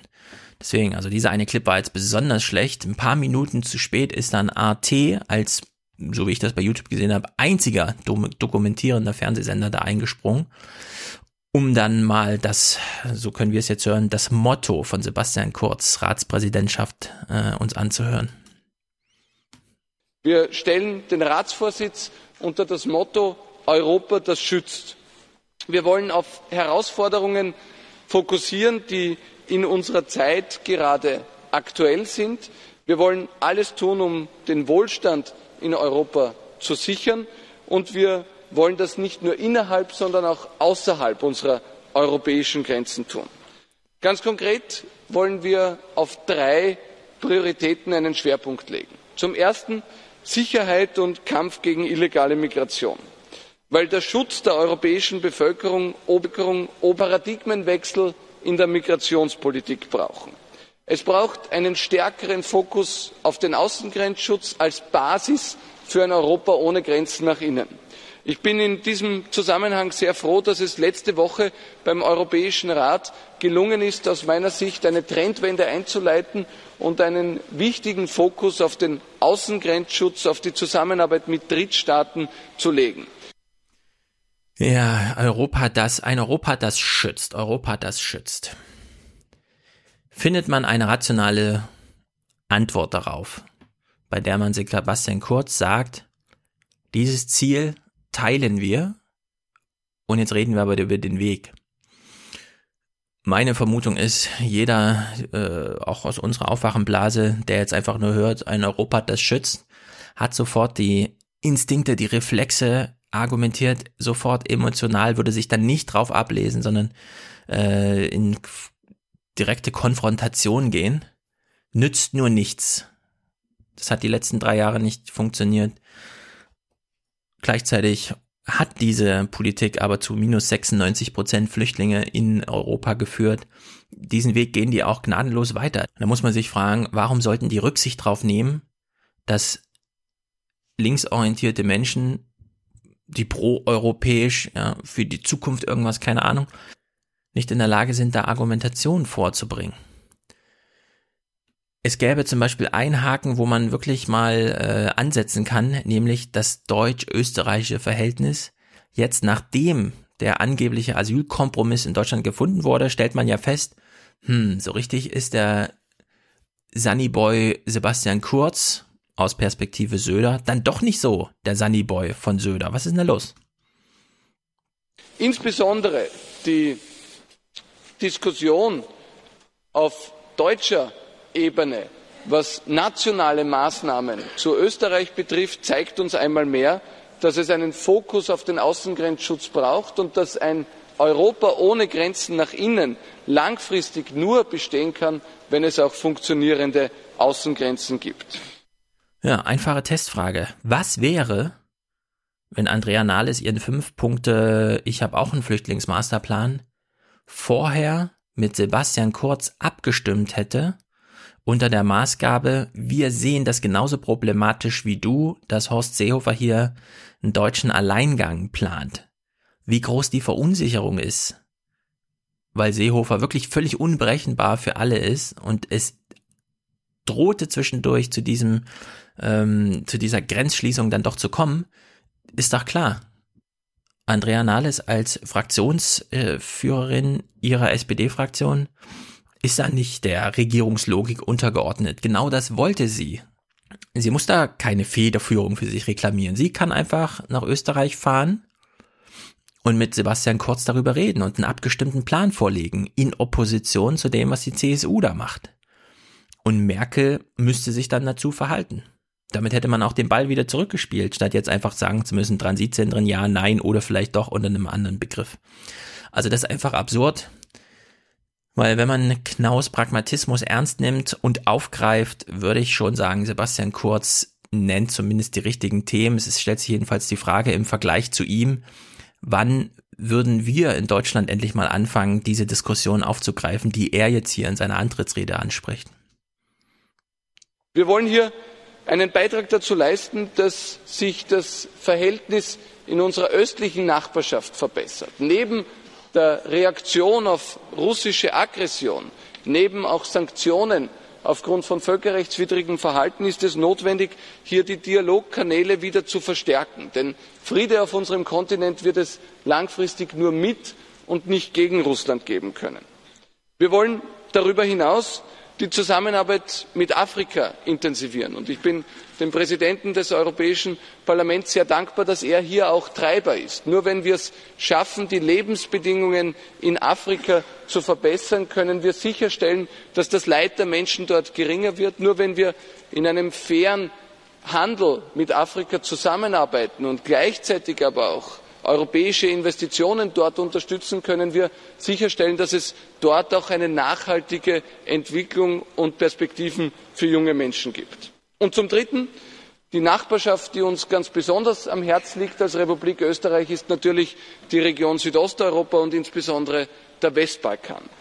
Das Projekt der Europäischen Union ist unserer Meinung nach erst vollendet, wenn auch die Westbalkanstaaten Teil unseres geeinten Europas sind. Ja, das Verhältnis zu Russland mal anders thematisiert, als es der Mainstream vorgibt. Afrika überhaupt mal erwähnt, das ist schon was Besonderes.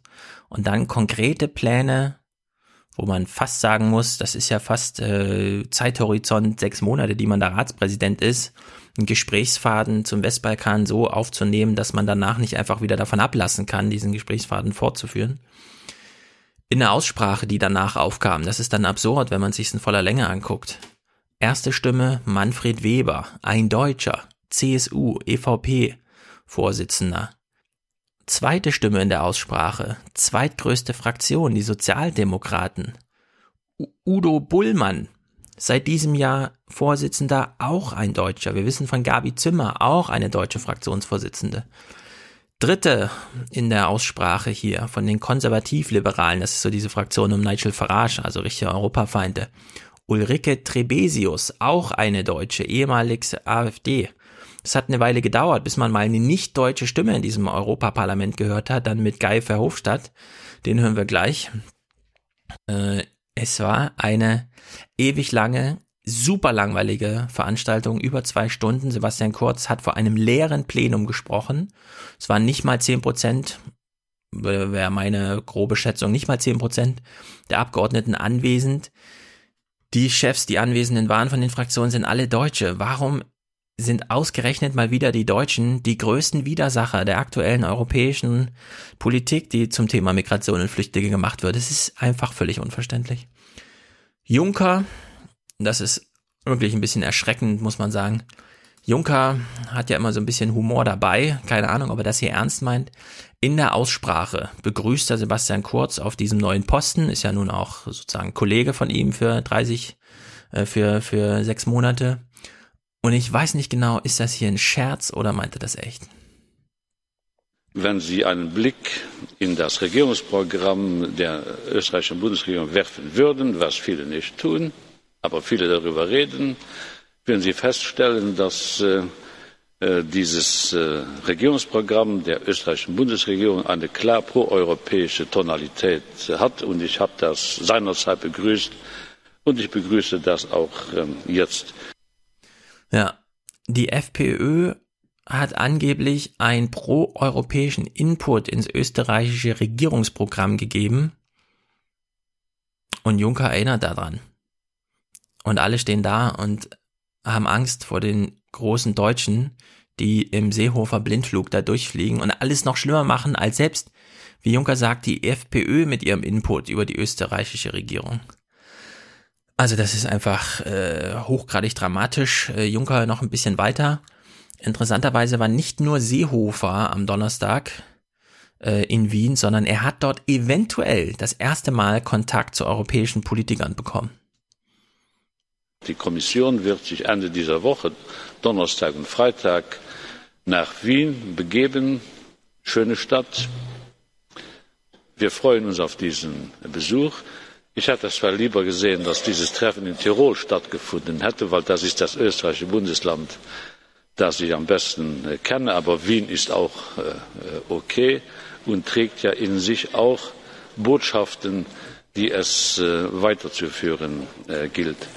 Wir werden über den Schutz der Außengrenzen reden müssen.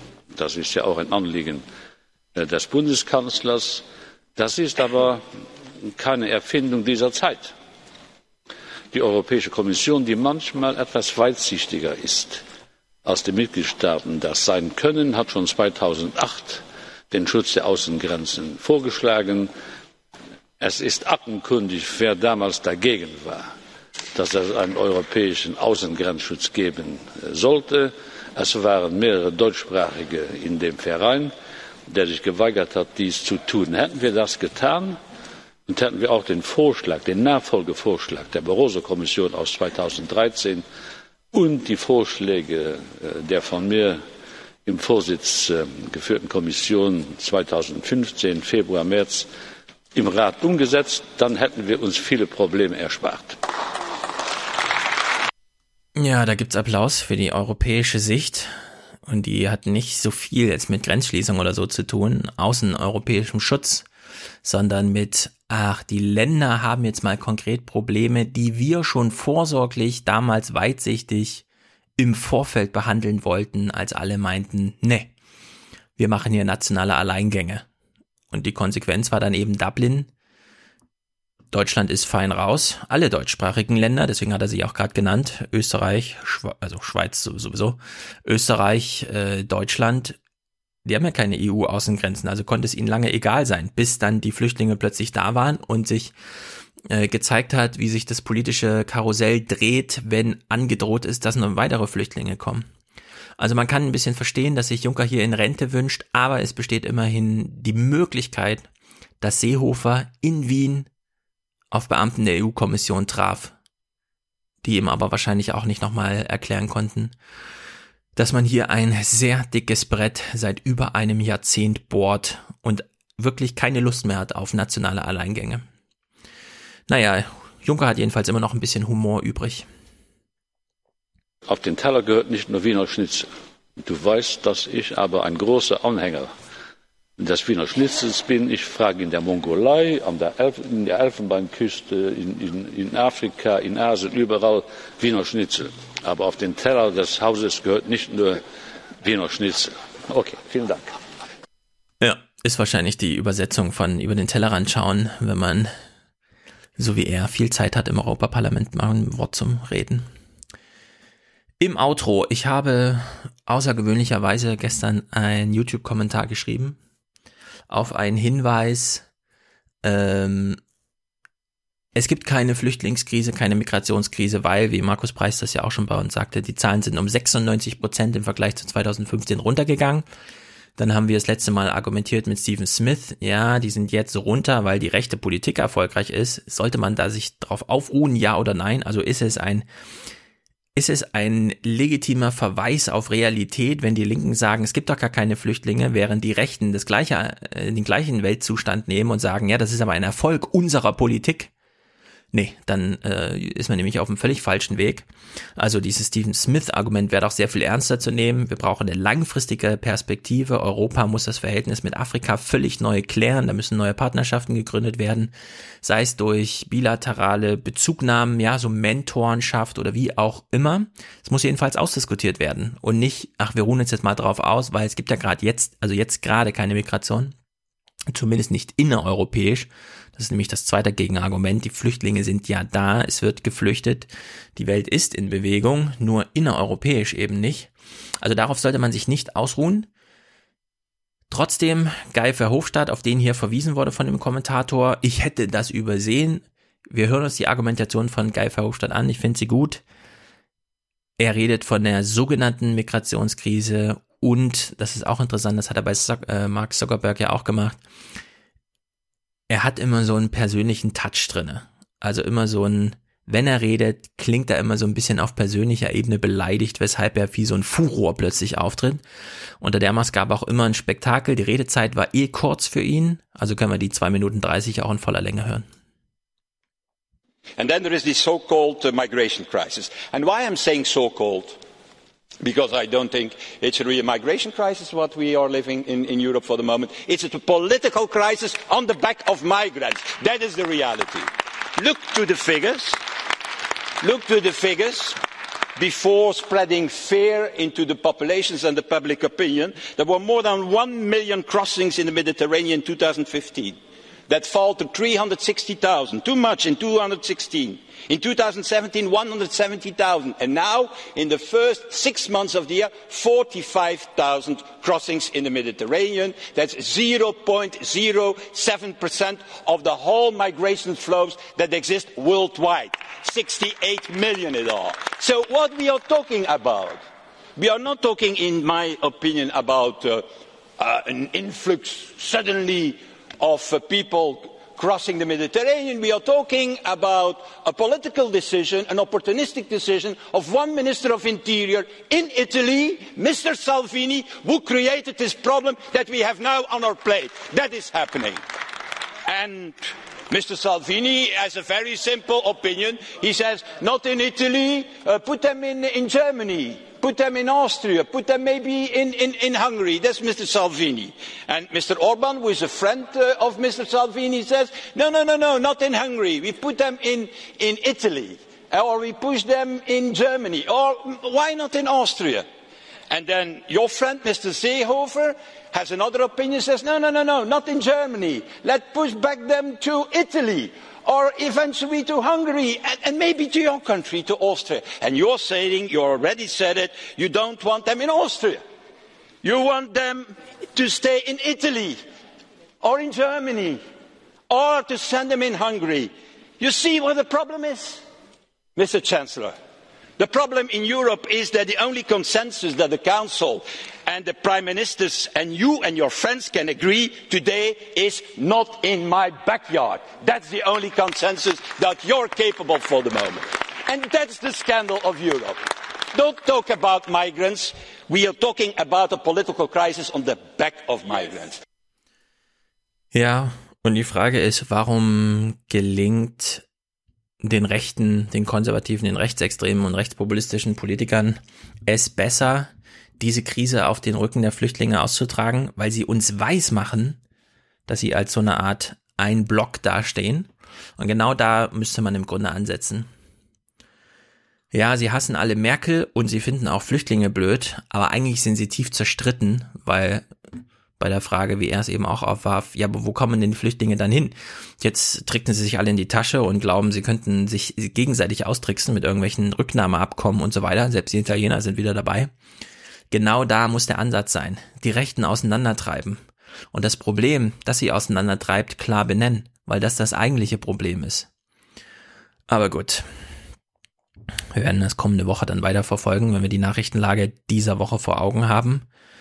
Äh, es kann, sag mal so, wir können Hoffnung haben, dass es nicht nur ein Spektakel ist, Seehofer weiter beim Nichtarbeiten zuzusehen, sondern vielleicht werden ja andere rote Fäden aufgegriffen oder aufgeworfen. Mal schauen.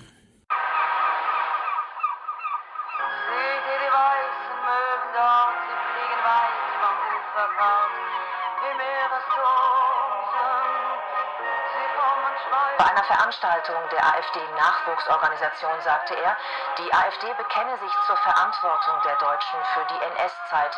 Hitler und die Nazis seien aber so wörtlich nur ein Vogelschiss in über 1000 Jahren erfolgreicher deutscher Geschichte.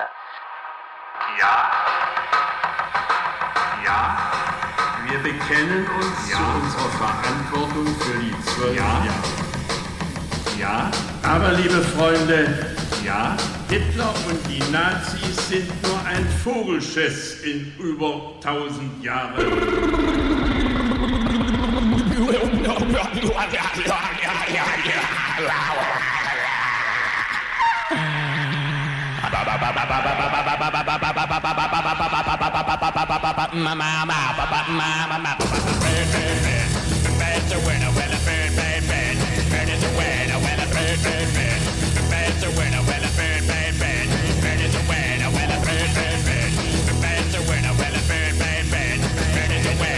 Hitler und die Nazis Vogelschiss. Hitler und die Nazis Vogelschiss. Hitler und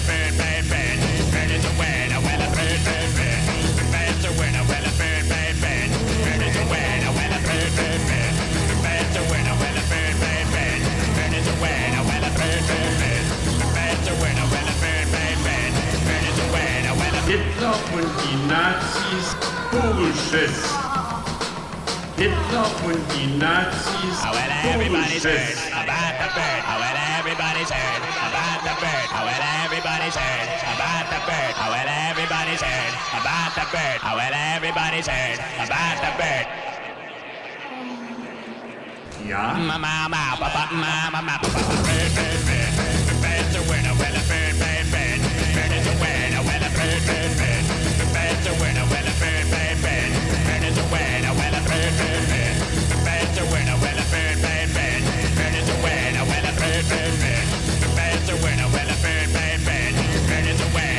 Ich habe in einer Rede vom 2. Juni 2018 vor dem Bundeskongress der Jungen Alternative meine tiefste Verachtung für den Nationalsozialismus mit einem Sprachbild zum Ausdruck gebracht, das für Missverständnisse sowie Missdeutung gesorgt hat. Vogelschiss ist und bleibt für mich der letzte Dreck. Ein kreatürlicher Auswurf, mit dem ich den Nationalsozialismus verglichen habe. Ich muss aber zur Kenntnis nehmen, dass viele in dem Begriff eine unangemessene Bagatellisierung Ja. gesehen haben.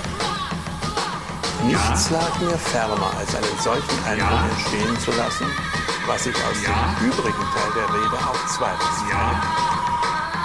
Die entstandene Wirkung bedauere ich. Niemals war es meine Absicht, die Opfer dieses verbrecherischen Systems zu bagatellisieren oder gar zu verhöhnen.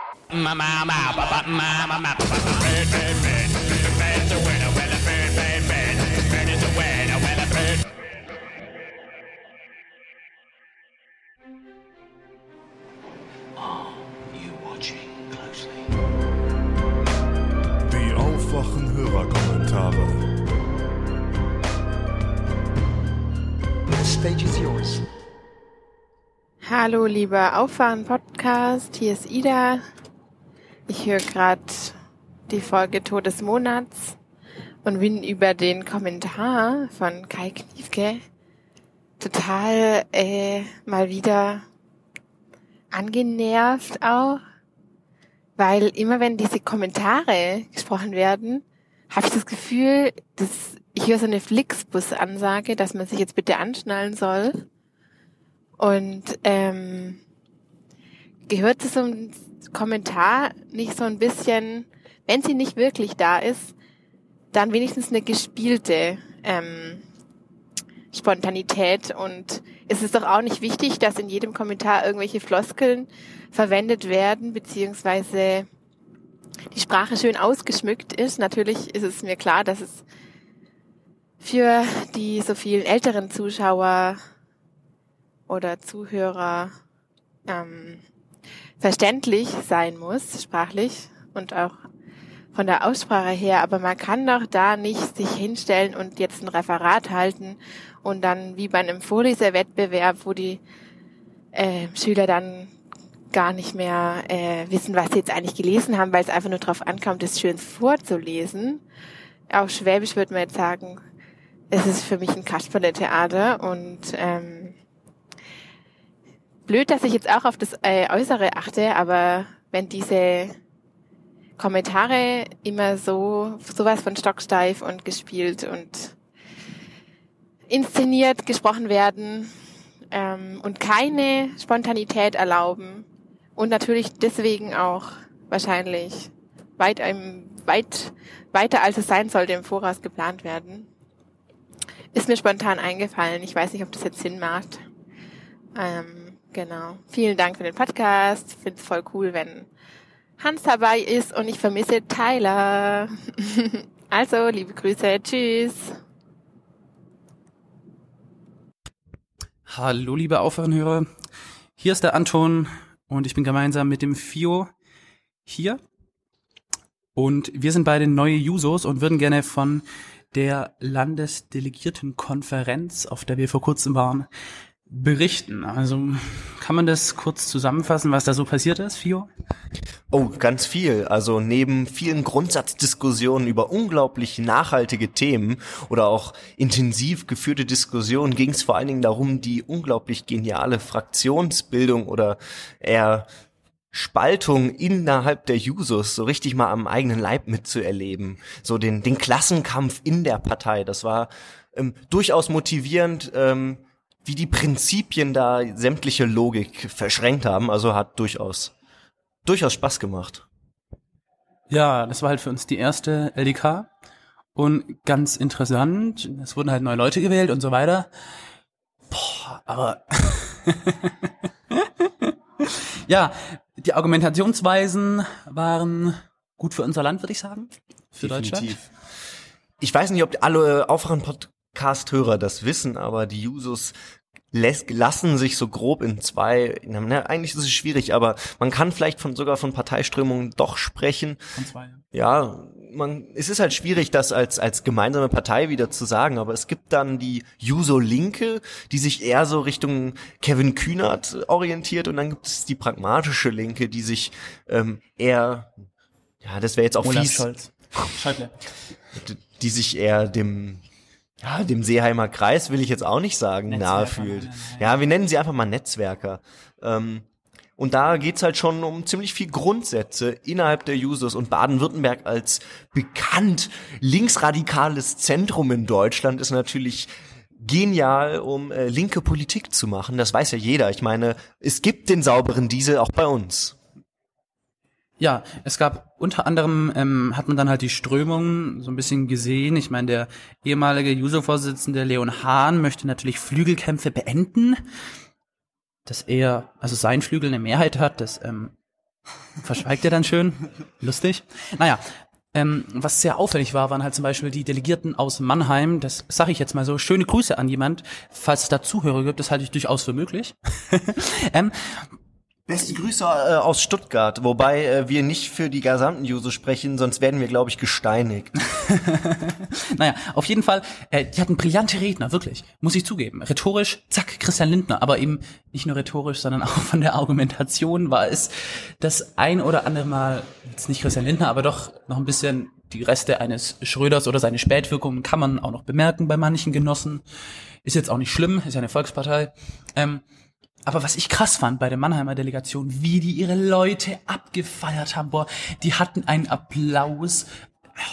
Also, das ist schon krasser als so in Parlamenten, sag ich mal. Der Nordkorea-Klatschvergleich ist jetzt überzogen, aber ich mache mir da echt Sorgen, wenn ähm, so ein, ich nenne es mal Kadergehorsam, schon so klein anfängt, weil die ganzen äh, Probleme oder Korruptionsgeschichten und Interessenskonflikte, die immer wieder großmedial, auch im Aufwachen-Podcast angesprochen werden, es beginnt ja schon im Kleinen. Man muss einfach ganz klar dazu sagen, bei den Jusos beginnt es schon eben bei Grundsatzfragen. Und genau das ist auch irgendwie das Problem, dass man sich bereits innerhalb der Jusos, die ja als linke Splittergruppe dieser großen SPD gesehen werden wollen und auch vielleicht sind, dass es bereits da doch erstaunlich jetzt vielleicht auch Baden-Württemberg spezifisch deutlich unterschiedliche Meinungen gibt. Und das ist genau das Problem. Ist das Pluralismus? Spricht man hier einfach von der ähm, normalen Meinungsfreiheit oder ist hier, wie Anton gerade gesagt hat, die Kaderbildung einfach im Vordergrund, dass man einfach aus Prinzip den Antrag von Mannheim abschmettert, dass man aus Prinzip dagegen stimmt oder umgekehrt,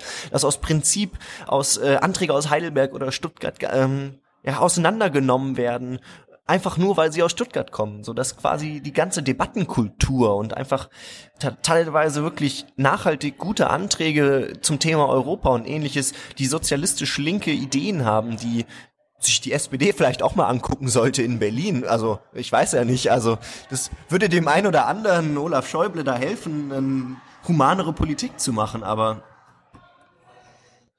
aber wie gesagt, es ist einfach schade, dass, dass wir gar nicht schaffen, eine ehrliche Debattenkultur zu führen unter den Bedingungen. Ja. Jetzt noch kurz die Anmerkung. In Baden-Württemberg wurden immerhin zwei linke Leute auch in Landesvorstand reingewählt, nachdem, ähm, ich glaube, ein paar andere ihre Kandidatur zurückgezogen haben. Also mit den Stimmen von der, der rechten Mehrheit.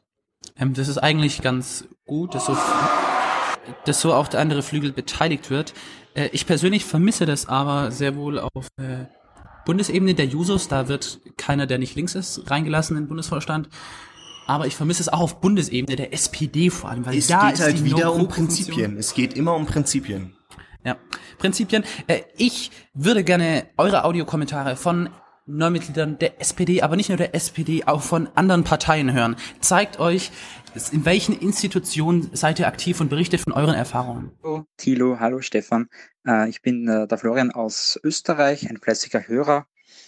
Und äh, ich möchte heute über den Zwölf-Stunden-Tag aus Österreich reden. Es ist ja gerade eine sehr hitzige Debatte und ich möchte so ein bisschen erl- erläutern, worum es da geht. Also bisher waren zwölf Stunden eigentlich nicht möglich, maximal zehn Stunden, wobei die neunte und zehnte Stunde eigentlich dann schon Überstunden waren. Die mussten dann auch äh, abgegolten werden, also mit 90 Prozent, ähm, also mit 150 Prozent des üblichen, äh, äh, was man bekommt, oder eben auch äh, mit Zeit. Ähm, und wenn man dann auch äh, äh, sich die, die, die Zeit äh, hergegeben hat für, für diese Überstunden, bekam man auch äh, äh, ganz selbstgewählte Freizeitblöcke. Äh, natürlich gibt es auch Branchen, in denen zwölf Stunden möglich sind, aber auch in denen gibt es äh, fixe Freizeitblöcke. Und äh, wenn man äh, mehr, zum Beispiel zwölf Stunden machen wollte, weil es eine existenzielle Not gab, also musste eben Voraussetzung sein äh, in der Vergangenheit, ähm, und das musste dann eben mit den Betriebsräten auch vereinbart werden, die dann eben eine Lösung für, für die Arbeitnehmerinnen finden mussten. Ja, und jetzt möchte die äh, Regierung den Zwölf-Stunden-Tag einführen. Sie sagt zwar, äh, das, äh, die 40 Stunden bleiben, die 8 Stunden bleiben, die ja historisch erkämpft wurden, aber das ist nur ein, ein, eine Propaganda der Regierung. Ähm, in Zukunft soll über die Betriebsräte hinweg äh, entschieden werden können. Also mit dem Arbeitnehmer, mit der, Arbeit, Arbeitnehmerin selbst wird dann ähm, vereinbart, ob zwölf Stunden möglich sind und es braucht auch keine existenzielle Not mehr. Es kann jederzeit angewandt werden. Und äh, ja, da ist natürlich dann äh, mit der Freiwilligkeit so eine Sache. Sie wird zwar jetzt äh, äh, garantiert, weil da sich auch empört wurde, aber selbst jetzt mit dieser neuen Fassung ist es einfach eine, eine Farce, weil wenn ich mit meinem Chef äh, äh, rede und ich sage einmal, zweimal, dreimal nein, naja, irgendwann wird er dann sagen, ja, da such dir bitte eine, anderen, eine andere Arbeit, äh, da gibt es genug die, genug, die darauf warten. Und deshalb ist diese Neuregelung auch äh, extrem schwierig für Familien, äh, besonders Kinder. Hier in Oberösterreich, wo ich lebe, ähm, da ist es gerade so, dass der Nachmittag selbst im, im vergangenen Februar verpflichtend zu zahlen war. Ähm, maximal der Vormittag ist eben dann gratis.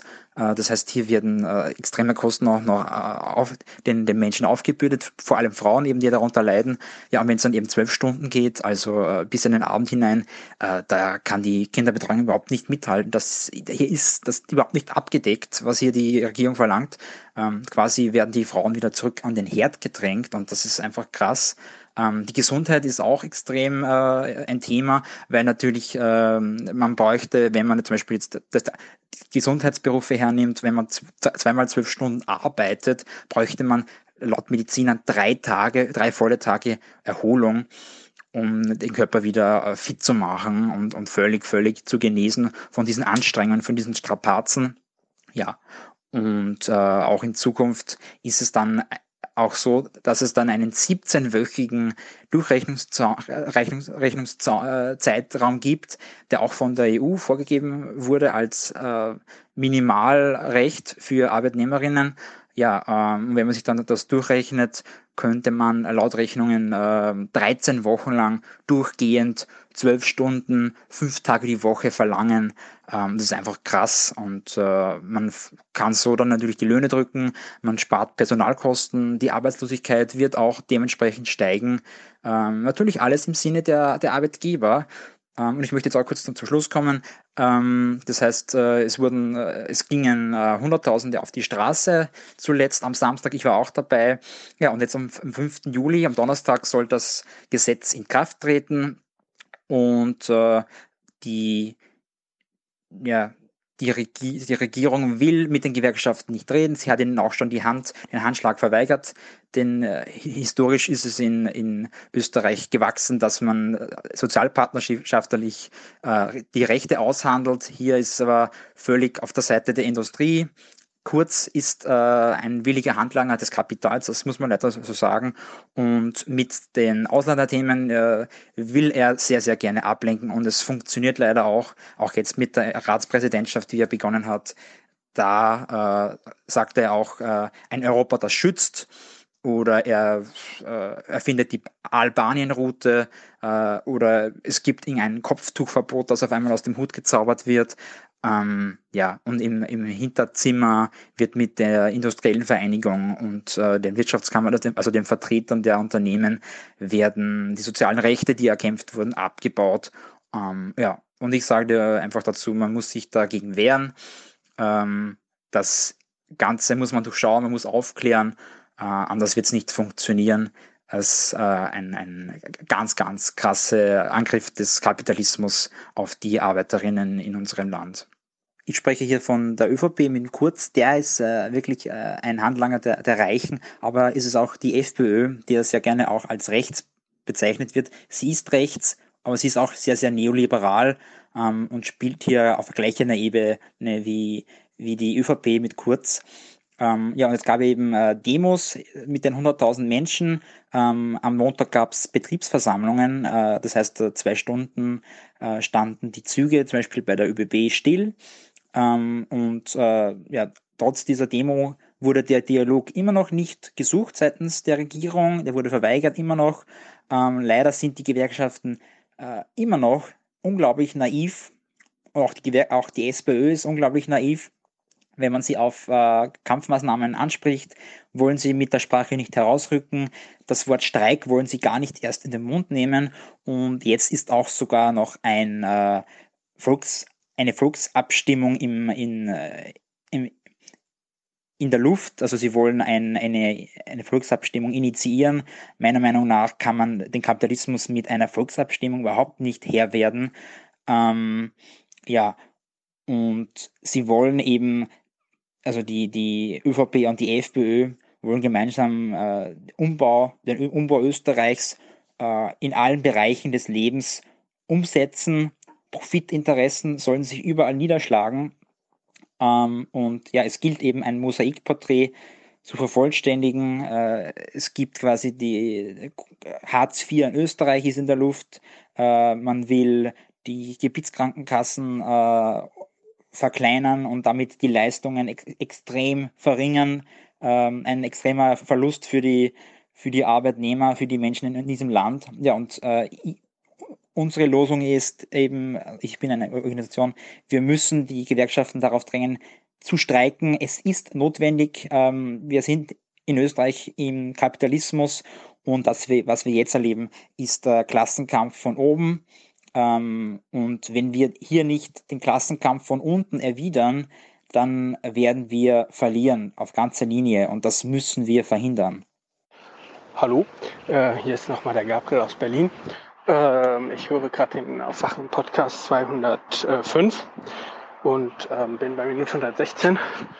Und da fällt mir zu dem Thema negative Dialektik die Region, die ähm, ähm, besonders viele Zuwanderer, äh, äh, äh äh, benötigen würden. Ungarn beispielsweise, Deutschland, Japan wollen besonders wenige, wobei das in den Fällen vielleicht in Ungarn schon, aber nicht so zutrifft. Und nun ähm, habe ich aus dem Deutschlandfunk, ich weiß nicht mehr die genaue Zahl, aber Orban hat direkt nach der Wahl als wichtigstes Wahlziel ausgegeben, äh, eine Geburtenrate von 2,4 oder 2,1 äh, zu, hinzubekommen bis zum nächsten ähm, Wahl. Also er hat dieses Problem genau erkannt im Blick und will es lösen. Natürlich wird das ultra autoritär und ultra äh, menschenfeindlich, aber bin gespannt. In Polen äh, hat das ja schon längst begonnen mit der Kindergelderhöhung. Vielleicht ist mein Kommentar noch obsolet, er wird noch obsolet durch das, was noch kommt, aber ja, ich wollte das an dieser Stelle im Modus des sprechenden Denkens einwerfen. Tschüss. Hallo, liebe Aufwachenhörer und Aufwachenhörerinnen und äh, Stefano Tilo. Ich habe ähm, eigentlich jetzt gerade gar keinen Kommentar, sondern eher einen kurzen, ich habe eigentlich nur kurz was zu erzählen für alle, die es vielleicht nicht gesehen haben. Äh, es ist nämlich heute Abend im ZDF was passiert, das fand ich einfach großartig. Und zwar gab's äh, mal wieder WM-Übertragung. Ähm, Belgien hat gegen Japan gespielt, hat dann gewonnen und dann äh, gab's halt kurze Nachberichterstattung und die Highlights und Tore wurden gezeigt und so und dann ähm, war das schon mal, das war schon der erste Unterschied eigentlich zum Tag davor. Da war nämlich, war es nämlich so, dass nach dem, ich glaube, es war auch das Abendspiel, wurde dann direkt abgegeben äh, zu einem heute Spezial wegen der großen Regierungskrise. Und heute hat man es anders gemacht. Man hat erst die Highlights und Tore gezeigt, weil äh, es bis dahin auch erstmal nichts wirklich Neues gab. Aber dann kam ja die Meldung, Merkel und Seehofer hätten sich angeblich geeinigt. Und dann hat Oliver Welke, der ZDF-Moderator, ähm, das also seine, seine eigene Sendung, wenn man so will, damit ähm, beendet, dass er gesagt hat, ja, wir müssen jetzt, also wir geben jetzt ab ähm, nach Mainz, äh, weil es jetzt wieder ein heute Spezial gibt, weil es da jetzt neue Entwicklungen gegeben habe ähm, in dem Unionsstreit. So, und dann hat er einfach was, also hat er wirklich einen, wirklich jetzt äh, finalen Abschlusssatz gebracht, der, der ist einfach großartig gewesen. Er hat nämlich gesagt, so, dabei wünsche ich Ihnen gute Unterhaltung. Und also allein mal diese, diese, dieses, diese ganzen Entwicklungen da aus so einer Perspektive zu sehen. Und äh, mal nicht so die, die böse, äh, ja, staatsgefährdende ähm, Regierungskrise aus dieser, na ich sag mal, typischen Blickweise zu betrachten, sondern einfach da mal so einen humorvollen ähm, so eine humorvolle Note dem Ganzen zu geben, weil es einfach ja auch wirklich lächerlich ist teilweise, ähm, das war einfach großartig und da muss man Oliver Welke einfach mal ein Lob äh, aussprechen, weil ähm, das hat er einfach, das hat er einfach äh, ja wirklich gut gemacht. Äh, natürlich, man kennt ihn ja auch als heute Show ähm, Comedian quasi, der das Ganze moderiert auch. Und ähm, ja, sowas müsste es einfach mehr geben. Also einfach, einfach mal, einfach mal Leute, Moderatoren, Nachrichten, ähm, nein, vielleicht nicht Nachrichtensprecher, aber äh, vielleicht auch die, die Reporter und so, die einfach mal wirklich sagen, dass das einfach auch ein Stück weit lächerlich ist. Und wenn das dann so ein Oliver Welke äh, beim Abschluss von der WM-Übertragung als Überleitung so auf den Punkt bringen kann, dann äh, ja, ich muss ich wirklich sagen, fand ich fand ich klasse von ihm. Ja, okay, dann äh, noch viel Erfolg euch weiterhin. Danke für den Podcast und äh, Deutschland alles Gute. Hallo Aufwachen Podcast. Hier spricht Jürgen via WhatsApp-Aufnahme. Ich hoffe, die Qualität ist einigermaßen. Es geht um den Audiokommentar von Kleiner Prinz aus der 305. Folge, der sich wiederum wohl auf Olgas Kommentar aus der 303. oder 4. bezieht. Ähm, es geht um Kommunikation. Stichworte waren Kommunikation oder eben Schönheit vor Inhalt. So drückte sich, glaube ich, Olga aus. Es wird ein bisschen länger.